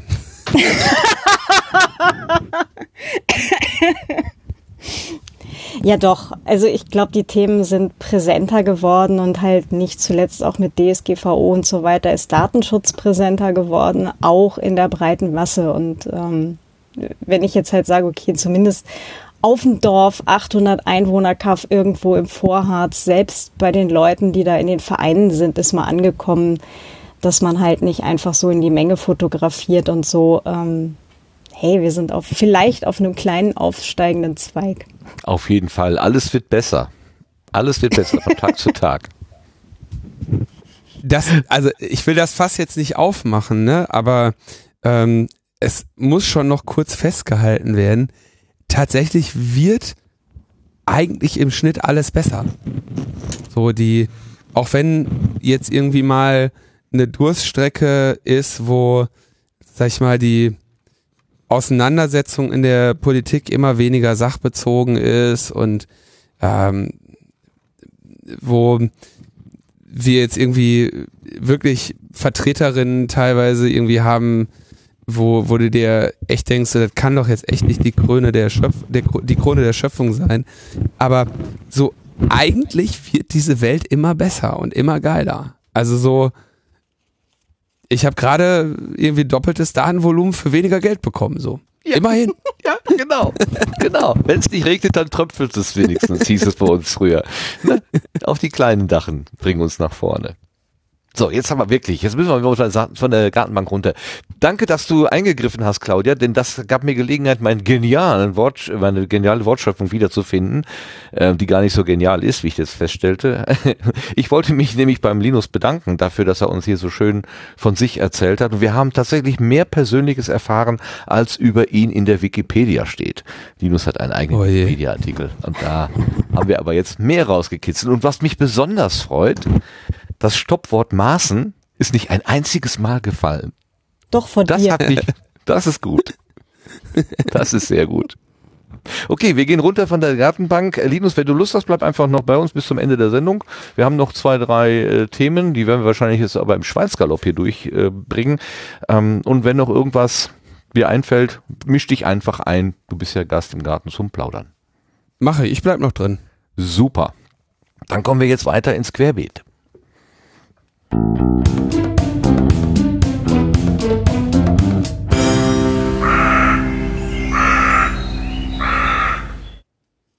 Und wie gesagt, mal eben ganz schnell durch die Neuigkeiten, die uns da äh, aufgefallen sind. Zu, also es geht um einen Podcatcher, genauer gesagt um ein ja, äh, größeres Modell, nämlich den Pocketcast.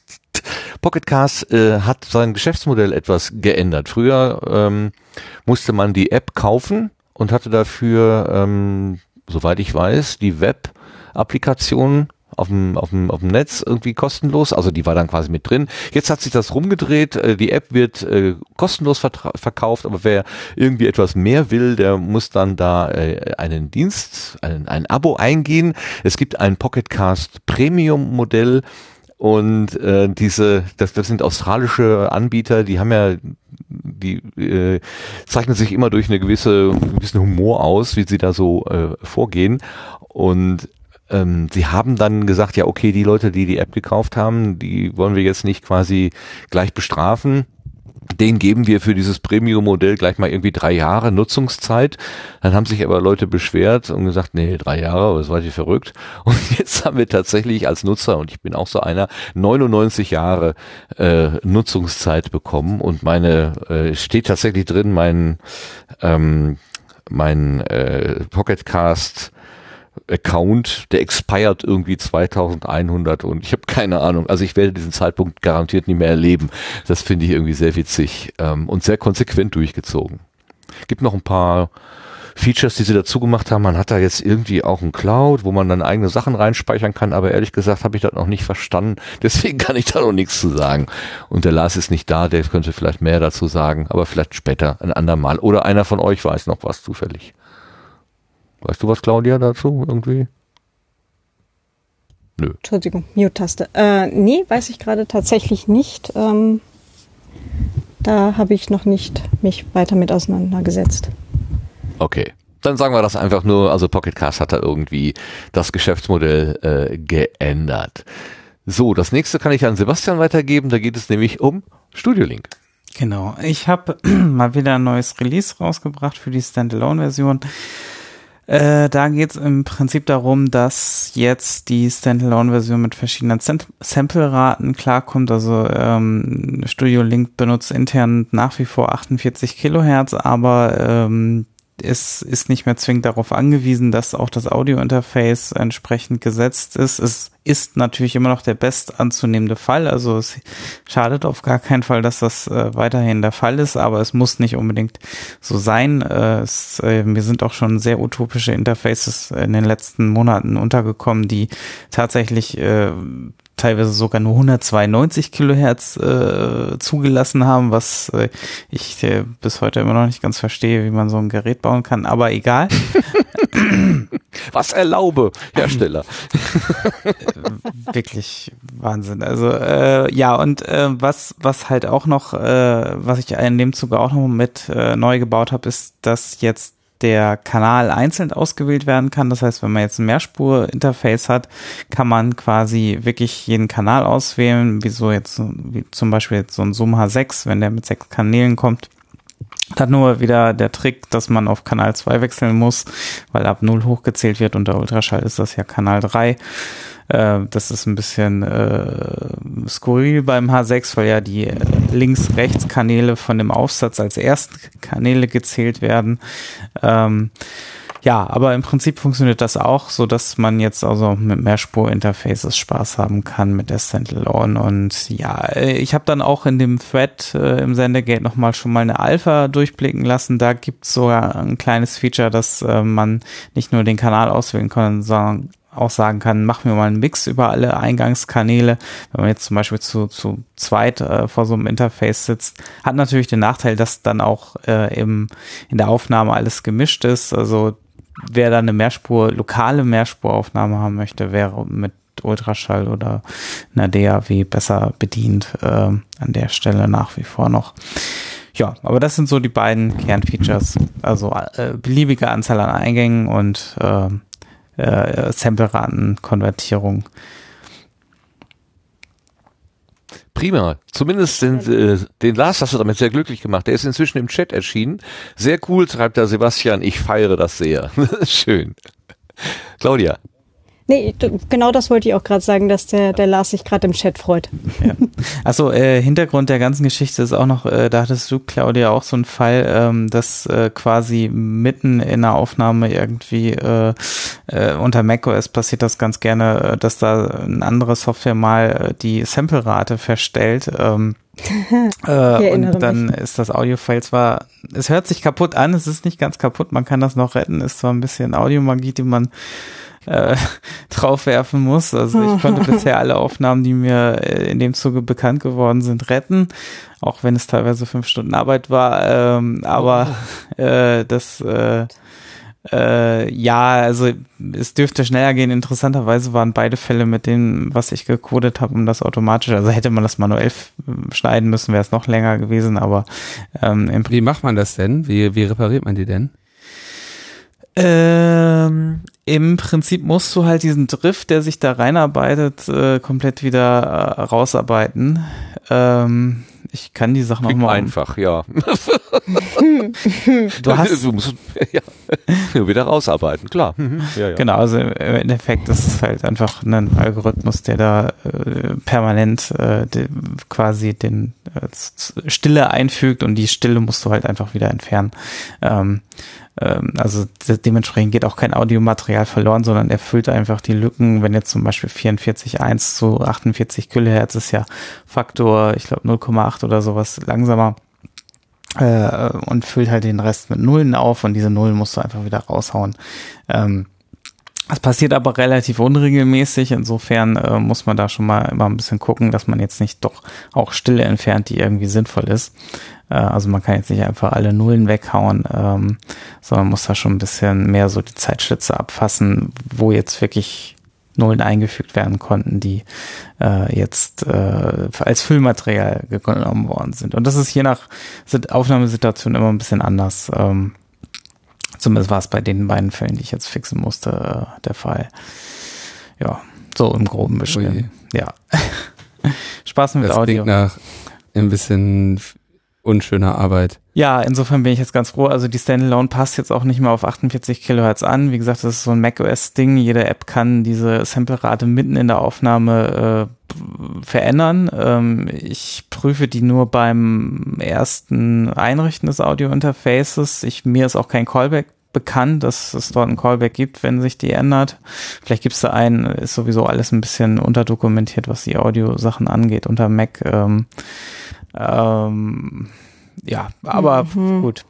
Insofern äh, hoffen wir mal, dass also ich gehe einfach, meine Arbeitstheorie ist, die äh, Samplerate, die zum Zeitpunkt des Programmstarts gesetzt ist, ist dann hoffentlich die, die dann auch nicht äh, sich verändert durch andere Programme. Zumindestens hoffe ich das und sollte dann weniger Schwierigkeiten machen. Super. Viel Spaß. Ja, Holzklopf. Holzklopf, genau.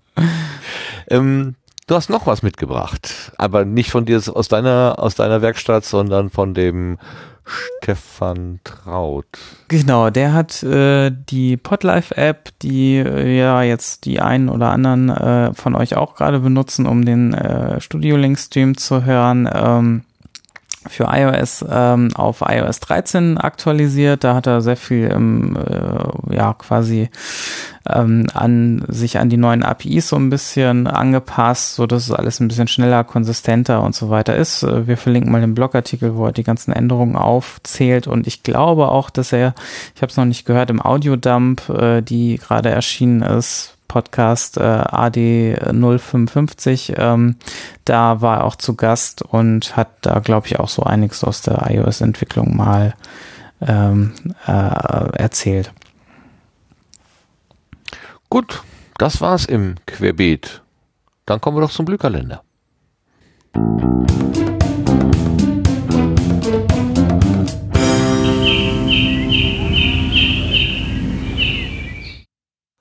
Und als Fallback hatte ich mir eigentlich überlegt, äh, die, den Kalender mit Linus gemeinsam zu machen, weil ihr seid ja, was, äh, was Kalender und Termine angeht, im Logbuch Netzpolitik Podcast auch ganz vorne mit dabei.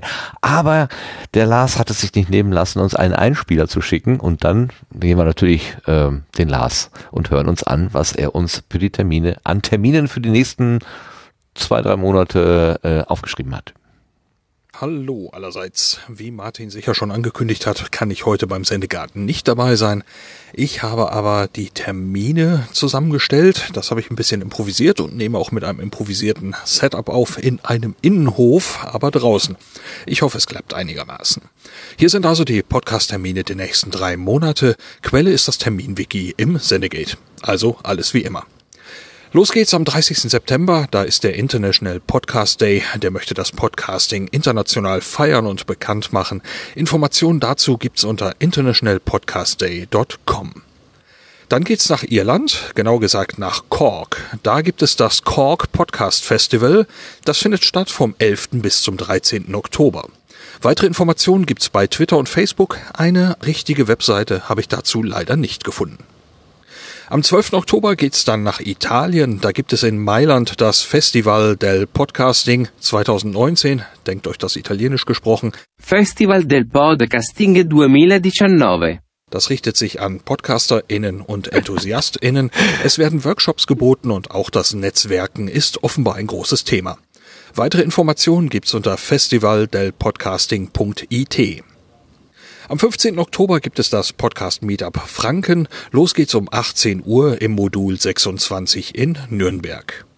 Vom 18. bis zum 20. Oktober ist das Ganzohr, ein Arbeitstreffen für Wissens- und WissenschaftspodcasterInnen.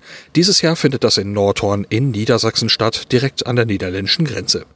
Veranstaltet wird das von Wispod. Unter wispod.de gibt's deshalb auch weitere Informationen. Am gleichen Termin, also auch vom 18. bis zum 20. Oktober, gibt es das Paris Podcast Festival. Das ist unschwer zu erraten in Paris, genauer aber im Kulturzentrum La Gaieté de Lyrique. Weitere Infos gibt's im Web unter www.parispodcastfestival.com.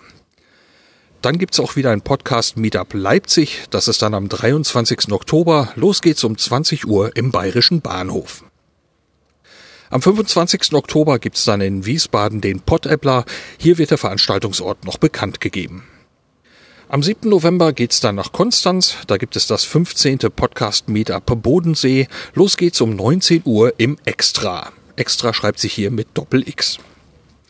Dann gibt's noch mal das Podcast Meetup Leipzig. Das ist dann am 27. November. Los geht's um 20 Uhr im Bayerischen Bahnhof. Und nochmal das Podcast Meetup Leipzig, dann am 25. Dezember wieder im Bayerischen Bahnhof, wieder um 20 Uhr. Auf den offiziellen Kanälen ist noch nicht viel zu sehen davon, aber vom 27. bis zum 30. Dezember dürfte es den 36C3 geben, den Chaos Communication Kongress. Diesen Kalender hier, den hört ihr aus der Konserve, deswegen weiß ich nicht, ob Linus vielleicht schon was dazu gesagt hat oder vielleicht noch sagen wird. Im Termin-Wiki im Sendegate gibt's Links zu weiteren Infos zu den Veranstaltungen, so auch die genauen Adressen. Und das Wiki ist natürlich offen für weitere Einträge. Wenn also ein Termin hier mal genannt werden soll, am besten einfach im Sendegate eintragen, dann ist er hier auch mit dabei. Soweit die Termine für dieses Mal. Viele Grüße aus dem Innenhof aus Bremen und bis zum nächsten Mal. Tschüss. Ganz herzliches Dankeschön, wie du das immer machst, dass, dass du trotzdem, dass du eigentlich rund um die Uhr beschäftigt bist, dann doch noch irgendwie für uns die Termine da einsprichst, selbst wenn du nicht vorhanden, nicht hier vor Ort sein kannst. Äh, immer wieder faszinierend. Dankeschön, Dankeschön, Dankeschön dafür. Linus, kannst du uns irgendwas zum 36C3 sagen, so wie äh, äh, Lars das gerade vermutet hat? Gibt es wieder ein Sendezentrum? Weißt du was? Äh, da, das müsst ihr äh, ausmachen, ob es da ein Sendezentrum gibt oder nicht. Aber vielleicht interessiert euch erstmal, ob es ein 36C3 gibt oder nicht. Fangen wir mal vorne an, genau. Und wo? ähm, es wird beim, beim Ort keine Überraschung geben. Aha. Dann vermute ich Ich Leipzig. bin da jetzt sehr, ich bin da, ich bin da sehr vorsichtig, weil ich, ähm, äh, weil wir das äh, sehr, sehr zeitnah auch offiziell ankündigen wollen. Ähm, aber ähm, es wird da jetzt keine großartigen Überraschungen geben. Das, denke ich, kann man äh, relativ einfach daran erkennen. Ähm, das Camp wird ja von zu sehr großen Teilen den gleichen Teams gemacht wie der Kongress. Und deswegen ist traditionell der Kongress nach den Camps, also äh, der 20 11er, 2015er und der kommende 2019er Kongress. Ähm, ein bisschen in Mitleidenschaft gezogen, dadurch, dass alle gerade schon vom sich zum Camp verausgabt haben, weil das Camp ja nur alle vier Jahre ist. Und ähm, insofern entscheidet sich der CCC selten zu diesen äh, regelmäßig wiederkehrenden vier Jahren zu dem Kongress sich da unbedingt sehr viel mehr Arbeit aufzuhalsen, als er es in den Jahren davor getan hat. Und mehr Arbeit ist halt ein Umzug oder sonstiges. Das äh, ist jetzt sehr aus der Vergangenheit, wie diese Veranstaltung stattgefunden hat, sehr schwer äh, abzuleiten, dass man davon ausgehen würde, dass der Kongress jetzt woanders stattfindet. Ja, ein Copy-Paste ist dann einfacher, klar, das ist natürlich. Das ist tatsächlich ein, ein Begriff, der in dem Zusammenhang durchaus eine Rolle spielt. Ähm, einfach weil wir haben könnt das ja auch verfolgen, jetzt irgendwie sowas anschaust wie das C3 Log, das äh, Logistics Operations Center, die sind äh, irgendwie ungefähr von, ja, wahrscheinlich 3. bis 5. August irgendwann äh, dahin gekommen auf den Acker und die sind dann irgendwann äh, ziemlich genau einen Monat später äh, wieder da runter. Und ähm, na, da sind einfach Teams, die wirklich enorm viel Zeit in diesen Kongress investieren. Und äh, das gleiche Team, zu größten Teilen gleiche Team, wird ein, ein ähnliche äh, Investition an Arbeit für den Kongress machen müssen. Selbstverständlich wird danach ähm, Möglichkeiten gesucht, ähm, diese Aufwände zu verringern, um das irgendwie noch äh, akzeptabel zu machen für alle, die da irgendwie halt das, das äh, die schweren Gewichte heben müssen für, für diese Mhm. Veranstaltung. Mhm. Das ist sowieso immer Das faszinierend, ein- dass das überhaupt, dass das überhaupt äh, so gemacht werden kann. Großes Kompliment kann man da so aussprechen. Ja, da, also danke an alle Beteiligten. Äh, Es wäre aber jetzt auch, also denke, kann sich schon vorstellen, dass wir da natürlich durchaus auch immer ähm, an unterschiedlichen Stellen äh, Probleme haben mit der mit der Überlastung von von einzelnen Personen oder einzelnen Teams oder auch ganzen Gruppen von Personen und ganzen äh, Vielzahlen an Teams. Und äh, da müssen wir eben aufpassen. Und das wird sich eben auch in dem äh, Kongress 2019 zeigen, dass da, sagen wir mal, zumindest ein, ein höher, schneller, weiter, geiler, irrer, wilder und noch einen obendrauf äh, ist jetzt da weniger zu erwarten in diesem Jahr. Mhm. Gibt's denn schon ein Motto? Hast du was gehört? Nein, gibt noch kein Motto. Ich habe nämlich heute Großes Tweet, Problem. ich habe heute einen Tweet gesehen, äh, da war irgendwie eine Google-Veranstaltung ähm, und da war bei den bei den Handzetteln oder so stand irgendwo als Überschrift Be excellent to each other. Was echt? Ja. Und dann hat jemand in, als äh, Reaktion geschrieben, ja, dann ist ja das Motto für ein 36C3 klar, don't be evil. Don't be evil.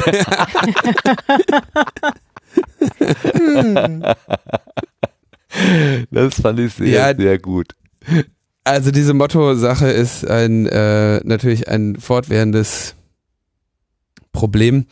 Ähm, wir werden sicherlich zeitnah äh, ein Motto haben. Wann wir es bekannt geben, werden wir dann sehen. Ja, ist, ist Also mir kommt es wirklich, ich habe gestern noch auf dem Acker gestanden, ne? also, Ja. und jetzt muss ich mir irgendwie Gedanken darüber machen, äh, wie, wie wir das mit diesem Kongress jetzt über die Bühne kriegen. Also es, es ist wirklich, man muss da durchaus sagen, dass das diese Jahre, in denen auch das Camp ist, sind da wirklich eine, eine hohe Belastung für, für die, für die Gruppen und für bestimmte ähm, Schlüsselfiguren, äh, die an, an vielen Interfaces sind und äh, wir haben glücklicherweise uns darauf vorbereiten können, dass wir jetzt wenigstens nicht ausgebrannt in das Projekt äh, 36C3 reinmarschieren, aber ähm, ich sag mal, es ist für alle ähm, wahrscheinlich gut, wenn wir unsere Erwartungshaltungen dem, dem anpassen. Dass der CCC eben in diesem Jahr dann am Ende halt die größte Menge Besucherinnen auf Veranstaltungen beherbergt, die der CCC jemals beherbergt hat oder, oder äh, äh, äh, ähm, in Empfang genommen hat. wow. Nochmal eine Steigerung? Naja, naja, einfach, äh, ähm, also die vorherige maximale Besucherzahl ähm, ist das letzte Jahr gewesen. Ne? Also ich, ich sag jetzt kumuliert aufs Jahr betrachtet. Ne? Also nicht, nicht bei der Veranstaltung Kongress, sondern aufs Jahr betrachtet. Hm. Als wir das ähm, Camp 2015 gemacht haben, haben wir danach einen Kongress in Hamburg gemacht.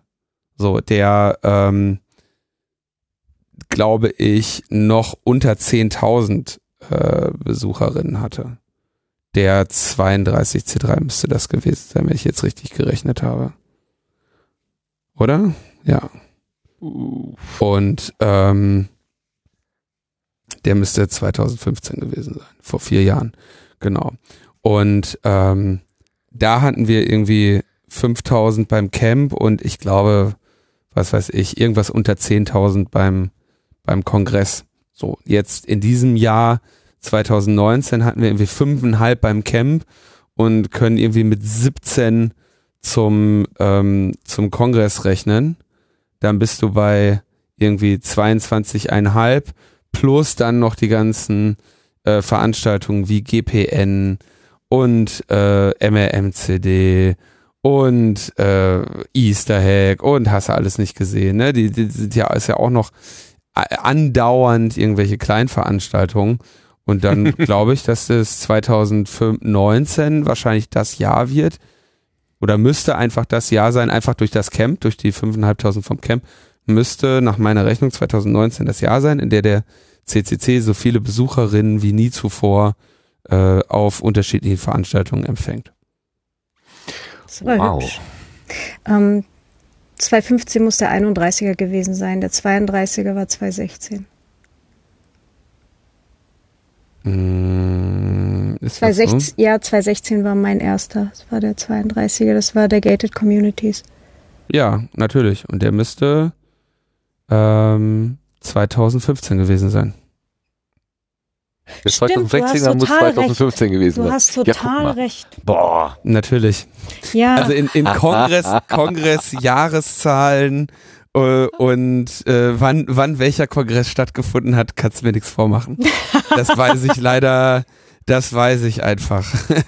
gerade ähm, gerade den ähm, äh, 32 C3 2015 äh, weiß ich, weil ich da die Öffnung gemacht habe. ah, das weiß er selbst nach drei Stunden Dauerbefragung immer noch, mein lieber Mann. naja, das, äh, aber der steht in den Büchern tatsächlich, ich guck gerade, der steht in den Büchern hier mit, dann waren wir doch schon über 10.000 Besuchern. Da waren wir mhm. doch schon. Das habe ich, habe ich auch, äh, da muss ich, das habe ich auch vor kurzem in einem Gespräch gesagt, dass wir da 12.000, 13.000 hatten und da wurde mir geantwortet, nein, das waren nur neun und das äh, stimmt nicht. das äh, kann ich, ja, das ist nicht richtig. Ja, da muss ich äh, korrigieren. Da, also da muss ich meine Gesprächspartnerin korrigieren. Ihr wisst ja, wie gerne ich recht habe. Das werde ich mir nicht nehmen lassen. Den schenkst du ihm, Claudia, ne? Das ist doch kein Problem. Das ist völlig in Ordnung. Ich war in meinem Leben einfach nur ein Jahr zu spät. Alles gut. Aber dann, dann haben wir, dann haben wir hier 18, dann haben wir 2015 mit Camp und Congress zusammen um die 18.000 äh, Leute in Empfang genommen und werden dann halt jetzt mit dem 36 C3 eher so um die 22,5. Nur mit den beiden Veranstaltungen.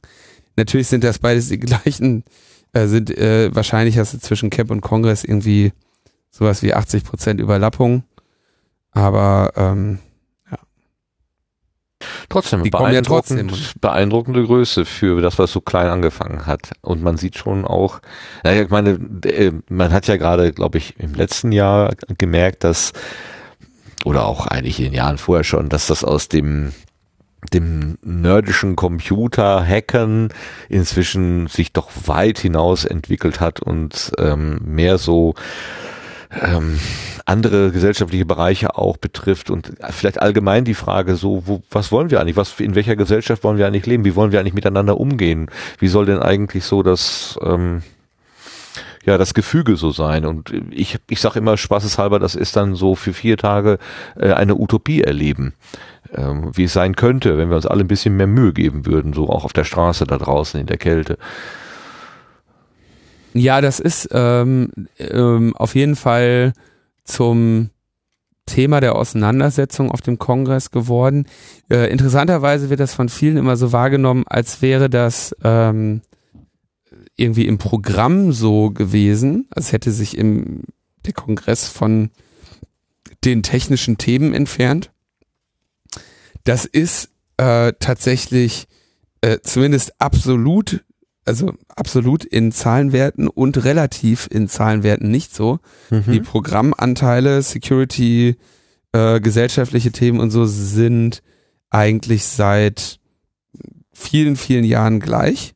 Also es gibt immer um die 30 Politik, Gesellschaft, Dinge. Also es geht hier, wird hier in Stunden gerechnet und wie viel Stunden hat der Fahrplan und also da hat sich das nicht geändert, aber es wird von den Leuten ähm, so wahrgenommen, dass eben die gesellschaftlichen Auseinandersetzungen da sehr viel mehr ähm, eine Rolle spielen auf der Veranstaltung, was natürlich auch viel daher kommt, was ähm, die Assembly-Flächen angeht, dass da halt sehr viel mehr äh, derartiges gelebt wird, also mehr gesellschaftliche Themen gelebt werden. Ähm, ich glaube, nach dem ersten Leipziger Kongress gab es so ein in der Taz so einen Artikel, der Gesellschaftskongress, wie, wie gesagt wurde, so, ja, hier, es gibt keine Gesellschaftskongresse mehr, jetzt müssen die Hacker, die Hacker haben jetzt ihren Kongress, aber dafür dahingehend weiterentwickelt, wo wirklich Gesellschaft zusammenkommt. Das auch noch. Kann man, ja, das haben wir auch noch gemacht, ne? Man kann das auch alles mal vielleicht äh, weniger verkrampft sehen und anerkennen, dass halt in dem Kongress einfach für alle was dabei ist. Und wer sich da äh, vier Tage lang einfach nur hardcore mit Security auseinandersetzen will, der wird zwischendurch kaum noch Zeit finden, was zu essen.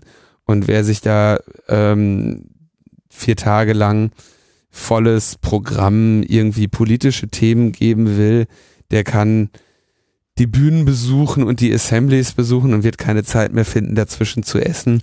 Also man kann das auch immer jedes, jeder, jedes Mal, wenn es einen Kongress gibt, jedes einzelne Mal oder ein Camp, hast du irgendwo irgendeinen, der aufsteht und, oder ein Nee, äh, weil es meistens dann doch, glaube ich, eher Typen sind, die dann schreiben, das ist nicht mehr mein Kongress, das ist nicht Ah. mehr mein Camp und herrje, ähm, das tut mir dann auch sehr leid, dass die Menschen, das sind meistens werden die Artikel von Leuten geschrieben, die nicht da sind, also das ist auch nochmal ein Punkt, aber Der ähm, sieht von außen nicht mehr so aus wie mein Kongress damals. ja, das ist ein, das ist dann immer ein großes Hin und Her. Ähm, die, ich, ich, ich interpretiere das äh, erstens mal als okay, auf jeden Fall eine konkrete Wahrnehmung dieser Person, die ich, die wir auch weder in der Veranstaltungsorga noch in der, in dem Content-Team noch sonst irgendwie auf die leichte Schulter nehmen. Aber auch da ne, muss man eben unterscheiden zwischen dem, was, was Menschen fühlen oder wahrnehmen und dem, äh, dass ihre Situation wahrscheinlich eher ist, dass sie, dass es ihnen schwerer fällt, das zu finden, was sie suchen. Ähm, und nicht unbedingt, dass das nicht mehr da wäre. Weißt du, das ist so. Mhm. Ja, Ähm, das ist- und ja. Hm? Die, die Veranstaltungen werden unübersichtlicher und äh, vielfältiger und es ist, erfordert mehr Mühe und Commitment und Orientierung und äh, mit, mit, mit wirrer, mit wirrem Durcheinander klarkommen, dort das zu finden, wegen dem man da ist. So, natürlich war das irgendwie im, ähm, im BCC einfacher, äh, seine, äh, seine Crew zu finden, wo irgendwie maximal vielleicht mal dreieinhalbtausend Leute waren. Und äh, dass die Veranstaltung drei Säle hatte und die waren irgendwie, du bist, was weiß ich, von Saal 1 zu egal welchem anderen maximal vier Minuten gelaufen. Äh, und da ist jetzt mit eingezählt, dass, dass du an jeder Ecke jemanden getroffen, gegrüßt und nicht durchgekommen bist. Und ähm, jetzt in, in dieser riesigen Messesituation da in Leipzig, klar, da hast du auf einmal Situationen, dass du von Vortrag Slot 1 nicht zu 2 kommst, weil du erst noch durch diese ganze Glashalle latschen musst und wenn du dann noch jemanden triffst oder noch schlimmer, du triffst auf dieser ganzen Strecke niemanden, dann ne- verändert das natürlich sehr stark deine Wahrnehmung dieser, dieser ganzen Angelegenheit Congress. Mhm. Und äh, das nehmen die Menschen natürlich wahr. Und ähm, das, die, das ist für viele nicht so schön. Aber nur weil der Kongress breiter ist, heißt es nicht, dass es unbedingt zu Lasten ähm, anderer Dinge gegangen ist. Ne? Das ist ein bisschen wie so diese äh, Migrationsdebatte. So. Ja, Nur weil hier ja. jetzt irgendwie ein paar tausend mehr Syrer sind, ist, ist der Stau nicht länger geworden, in dem du jeden Morgen mit deinem SUV stehst. So, ne? Das ist, äh, ne, das sind zwei Parallelentwicklungen. Ja, oder wie im Podcastland, ne? Wenn jetzt so viele ähm, YouTube-Sternchen oder was weiß ich, Marketing-Podcasts oder so aus allen Ecken sprießen, die anderen bleiben ja auch noch da. Die sind ja nicht weg deswegen, also nicht mehr weg, als sie sowieso weg wären. Ähm, das sieht dann zwar so aus, als wenn da ähm, die Kultur sich ändern würde, aber letztendlich sind die, kann man, könnte man sie ja ausblenden. Man muss sich halt dann ein bisschen mehr Geht ganz bemühen. einfach. Kann ich dir sagen, ist überhaupt gar kein Problem. Ja, der Katze die Augen zuhalten, habe ich gerade gelesen. Der Kater die Augen zuhalten, genau. Also ich kann mir, ich kann mir ja aussuchen, was ich mir anhöre. Ähm, Ich habe da schon so ein bisschen die Befürchtung, ich hatte es ja letztes Mal schon gesagt, ich habe eine Einladung bei der Frankfurter Buchmesse auf so ein Panel zum Thema Podcasten halt im Literaturbetrieb. Und ähm, letztendlich werde ich dort äh, auf diesem Panel die einzige sein, die nicht aus dem Marketing kommt. Also beziehungsweise meine Marketingzeiten, wo ich da gearbeitet habe, sind zum Glück lange her. Ähm, das ist so, na mal gucken, was das wird. Ich habe, Du, ich habe ist- Befürchtung. ich finde, dass ähm, es war eine erstaunlich schöne und überraschend lange Zeit, die wir äh, in Ruhe hier in der deutschen Podcast-Szene unsere ähm, unsere Podcasts machen konnten und eine, eine, eine ganz tolle Community aufgebaut haben, um das ganze äh, Podlove und Ultraschall und, ähm, und was da alles aufgebaut wurde über, ja, wahrscheinlich jetzt inzwischen 15 Jahre oder so. Und das ist äh, auf jeden Fall etwas wert. Und das ist toll. Und in diesem Bereich bin ich auch zu Hause. Und ähm, dann ist klar, dass dann irgendwann Menschen kommen, die aus welchem Grund auch immer, also damit will ich nur sagen, es gibt sehr viele Gründe, den Anspruch hegen, damit ihr Geld verdienen zu wollen. Und zwar nicht nur Geld, sondern ihren Unterhalt. Die jetzt sagen, ich möchte nur noch podcasten und ich möchte damit gerne, was weiß ich, meinen Single-Haushalt oder meine Familie ernähren. Ähm, das ist, ich bin sehr froh, dass ich das nicht muss, so bin ich ganz ehrlich. Ich wäre wirklich traurig, wenn das für mich der Fall wäre, weil ich glaube, dass der Podcast auch davon lebt, dass ich das nicht machen muss und niemals darauf angewiesen war und niemals mich darauf hätte angewiesen machen können, weil der Ertrag eben nicht in, in einem Bereich ist. Aber ich habe es auch nie darauf angelegt, sondern ich habe es immer als Hobby gemacht. Aber ich kann natürlich nicht verteufeln oder kritisieren, dass dann irgendwelche Leute kommen, die sagen, ich will jetzt hier auch noch die letzte Mark rausquetschen und einen von, von oben bis unten zulabern mit, wo man noch alles bei iTunes klicken muss und empfehlen und hier noch was und da noch was. Und dann ist natürlich die nächste Stufe, dass so etwas passiert. Also das finde ich alles noch vollkommen in Ordnung. Ist eine persönliche Entscheidung, das nicht zu tun. Aber dann kommen halt irgendwann diese Leute, die sagen, ja, äh, wir verkaufen den ganzen Scheiß jetzt an ähm, Spotify oder äh, Audible oder was auch immer da irgendwie ankommt. Und auch das wird äh, wird alles noch viel, viel größere Blüten treiben, als wir uns das jetzt vorstellen können. So, irgendwelche Menschen, ich kenne die ja alle nicht, aber ähm, ich habe jetzt irgendwie gesehen, dass es jetzt, dass natürlich Spotify, da gab's, weil ich ja amerikanische Podcasts höre, äh, habe ich irgendwie vor, weiß nicht, das ist wahrscheinlich ein, zwei Monate her, so ein Interview mit dem Spotify-Gründer äh, gehört, der natürlich dann auch sagte, so, ja, was, äh, während Google und Facebook um deine Bildschirme konkurrieren und dann irgendwann waren sie nur noch alles, was du auf dem Bildschirm gesehen hast, dann mussten die als nächstes ins, äh, ins Auto gehen und äh, als sie da dann überall waren, dann mussten sie in dein Wohnzimmer gehen mit ihren Lautsprechern. Genauso entwickelt sich natürlich der Markt um das, was Menschen hören. Der Mensch kann 16 Stunden am Tag ungefähr etwas hören und diese Spotify-Leute haben sich die einfache Frage gestellt, was hören die Leute, wenn die nicht uns hören? Und wenn die dann noch in irgendeiner Tätigkeit sind, bei der man etwas hören kann, dann müssen wir die da auch zuballern. Und dann hat Spotify sich entschieden zu sagen, okay, das nächste auf der Liste, was die Leute hören, wenn sie nicht unsere Musik hören, sind Podcasts. Und dann haben die richtig Asche in die Hand genommen. Und die sind noch lange nicht fertig damit, diese Asche ausgegeben zu haben. Und das geht jetzt so weiter.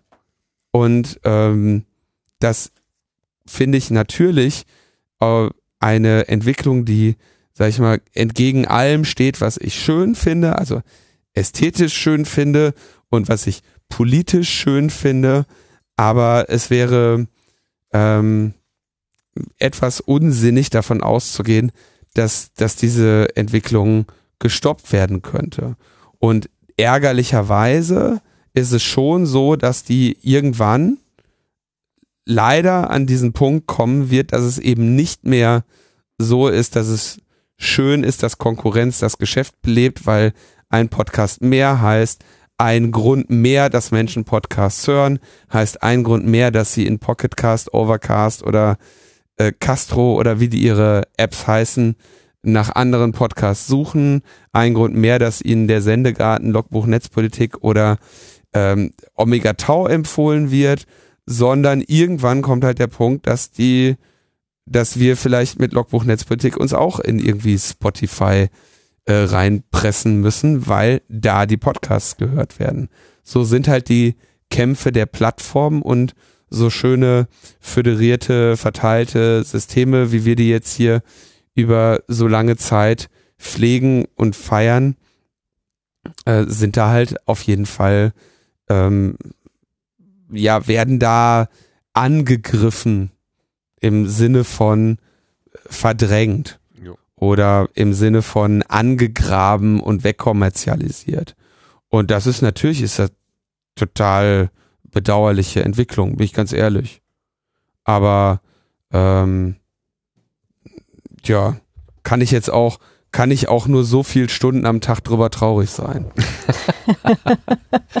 ja, das ist wohl wahr. Nee, aber also ich, ich sehe das sehr, sehr ähnlich. Also ich glaube auch nicht, dass wir es irgendwie aufhalten könnten. Also ganz im Gegenteil. Das ist eher jetzt so eine Sache von, okay, sondieren, was da jetzt gerade über uns hereinschwappt und ja, einfach mal mit den Leuten da, also jetzt ich für mich, für den, für den Termin halt einfach mal ja. mit den Leuten reden und gucken, was die da eigentlich sich so alles vorstellen irgendwie. Ach, die werden sich so viel vorstellen. Die, ach, ja je. Die werden alle sagen, dass das nächste große Ding nach äh, Bubble Tea. Nach der Bitte? Nach Bubble Tea. ja. ja. Ist ja auch noch überall ganz weit verbreitet. genau. Ich, ich habe ja, ähm, also was mir, was mir, wo mir erst Mal klar wurde, okay, jetzt wird das ernst, ähm, ist, als das anfing, das ist noch nicht so lange her, dass ich in meinen ganzen internationalen Podcast auf einmal schwedische Werbung hatte. Ja. Und das liegt daran, dass äh, mein, ich wohne ja in ah. Schweden. Ach so, okay. Ja. Also mhm. zumindest, zumindest was das Internet angeht. äh, mein, mein Heimanschluss geht halt erstmal nach Schweden und dann ins Internet. Und wenn ich dann Podcasts von zu Hause runterlade, dann stellt die Geo-IP-Erkennung fest, aha, hier haben wir einen Hörer aus Schweden der wird jetzt in den Podcast live reingeschnibbelt. Unsere Werbung für Schweden. Die vermarkten also die Podcasts, die, die, die haben also die, die, die bereiten offenbar ihre MP3-Dateien oder ihre MP4-Dateien so vor, dass sie je nach Geo-IP unterschiedliche Werbung da reinballern. Hm. Was ja eigentlich auch sinnvoll ist, ne? Ja, also ich meine, Also Spitze, jetzt kriege ich Wer Schwede, jetzt kriege ich Werbung für schwedische Produkte, die ich noch nicht mal verstehe, geschweige denn kaufen kann. Früher habe ich Werbung für amerikanische Produkte bekommen, die ich nicht kaufen konnte. So. Das nächste ist, in 20 Jahren sagen sie dir, was waren das für schreckliche Zeiten, lieber Linus, als du noch irgendwie äh, irgendwelche schwedischen Produktwerbungen in deinem Podcast hören musstest, da weißt du doch noch, dass du Werbung bekommen für Dinge, die dich überhaupt nicht interessieren. Jetzt, lieber Linus, in Spotify, wenn du deinen Podcast in Spotify hörst, jetzt kriegst du endlich die Werbung für die Produkte, die dich interessieren. Und der Tim muss für die Freakshow auch nur 23 Prozent der Einnahmen an Spotify abdrücken. Ja, und die Werbung kommt von ganz alleine. Das ist doch spitze, Linus tolle neue Podcast-Welt. Und wir empfehlen dir die, die Podcasts, die zu dir passen, genauso wie die Produkte, die zu dir passen. Das wird alles kommen. Nur Logbuch-Netzpolitik wird einsam auf dem Metaebene-Server liegen. Kein Mensch weiß mehr, wie man das runterlädt, ja? Wenn wir nicht unsere eigene App machen. Das sage ich dem Tim seit Jahren. Oh, Lass oh. uns endlich eine eigene App Oh, machen. und? Rotes Tuch, oder? Der Tim steht hier gerade, der hat mich geschlagen. Don't get him started. Ja, aber das sind die, das sind die beiden, das sind die beiden, ähm, die beiden Möglichkeiten, die du jetzt langfristig hast. Entweder du wirst deine eigene App äh, oder du gehst halt in diese, in diese scheiß Plattformen rein und äh, ne, die, die ersten, die da reingehen, die kommen sich ja dann auch noch irgendwie geil vor. Sagen oh ja, boah, ey, wir haben jetzt, unser Podcast ist immer noch frei zu hören. Wir sind voll true zur Community. Ihr braucht nur verfluchten Spotify, der euch die ganze Zeit irgendwelche Scheiße ins Ohr säuselt. Und ähm, schwuppdiwupp zahlt ihr einen Zehner im Monat. Aber ey, dann habt ihr immer noch voll freien Zugang zu unserem Podcast. Und die merken es halt nicht. Dem brauchst du das auch nicht zu erklären. Weißt du, den brauchst du, ist, über, ist völlig unsinnig mit diesen Menschen noch zu diskutieren und denen irgendetwas von, von, von Werten oder so zu erzählen, weil sowieso irgendeiner kommt. Ja, das ist jetzt auf, ich meine, ist jetzt unerheblich, wer es ist. Mit dem brauchst, also die Diskussion lohnt sich nicht. Nee, du brauchst ja gar nicht bis Mhm. zu Spotify zu gehen. Du kannst ja bei Podigy reingucken. Die haben, was haben wir beim letzten Mal äh, hier auch in den in den Ankündigungen gehabt. Die haben ja jetzt auch so ein Vermarktungsmodell mit so einem französischen Anbieter und wollen da auch eben Werbung platzieren, die genau in die Zielgruppe passt, also die auch nicht stört. Also Katzenliebhaber bekommen jetzt keine Hundewerbung und so weiter. Also alles passend und naja. Genau, mit aber Auswertung und äh, Analyse. das- Hm. Aber wenn ich mir, wenn ich das richtig verstehe, muss, macht Podigy ja immer noch wenigstens frei zu erreichende Podcasts, oder? Also da fällt doch ein RSS-Feed raus, oder täusche ich mich da? Ja, aber jetzt wohl Ja. voll getrackter, oder? Ja, ja, die sind, die sind kein Closed Shop, also so wie Spotify, dass, dass man da die Sachen überhaupt nicht rausbekommt. Ne? Das ist schon richtig. Die haben also da sehe ich noch frei. einen Unterschied. Also da, da, da sind mir diese Modelle dann doch um einiges lieber, bevor wir jetzt alle irgendwie ein Spotify Wer also Werbeprodukte sind, ähm, ist mir dann doch ein eine Podcast Hosting, Vermarktungs- und Werbeplattform, die dann wenigstens noch auf RSS funktioniert lieber. Aber meinst du, so eine Welt, wie du jetzt irgendwie im Video hast, wie, ähm, oh ja, nee, die Sendung kann ich nicht gucken, weil, oder diese Serie kann ich nicht gucken, weil ich habe ja schon Netflix für einen Zehner und ähm, jetzt noch irgendwie Apple Video oder ähm, wie heißt der andere, Amazon Video dazu zu buchen, wird mir irgendwie ein bisschen zu teuer. Ähm, deswegen kann ich jetzt halt irgendwie diesen Podcast, äh, diese Sendung nicht gucken. Das wird bei Podcasts relativ ähnlich verlaufen. Ich rechne eigentlich innerhalb der nächsten mh, Jahre schon damit, dass, Pod, dass Apple dann auch irgendwie Apple-only Podcasts äh, versucht einzuführen, um irgendwie vers diesem Spotify irgendwie entgegenzuwirken oder so. Ja, das Meine Erwartungshaltung Oder dass Netflix Audioangebote macht. So. Entschuldigung, Claudia? Ähm, ich sagte nur, meine Erwartungshaltung ist irgendwo im, im Zeithorizont von nächsten drei Jahren. Ja, dafür waren wir dann doch längere Zeit widerspenstig genug. Ja, also das ist eigentlich erstaunlich, dass diese Entwicklung erst jetzt 2019 einsetzt. Und ich finde es auch, also äh, es ist schon klar, dass es hier eben um das geht, was wir hier über weit über ein Jahrzehnt gemeinsam aufgebaut haben. Und guck dir diese geile Community an. Guck dir an, was hier entstanden ist. Mit Potluck, mit Ultraschall, mit äh, Studio Link, alles irgendwie professionelle Lösungen. Ich gebe re relativ regelmäßig Radiointerviews. Ähm, muss ja nicht meinen, dass bei einem der, der üblichen deutschen Sender, wenn du denen sagst hier, keine Ahnung, wir machen mal eben einen Double-Ender, also dann, dann sagen die Leute, die Redakteurinnen erstmal am anderen Ende, oh krass, das ist ja vollkommen Irrsinn, ist ja total geil, sowas haben wir ja noch nie. Und dann checken die irgendwann, dass es an ihnen liegt, dass sie sowas noch nie hatten, weil sie dann sagen, ja, ich bin hier im Schaltraum, irgendwie das mit diesem Skype, das äh, können wir nicht, haben sie ein Festnetztelefon? so, ja, ja. also nur um mal zu sagen, um mal so ins Verhältnis zu setzen, was diese Community hier aufgebaut hat über die Hm. Jahre.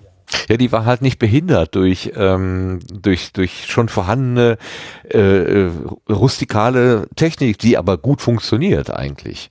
Also Naja, ne, und die, also äh, erstens schwer das, dann- aber andererseits haben sie das alles kostenlos gebaut. ja, das ja, Ja. aus aus Leidenschaft und keine Ahnung, wa warum warum der Sebastian immer noch kein Geld dafür haben will, steht hier in den Sternen, aber es ist seine Sache, da muss er selber gucken. Naja. Ja, und hier kommen dann Ja, halt die aber wir Leute, haben- die Also wir hatten ja jetzt dieses Jahr bei der bei der Subscribe da, da durfte ich ja ein bisschen mithelfen. Ähm, da hatten wir aber auch mehrfach jetzt auch von den von den Besucherinnen, also es war in meiner Wahrnehmung und ich weiß, da bin ich mit Tim äh, unterschiedlicher Meinung, aber äh, in meiner Wahrnehmung war die Subscribe dieses Jahr kein Community-Event mehr. Ich meine, ich war noch nie vorher auf einer, aber jetzt äh, im Vergleich eben zu allen möglichen Chaos-Events und so weiter. Aber ähm, es war für mich kein Community-Event, weil einfach die Häufigkeit, wie oft Menschen gesagt haben, nee, interessiert mich nicht, ich will nicht helfen, ich will da auch keine Schicht machen, ich will, ich will da einfach, ich will das einfach gerade nur konsumieren, war überdimensional hoch. In meiner Wahrnehmung jetzt, ja. Also das ist meine ganz persönliche kleine Wahrnehmung äh, dieses äh, Events gewesen, ja. Aber ähm, ich fand das, ich fand das schon sehr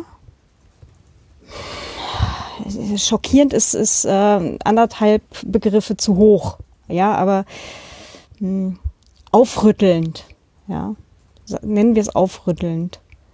ja, Also, so, es- so ist das halt. Ist halt eine, eine Ja. Marketingmesse. Die Leute Demnächst kommen mit einem dann, ja. Businessmodell dahin. Genau, oder halt mit dem, mit dem Vorhaben, das demnächst eben für ihr Marketing einzusetzen. Ja, super. Und dann wundern die sich, dass, äh, wie, ach, das Ultraschall kostet sogar noch nicht mal was. Also spitze. Bau mal bitte das noch ein. Aber die, also diese Entwicklung ist halt da und die wird sich auch fortsetzen. Ja, ja. Also erwarte ich jetzt auch, ja. Ja, dann herrscht ja darüber Einigkeit. Wir bekämpfen sie einfach mit Feuer.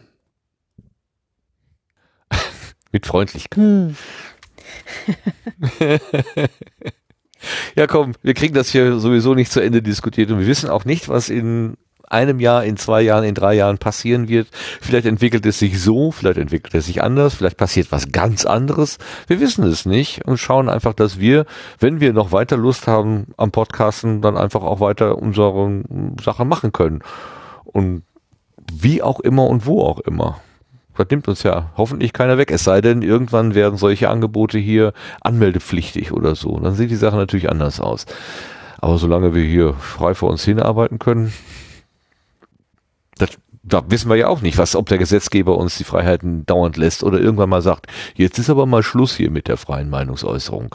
Das war ja, haben wir jetzt lange genug gehabt. Das wollen wir mal nicht mehr. Ja, bis da, das dauert aber noch ein bisschen. Das wollen wir hoffen. Okay, jetzt machen wir aber mal wirklich die Blütenschätze, äh, die, die, wo sind wir denn eigentlich jetzt? Wir sind hier in dem Kalender, ne? Da sind wir über die Subscribe hineingeraten, genau. Machen wir den Kalender mal zu. Ich habe gerade den Vorschlag gemacht und der wurde angenommen, dass wir die Setzlinge heute einfach mal auslassen, damit wir überhaupt noch mal ins Bett kommen und kommen dann zum, äh, zu den Blütenschätzen abschließend.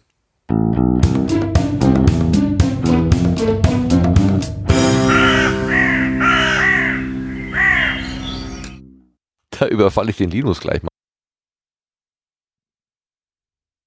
Ich hör's. Hallo? Ähm, hallo? Ah, jetzt wieder.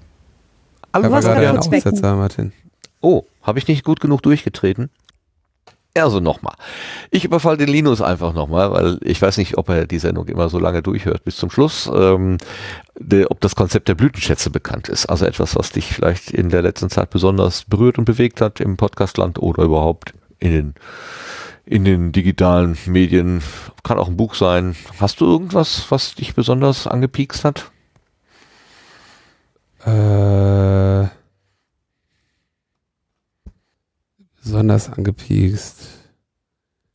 Äh, was, also, wahrsch- also tatsächlich ist das Einzige, was so in der letzten Woche einen äh, nachhaltigen Eindruck hinterlassen hat, war dieser Artikel über das, über diese Flugzeuge. Und Ach ja, ich genau. weiß, Mhm. dass ich kürzlich eine Podcast-Episode mir irgendwie versucht habe, für immer zu merken. Aber mir fällt gerade nicht mehr ein, welche das Hat war. ja gut funktioniert. Das ist genau wie bei mir. Das ist super. Das darf ich niemals vergessen. Und zwei Sekunden später, was war's denn noch? Also man Äh, konnte hier irgendwie ein Ah. Herzchen vergeben. In meinem Podcast-Player kann ich Sterne geben, aber ich kann hier irgendwie offenbar nicht die, die Sterne-Liste gucken. Da, Voll. das habe ich nämlich. Super. Ja. Werfen Sie Ihre Favoriten hier rein. Mhm. Es gibt eine, eine unglaubliche Menge an, an interessanten Podcasts und äh, ich muss jetzt leider gerade sagen, dass ich tatsächlich ja versucht habe, mir einen zu merken und den jetzt hier, ich tippe jetzt auf dem Handy rum, ich finde das jetzt nicht mehr. Du erwähntest vorhin im Nebensatz Omega Tau Podcast. Bist du ein aktiver Hörer dieses Angebotes? Ja, meistens. Meistens. Manche Folgen sind mir zu anstrengend. Meistens, leider, leider, wenn es ums Fliegen geht. Ähm, da, da, ja, das ist, das liegt, glaube ich, daran, dass der Markus ja selber Pilot ist und dann einfach zu oft, wenn etwas erklärt wird, sagt, ja, ja, weiß ich alles. So, äh, also da wird, da reden, da, ist ja auch klar, dass er als Pilot äh, jetzt, wenn er da irgendwie so einen Bundeswehr-Hubschrauber sich anschaut, auf einem anderen Niveau dieses Fluggerät ähm, in das Gespräch, das Gespräch mit dem Piloten führt, als ich dem vielleicht noch folgen kann. Die, die ver verlieren sich dann halt in, ja, ja, ja, ja, ja, ja, ja. Ah, das muss man vielleicht noch mal kurz erklären. Ja, wop, wop, wop, wop, wop, aber das, äh, das, das verliere ich, da verliere ich dann manchmal den, äh, den Anschluss. Und dann komme ich da, fragt er für, für mein Niveau an äh, Passagierflugerfahrung äh, zu, zu wenig nach. Aber sonst höre ich die eigentlich, ja klar. Ja, Ich ich höre- das hat er so, Den ganzen Das Tag hat er- Podcast. Das hat er sogar mal äh, irgendwie in so einem Hörerfeedback-Gespräch oder irgendwas hat er das mal erwähnt und sagt, ja, das ist ein bekanntes Phänomen, aber er lässt sich er ist ja immer so mit vollem Herzblut dabei und dann schaltet irgendwann das Hirn aus. Also dann, dann, dann ist, dann ist er nur noch der kleine Junge, der sich einfach beeindrucken lässt von dem und dann ist er einfach nur noch neugierig. Ich kann das, ich kann das total verstehen. Also ist jetzt auch, äh, würde ich ihm nicht zur Last legen, ist aber zum Beispiel auch einer der Gründe, warum ich, ähm, obwohl wir das mehrmals angeplant haben, keinen äh, Podcast über IT-Security mit einer zweiten Person mache. Mhm. weil wir, weil ich auch glaube, dass ich in einem solchen Podcast nicht die Fragen auf dem Niveau stellen würde, um das Thema ei- einer Zielgruppe zu geben. Während, wenn Tim und ich das machen und irgendwie in mal irgendwie eine Sache erklären, dann kriegen wir das irgendwie hin, weil der Tim mich einfach das runterrabbeln lässt. Aber wenn ich jetzt mit einer zweiten Person, die auch Ahnung hat von äh, IT-Security, einen Podcast machen würde und ich würde diese Person Fragen stellen müssen und ich müsste diese Fragen aus einer Pers aus einer äh, aus der Perspektive einer ähm, gefühlten Zuhörerschaft stellen, die deren Kenntnisstand im Zweifelsfall geringer ist, dann äh, wird das irgendwie nicht funktionieren. Das funktioniert irgendwie, keine Ahnung, bei hier so Leo Laporte und wie heißt der äh, Steve Gibson, wo der Gibson dann Ahnung hat von Security und der Laporte nicht oder sich, sich professionell uninformiert stellt für inzwischen die 700. Sendung, weil es ein Profi ist, so, das äh, ist halt eine, auch eine Kunst. Genau. Insofern. Genau. Wenn der andere sagt, das habe ich dir doch schon in Folge 232, 447 und, und 613 erklärt. Warum weißt du es denn immer noch nicht? ich glaube, die, die, haben inzwischen so viele Sendungen gemacht, die wissen schon längst nicht mehr, was er schon erzählt hat.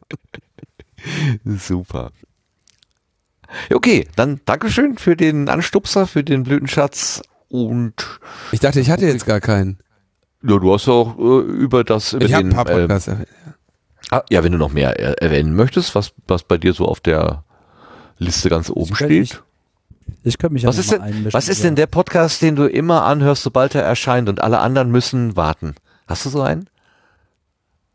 Nein, habe ich nicht wirklich, weil ich ähm, in der Regel ein mir ein Menü kredenze, wo ich sehr äh, also wo ich ja eh weiß, dass, dass die, also die Podcasts, die ich so richtig geil finde, die, war, die bewahre ich mir eher auf. Ah, ein Connoisseur. Ja. Aha. Ähm, aber ich, ich scroll hier gerade so durch. Nee, also nee, gibt's nicht. Also das, das, das wandelt sich ja auch so ein bisschen. Wobei, ja, klar, ich meine, die, die man, die ich wirklich immer sofort gehört habe, war dann, war äh, Serial und was ich glaube ich, was aber wirklich einer der besten Podcasts, glaube ich, ist, der je gemacht wurde, äh, ist äh, S-Town. Der war, der war echt nett, ja. Der, einer der besten, die je gemacht wurden. Ja, der war auch ganz nett. Ihr seid gut. Nein, echt. Echt nett. Also ich, ich fand ihn auch sehr, sehr cool, aber ähm, ja. Also bei mir ist das, bei mir ist, glaube ich, dass der Wert eines Podcasts ist nicht, dass ich den oder die gut, die Podcasts, die ich sehr mag, erkennt man nicht daran, dass ich die äh, sofort anmache, sondern dass wenn ich dabei eingeschlafen bin, ich die nochmal dahin zurückspule, wo, äh, wo und die dann nochmal hören will. Also zu Ende hören will. Mhm. Und das sind, mhm. äh, das ist dann was, was ich, äh, This American Life, Staatsbürgerkunde, Serial, Sendungsbewusstsein, äh, Raumzeit natürlich sowieso, Radiolab, äh, On the Media höre ich auf jeden Fall alle Folgen, auch immer ganz. Ähm, was haben wir hier noch? Making Sense, fast alle Folgen zu Ende. Lawfare Podcast, ist ganz interessant, aber den, ja, weiß nicht, ob ich da alle zu Ende höre. Hm. Kohlenpott habe ich ja, glaube ich, schon erwähnt und empfohlen. Hm. Hobbyquerschnitt hatte ich schon empfohlen. Ja. Freakshow brauche ich, glaube ich, nicht zu empfehlen. Muss man nicht hören. Free Freakonomics, Freakonomics natürlich. Freakonomics. natürlich. natürlich muss man nicht hören. Ähm, was gibt's denn hier noch? Cyber ist ganz interessant von Weiß, äh, dieser Podcast, aber der ist auch sehr, äh, ja, in der Regel ein bisschen sehr Massenpublikums aufge, aufbereitet. Hm. Das wären, glaube ich, so, das wären so die, wo ich, wenn ich dabei einschlafe, nochmal dahin zurückspule, wo ich eingeschlafen bin. Eine beeindruckende Liste. Dankeschön. Das mhm. gibt bestimmt für den einen oder anderen für die eine oder andere einen äh, ja, hübschen äh, Hörst du gar nichts zum Denkanstoß. Brexit? Es gibt Nee, von der Tim. BBC den Brexit Means. Auf 15 Also- Minute kommt noch eine Stimme dazu. Hi. Ich habe ja gerade gesagt, dass ich mich, dass ich es durchaus mag, mich in Themen reinzufuchsen, ne? Wie heißt der äh, John John Worth, oder? Der dein Brexit-Mane, Ja. dein, dein Breximane, den du da äh, öfter mal gesprochen hast. Ich guck mir seine äh, seine Flowcharts da an und pff, sag ja gut. ja, das ist so ungefähr so wie, ähm, weißt du, wenn irgendwo irgendwas in, in Flammen steht, ne? Als Notre Dame gebrannt hat, ne? Dann Mhm. braucht ihr auch keinen, der mir erzählt, was als nächstes niederbrennt, sondern man hat einfach gesagt, gucken wir uns mal das Feuer an. So. Und äh, hoffentlich stürzt die Scheiße nicht ein. Hoffentlich kommt jetzt nicht Donald Trump und kippt oben eine Tonne Wasser drauf, dass das Dach einstürzt. Ähm, aber es ist auch so ein bisschen Spoiler, ne? Aber Brexit ist auf jeden Fall eine, eine Sache, die kann ich nicht mehr von vorne bis hinten erzählen.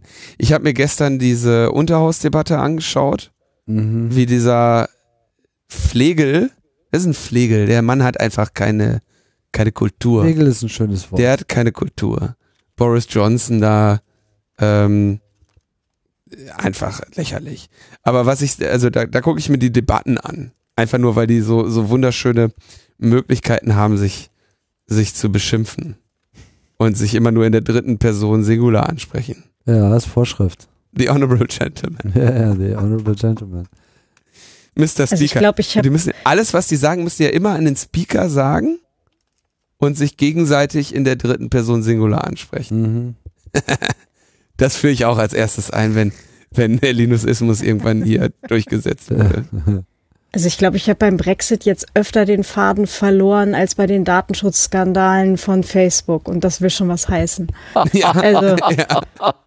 Ja, das ist auch wirklich ein extrem komplexes, aber ich, also ich sag mal kurz Hallo, ich bin jetzt hier irgendwie, ich dachte, ihr seid schon längst fertig. Das ist mein Tontechniker, den habe ich jetzt gerufen. Wie heißt der denn? Tim as a Service. Genau. Naja, also ich meine, mit dem TAS. Brexit, Äh, abgesehen davon, dass mich das halt persönlich äh, betrifft, Längst nicht mehr, Tim. doch, doch, klar Das betrifft mich hast du das längst auch. rüber gemacht, die Ratten verlassen. Ja, das ich sinkende bin Schiff. doch, nee, ich, Und ich, du hast noch nicht mal das sinkende Schiff verlassen. ich bin immer noch Bürger dieses Eben. Staates. Feigling. Wieso eine Feigling? Wieso? Hosenträger und Feiglinge Gürtel sind ist die, doch die gut. einfach komplett gehen. Ich bleib ja noch da. Ich äh, will ja noch, ich habe ja noch Hoffnung. So. Und ähm, in dem Zusammenhang, da wir ja gerade in der Bereich Podcast-Empfehlungen sind, äh, ich höre halt regelmäßig Remaniacs und das ist quasi so mein, höre ich sofort weg, Podcast du jour. Ähm, einfach einerseits, um sich zu informieren, was denn jetzt gerade mal wieder passiert ist. Also die machen so ein wöchentliches Update und äh, ab und zu werfen sie auch mal einen Emergency-Podcast rein, wenn wieder irgendwas ganz Wichtiges äh, passiert ist, was mal dringend der Kommentierung äh, bedarf, wie zum Beispiel jetzt dieses unfassbare Urteil des Supreme Courts, was jetzt äh, diese Woche abgegangen ist. Ja, und es ist auch einfach sehr schön äh, mitzubekommen, dass halt auf der Insel nicht alle vollkommen den, den Verstand verloren haben, sondern es da eigentlich auch Leute gibt, die durchaus ähm, noch alle beisammen haben. Ich meine, wir stellen uns nur mal vor, in Deutschland kippt die Sache auch irgendwie so auf, äh, auf, auf Kipp. Ja, und wir holen uns hier irgendeinen so Vollhonk, so irgendeinen so durchgeknallten Seehofer oder irgendwas Schlimmeres noch irgendwie äh, an die erste Front so dass du dich auch nur noch den ganzen Tag schämen willst für dein Volk, dein Mitvolk. Könnte ja sein. Ich meine, den Amerikanern geht's ja auch so. Wenn du dich da mit, mit, mit irgendwie aufgeklärten Amerikanern irgendwie, da, da musst du noch nicht mal Trump sagen. Da musst du nur diesen, diesen mitleidigen europäischen Blick aufsetzen und dann zucken die schon zusammen. So I know, und I so. know. genau, so ich kann es auch nie ändern. Und äh, das ist nicht schön. Und den Briten geht's halt mittlerweile genauso. Und bei den Briten ist es in gewisser Hinsicht noch schlimmer, weil die ja eigentlich immer so auf ihre Form und ihren Anstand äh, gesetzt haben. Und das bricht halt jetzt auch alles zusammen wie so ein Kartenhaus innerhalb kürzester Zeit. Also es ist für die auch wirklich ein schlimmer Zustand, in, in dem sich die Leute dann halt befinden. Und Podcasts können an der Stelle ein ganz guter Gateway nach draußen sein. Also wir können dann Deutschland auch irgendwann nur noch mit Podcasts retten. Wenn es dann mal soweit ist. ja. Meinst du, wir können dann dagegen halten? Gegen so. ja, du kannst ein Bild, du kannst halt ein Bild der Realität und äh, jenseits einer medialen Wahrnehmung vermitteln. Ich denke, das ist eine, eine, eine Kraft, die Podcasts generell haben. Das, ich meine, äh, wir haben da, glaube ich, auch ein gemeinsames äh, Hobby, äh, Linus. Wir verfolgen ja im Prinzip auch beide schon, seit es losgegangen ist, diese ganze Trump-Saga auch über Podcasts äh, relativ intensiv. Hier gibt's ja auch so einiges zu hören. Das, äh, ich muss sagen, jetzt in den letzten Wochen habe ich das zugunsten des Brexit ein bisschen hinten angestellt, aber jetzt ist ja gerade wieder ein neues Schießpulver unterwegs. Da muss man jetzt wahrscheinlich wieder nachhören, um da mal die cozy Details zu bekommen. Ist halt auch, Hast du noch nicht? Weil du ja, dich die ganze Zeit mit diesem Brexit auseinandersetzt. naja, das ist halt jetzt related. Also es ist ja, es, das hängt ja, also ich wäre am Ende nicht überrascht, wenn wir feststellen, dass diese äh, Amerikan dass diese Trump-Johnson-Achse, Farage, Cummings und so weiter, dass die alle noch viel mehr unter einer Decke stecken, als das bisher bekannt ist. Das ist für mich ist das dieselbe Mafia. Und die gilt es eigentlich gerade zu bekämpfen. Ja, das ist schon so eine globale Mafia. Das ist, das spielt sich mittlerweile nicht nur in einem Land ab. So, das ist halt ein angelsächsisches Problem primär, aber da äh, entfaltet es halt äh, Kraft und ich bin froh, dass von den fünf Augen zumindest Kanada und Neuseeland noch irgendwie äh, alle Sinne beisammen haben. Sonst äh, könnte man ja irgendwie mit der angelsächsischen Welt komplett abschließen. Australien ist ja im Prinzip schon seit Jahren irgendwie in so einem, so einem Dauerdelir und hat nie irgendwie nennenswert was zustande gebracht. Und äh, naja, auf Britannien konnte man irgendwie noch so ein bisschen setzen, naja, also mit Einschränkungen und äh, ja, wie es jetzt aussieht, sehen wir ja. Ne? Hm. Mhm. Ich suche gerade schon den Remaniacs. Mal gucken. Remaniacs ist wirklich cool, weil da vor allem auch äh, interessante Leute zur Sprache kommen. Also äh, Leute, die halt diese ganzen Best for Br- Britain und äh, anderen Initiativen äh, anführen, die halt jetzt ganz klar auch pro Remain unterwegs sind. Und am laufenden Meter werden halt diese ganzen Optionen gemacht. Und ich habe noch nie so viel über britische Innenpolitik gewusst, wie seit, seit diesem ganzen Brexit-Ding und seitdem ich die Podcasts höre. Weil es ist halt einfach extrem schwierig, das zu verstehen. Ich meine, versuch mal deutsche Innenpolitik irgendjemand zu erklären, der irgendwie von Deutschland keine, keine Scheckung hat. Ich meine, das ist auch nicht so einfach. Nee. Aber dann eben noch mit diesem antiken äh, Rechtssystem und, und, und all diesen ganzen äh, merkwürdigen Grillen, die da haben und über- überhaupt diese, ein Land mit einer Verfassung, die aber nicht aufgeschrieben ist, aber von der trotzdem irgendwie äh, permanent Ableitungen getroffen werden. Das ist schon äh, interessant. Und ja, insofern, Podcasts können diese Informationen vermitteln und Remaniacs ist meiner Meinung nach die wichtigste äh, Quelle, um irgendwie einerseits noch alle Sinne beisammen zu halten und andererseits eben auch die notwendigen Informationen zu erhalten. Ja, dann kann man ja noch zwei Trump Podcasts oder US-Podcasts empfehlen. Das ist dann irgendwie diese ganze ähm, Crooked Media, Sippe. Crooked Media Sippe, genau, irgendwie Pod Save the World, äh, Pod Save America, diese ganzen Scherze. Und äh, Chapo Trap House, wobei Chapo Trap House ist echt für Fortgeschrittene.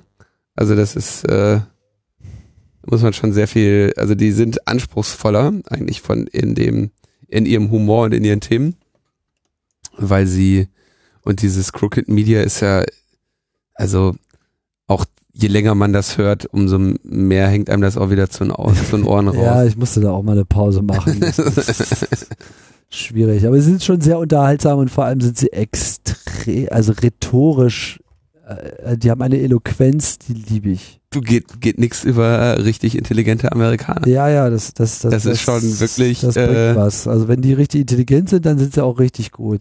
Äh, auch in ihrer ganzen Mitteilungsfähigkeit. Sind wirklich in der Lage, sich sehr gut auszudrücken. Ja. Aber mit Remaniacs habe ich auch britisches Englisch besser gelernt. Also man ist ja so auf amerikanisches Englisch abonniert mittlerweile, dass ich echt Schwierigkeiten hatte, dem britischen Englisch äh, zu folgen. Das Ja gut, ich abonniere das ja jetzt. Ja, ja, ist ja okay. Jetzt auf das, das Season-Finale, das höre ich mir jetzt noch an. So weit sind wir noch lange nicht. da kommt noch eine Staffel. Ich, aber ich, ich gucke mir ja immer nur Serien an, die abgedreht sind. Ja. Und äh, Oh Das- Mann, wenn wir uns dieses ganze Brexit-Drama nochmal komplett von hinten anschauen müssen. Da sind World War Ui. II äh, Dokumentationen scheiß dagegen. Sag mal, wieso sendet ihr eigentlich noch? weil du Äh, gekommen bist. Ja, ich, ich wollte bin ja nicht gehen. Ihr- Wir fahren Das Ding schon. nimmt hier seit fünf Stunden auf. Ja. Da haben da so komische Vorbilder, ja. und wir ich müssen muss nur unter morgen früh 6,5 raus. bleiben. Wir müssen hier morgen noch ganz früh müssen wir hier noch Logbuch Netzpolitik Echt, müssen wir aufnehmen. früh machen? Ja, weil ich habe einen Flieger zu kriegen am Nachmittag. Ja. Oh, da muss- das Morgen. ja, ich Vielleicht muss ordentlich morgen. CO2. Fliegst? Ja, ich habe so viel CO2 eingespart, das muss ich jetzt Wo, dringend wohin loswerden. fliegst du denn? Ha? Nach England? Da fliegst du? Ja. Da kann man mit dem Zug fahren. Ja, Oder- aber nicht, nicht in den Time Constraints, die ich da habe. Aha. Ja, aha, so ist das. Hier ist noch eine interessante Frage im Chat aufgetaucht. Mit welcher Geschwindigkeit hört ihr Ein bei der X. Menge? Ein X? Ja. Hui. Ein X, kein Smart Speed, kein Scheiß. Doch, Smart Speed habe ich, aber einfache Geschwindigkeit. Ich will jeden Aber das höre ich tatsächlich von, ähm, von Freunden, die ich nicht ganz so, also die ich jetzt nicht jeden Tag treffe, also die am Ende wahrscheinlich in der Woche mehr von mir Podcast hören als von mir. Im, die sagen dann immer so, oh, Paulinus, das ist immer so langweilig, sich mit dir zu treffen, weil du so langsam redest. genau. Kannst du dich nicht mal ein bisschen beschleunigen? Irgendwie bin ich dir schneller gewohnt. So, Ja, Feierabend Ich, jetzt ich, hier. ich höre nur meine eigenen Podcasts schneller und das auch nur beim Abhören. Ja, Ja. gut, das ist aber aus technischen Gründen, ne? Das, ja, beim überhaupt Durchkommen. Ja, aber mir liegt viel an der Original, an dem Original-Timing. Das ist, für mich ist Timing genauso wichtig wie, wie Worte. Mhm. Ja, ich hörte genau das Gegenteil jetzt im neuen Podcatcher, Pod, in der neuen Episode, ähm, irgendwas mit Gabor, glaube ich, heißt die, von Stefan Schulz und Moritz Ja, Klenk. Stefan Schulz, der, Und das weiß ich auch nicht warum, der, der hört ja alles fünffach. Ja, genau. Die haben sich das, Das wäre auch der einzige, den ich mir fünffach anhören würde, ehrlich gesagt. Grüße. um dabei einzuschlafen. Na, Ja, ist schon ganz, ganz interessant, aber die machen ja auch echt viel. Also, das ist schwer, dem Universum zu folgen. ja. So, ich, ich klicke mich So. jetzt aber auch gleich wieder aus. Ich wollte euren Podcast gar nicht übernehmen. Ich muss ins Bett. Ich will auch ins Bett. Kann ich ja, gehen? ich will auch ins Bett. Wir wollen alle ins Bett, aber wir müssen noch eben zwei, also zumindest. Claudia, hast du auch noch einen blöden Schatz? Nein, Was? Zwei? nein, keinen. Hä? Nein, ich habe keinen dabei. Kein, du hast Mut. Mut zu Kein, keinem ja. Blütenschatz. Gut, dann lese ich eben den von Lars vor. Das ist What's in your pants? Pants. Ich werde es nie lernen. Wie heißt das denn jetzt? Pants oder Pants? Hot Pants, also Pants. What's in your pants? Ich höre aktuell auf Reisen viel den Podcast What's in your pants nach. Dabei erschließen sich mir nachträglich viele Begriffe, Hürden und Themen, die ich beim späteren Einstieg in ihrer Bedeutung gar nicht so wahrgenommen hatte. Ganz zu schweigen von den Running Gags. Dabei hat der Podcast eine besondere Mischung aus Tiefe und Spaß. Das hätten sicher nicht viele Duos so hinbekommen. Darum ist What's in Your Pants mein Blütenschatz. Morgen reise ich heim und höre weiter. Das wird super. Ja, danke schön, Lars. What's in Your Pants? Der letzte war auch wieder, ich musste zwischendurch schallend lachen. Also wirklich sehr gut. Und nicht zum Lachen ist der Podcast, den ich hier mitgebracht habe. Der ist nämlich vom Sven, der Redinger. Äh, Der hat ja mal den Redinger Gruppenpodcast gemacht, dann ist das eingeschlafen, dann hat er so ein eigenes Pro Pro Projekt begonnen. Gansdreckleser.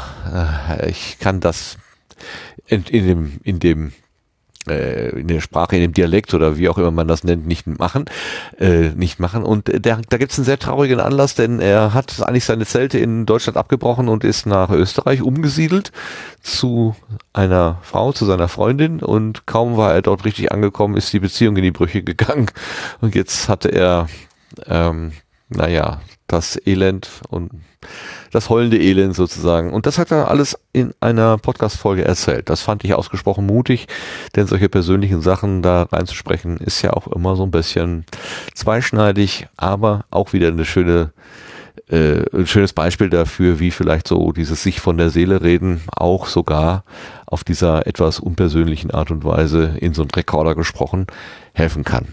Ach, und ich sehe gerade, ich habe noch einen zweiten und zwar äh, 4000herz.de hat äh, die 54. Episode gemacht, Hörerinnenfinanzierung. Da haben sie gesprochen mit einem, der Spiele-Podcasts macht, Jochen Gebauer. Der macht das Angebot The Pod Videospiel Podcast. Habe ich vorher nie von gehört. Ähm, wurde da jetzt als naja, besonderer Typ, weil er davon wohl leben kann. Ähm, da ist die Rede von 30.000 Euro im Monat, die da eingenommen werden. Ich finde es ziemlich abgefahren und habe gedacht, oh, das ist aber wahrscheinlich jetzt auch so ein so ein Typ, der es drauf anlegt, der jetzt unbedingt äh, Geld verdienen will und war sehr überrascht, ähm, ihn Sachen sagen zu hören wie, mich interessiert das nicht, wie viele Menschen das hören. Mich interessiert, was ich hier mache. Das ist wichtig. Und ich orientiere mich gar nicht so sehr an den Hörerzahlen, bis gar nicht an den Wenn Hörerzahlen. ich 30.000 Euro im Monat verdienen Die würde, Leute, würde ich morgen das machen wir sagen. geile Datenschutz-Games und 20 Ideen, wie du irgendwie mit deinem Spieltrieb die Welt retten kannst. Das machen wir zum Thema in unserer Sendung und dann läuft der Hase. Ich will jetzt hier wirklich pennen gehen. Ich will jetzt gar nicht unhöflich sein, aber können wir schlafen? Oder wie viele, wie viele Empfehlungen müssen jetzt noch kommen? Das war der letzte. Wir sagen jetzt Okay. gute Nacht. Vielen Dank fürs Zuhören. super. Euch in der Live, äh, hier, was, auch wer auch immer noch live zuhört, die zwei und diejenigen, die es halt, halt hinter in der Konserve hören. Ganz herzlichen Dank an Linus und Tim äh, für die technische Unterstützung und an Sebastian und Claudia und Lars für den Einspieler und überhaupt an alle, die hier irgendwie in diesem Gartenuniversum mitmachen. Macht's gut, herzlichen Dank und schlaft gut. Tschüss. Danke für die Einladung. Ja. Ciao, ciao. Ja, tschüss. Tschüss. Thank you.